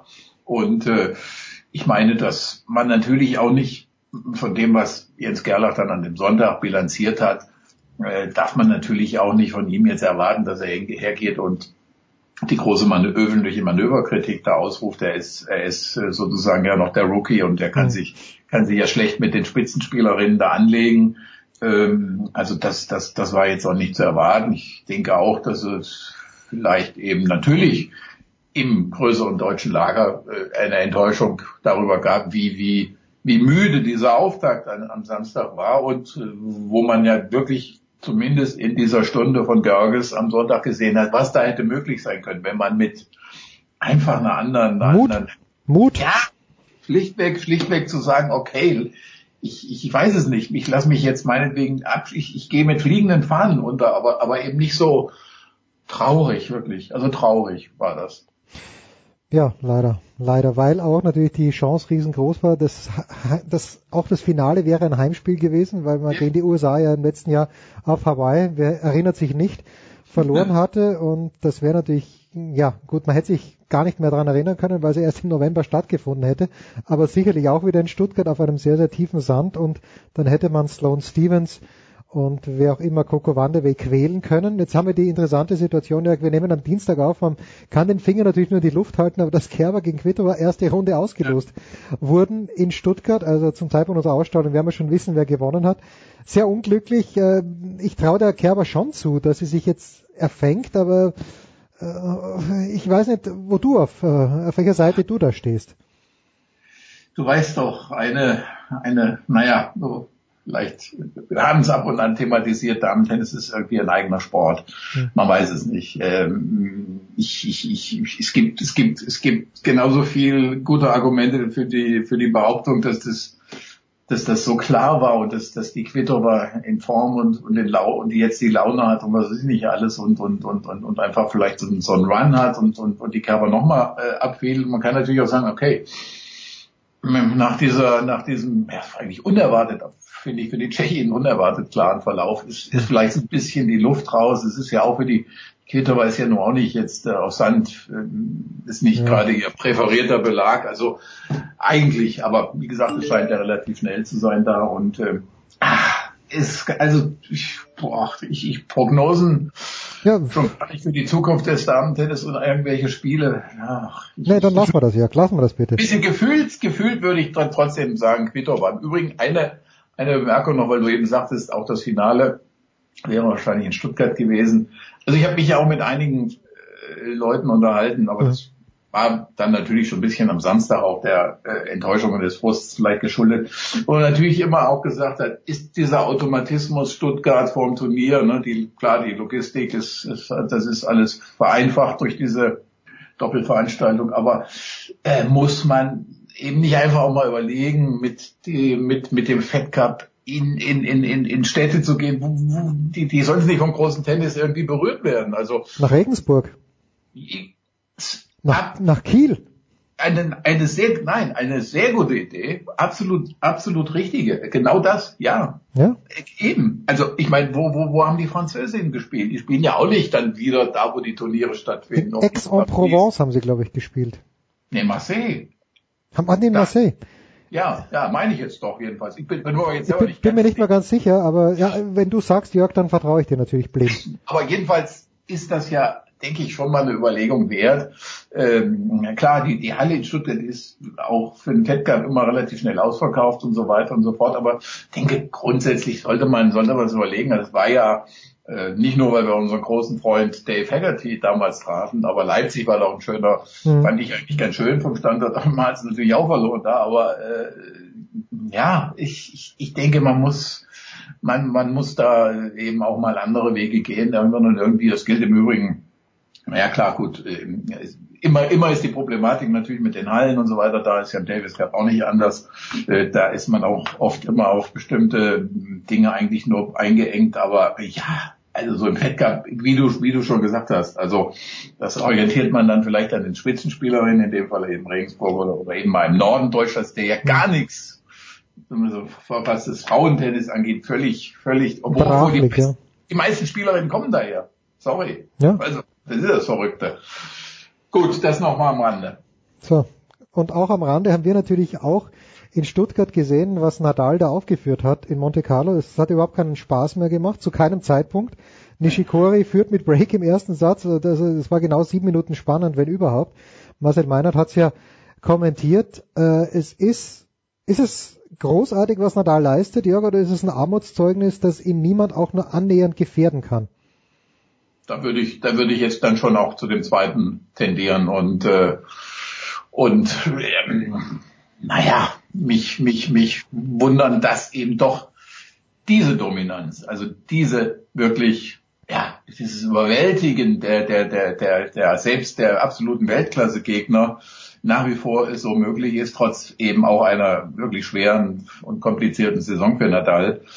Das ist, das ist frustrierend und ähm, gut, äh, ich, ich, ich wundere mich ehrlich gesagt auch natürlich, wenn man sich überlegt, was Nadal jetzt für ein Programm vor sich hat. Er spielt Barcelona, dann kommt Madrid, dann kommt Rom, äh, dann, dann kommt Paris, meine Güte, boah, äh, und, und, und nichts anderes als äh, irgendwie der All-In und äh, alles abräumen äh, ist ja im Moment denkbar. Also das ist natürlich im Moment, ich meine, guckt man sich das letzte Jahr an, das, das war ja auch natürlich war es im letzten Jahr sehr verwunderlich, das Ganze. Ne? Federer beherrschte die ersten drei Monate, dann drei Monate Nadal. Äh, so sehr das ja natürlich äh, zumindest das Comeback der alten Meister und so weiter und diese ganze Nostalgie. Aber natürlich möchte man auch mal irgendwann was anderes sehen. Man möchte natürlich jetzt mal sehen, dass äh, auch mal auf Sand hier irgendjemand daherkommt und sagt hier, jetzt ich, ich, ich, ich, ich oder oder einfach so gut spielt, dass er, dass er da mal ein großes Turnier gewinnt. Das ist natürlich auch wir bewegen uns ja wirklich immer in den äh, relativ eingefahrenen Gleisen. Und ja, es kann durchaus sein, dass wir wirklich der gleichen, dem gleichen Skript des, des Vorjahres also folgen. Sprich, ne, Federer, gut, also jetzt was die Grand Slams auch angeht. Ja.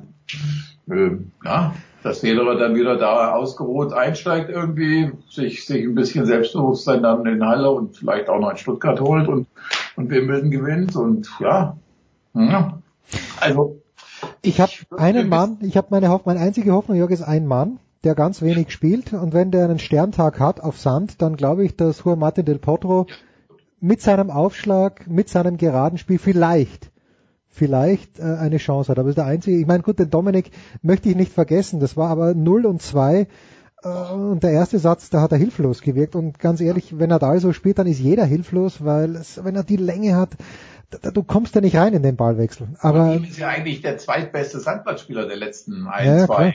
Jahre und und dann 6-0, 6-2, also das ist das ist ja das ist eigentlich ein schreckliches Ergebnis und und natürlich ich, ich gehe da gehe da mit also mit mit mit Del Potro als dem Mann, der, das, der eigentlich diese Power und, und, und so weiter hat, diese Schlagwucht und, und alles, aber sieben Best of Five Matches in Paris, ich weiß nee, es nee. einfach. Aber äh, ginge. Und, und dann gerade am Ende, wenn du schon äh, als Del Potro dann äh, abgenutzt bist durch die ganzen, weiß ich nicht, schon zweimal vorher gegen irgendwelche Spanier oder was weiß ich was und dann kommst du im Endspiel gegen Nadal und dann ist leider zu befürchten, dass es so 6-2, 6-3, 6-2 oder so ausgeht. Genau, ja. Und dann hast du auch nichts davon gehabt. Nee, nee, er müsste Del Potro in der zweiten Runde. Da vielleicht, aber nicht Del ja. Potro im Finale, weil da kommt er auf allen Vieren rein. Das stimmt. Ja, Jörg, fantastisch. Bist du zufrieden im Moment mit deiner Borussia aus Mönchengladbach? Immerhin 3 zu 0 gegen Wolfsburg. Ich meine, da, da, kann, da kann man jetzt ausnahmsweise mal nicht jammern. Also ich muss sagen, das war irgendwie der schwächste Gegner der ganzen Saison. Äh, wie gesagt, in diesem Rennen, in diesem Abstiegsrace da unten, also das ist, das ist ja einer, einer, einer ist im Moment schlechter als der andere. Insofern wird Wolfsburg trotz dieser katastrophalen Performance es wahrscheinlich trotzdem schaffen, weil Mainz noch im Moment ein Stück schlechter ist und Freiburg auch nichts mehr gewinnt. Also ich, ich weiß es nicht. Also am Ende, ich, ich, ich will es ja nicht beschwören, aber äh, am Ende müssen wir tatsächlich noch, müssen wir tatsächlich noch ein HSV wieder. In der Relegation, ja klar, gegen, also, gegen Kiel. Oh, das wenn jetzt in Wolfsburg gewinnt, äh, dann ist doch tatsächlich wieder alles möglich, unglaublicherweise. Wahnsinn. Ja, da, mit diesen traurigen Gedanken verabschieden wir uns vom Tennis. Jörg, bis bald, kurze Pause und dann schmeißen wir uns hier raus.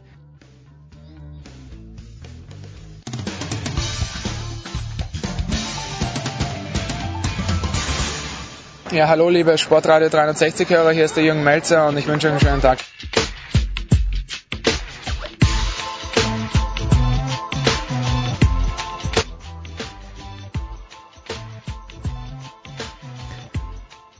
Mario hat erstaunlicherweise durchgehalten. Das ist äh, ein großer Rookie-Fehler, der ihm nicht mehr unterlaufen wird. Also alle, die zum zweiten Mal herkommen und sagen, du, ich habe aber nur eine halbe Stunde Zeit. Okay, also Mario hat durchgehalten bis zum Ende. Ähm, was wir nicht klären konnten, du scheinst mir doch ein Football-Fan zu sein, aber wir konnten nicht klären, Mario, was ist eigentlich dein Team? Ja, da muss ich mich ein bisschen schämen für, aber ich halte Nein. es tatsächlich mit den New England Patriots. Und, Überhaupt äh, nicht, Tom um Gottes. Willen.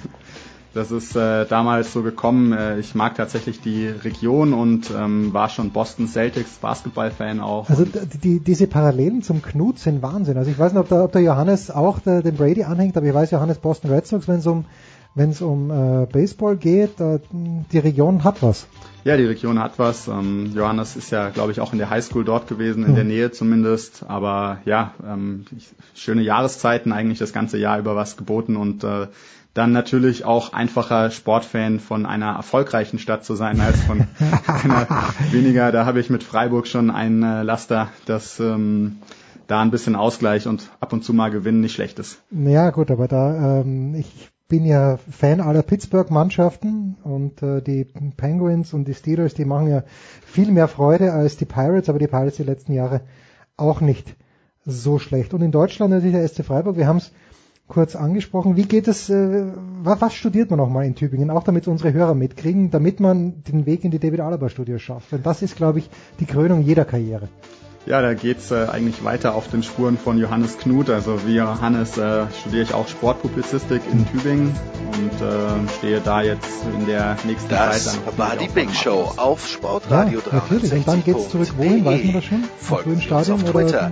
Klicken Sie Ja, den da bin Gefällt ich mal mir Button gespannt, auf unserer Facebook-Seite und hat, aber abonnieren München Sie uns via also RSS-Feed zurück? oder auf Aber es gibt da keine. Zusage da von Sky oder von der SZ, Show die gibt gesagt es am haben, wenn du fertig bist, sofort anschließen. sollten also Sie noch die Zeit nutzen dann und die weiteren Ja, natürlich, Angebote auf natürlich. sportradio360.de Ja, die, die rufen nicht von selbst an. Play Da ball. musst du schon anrufen.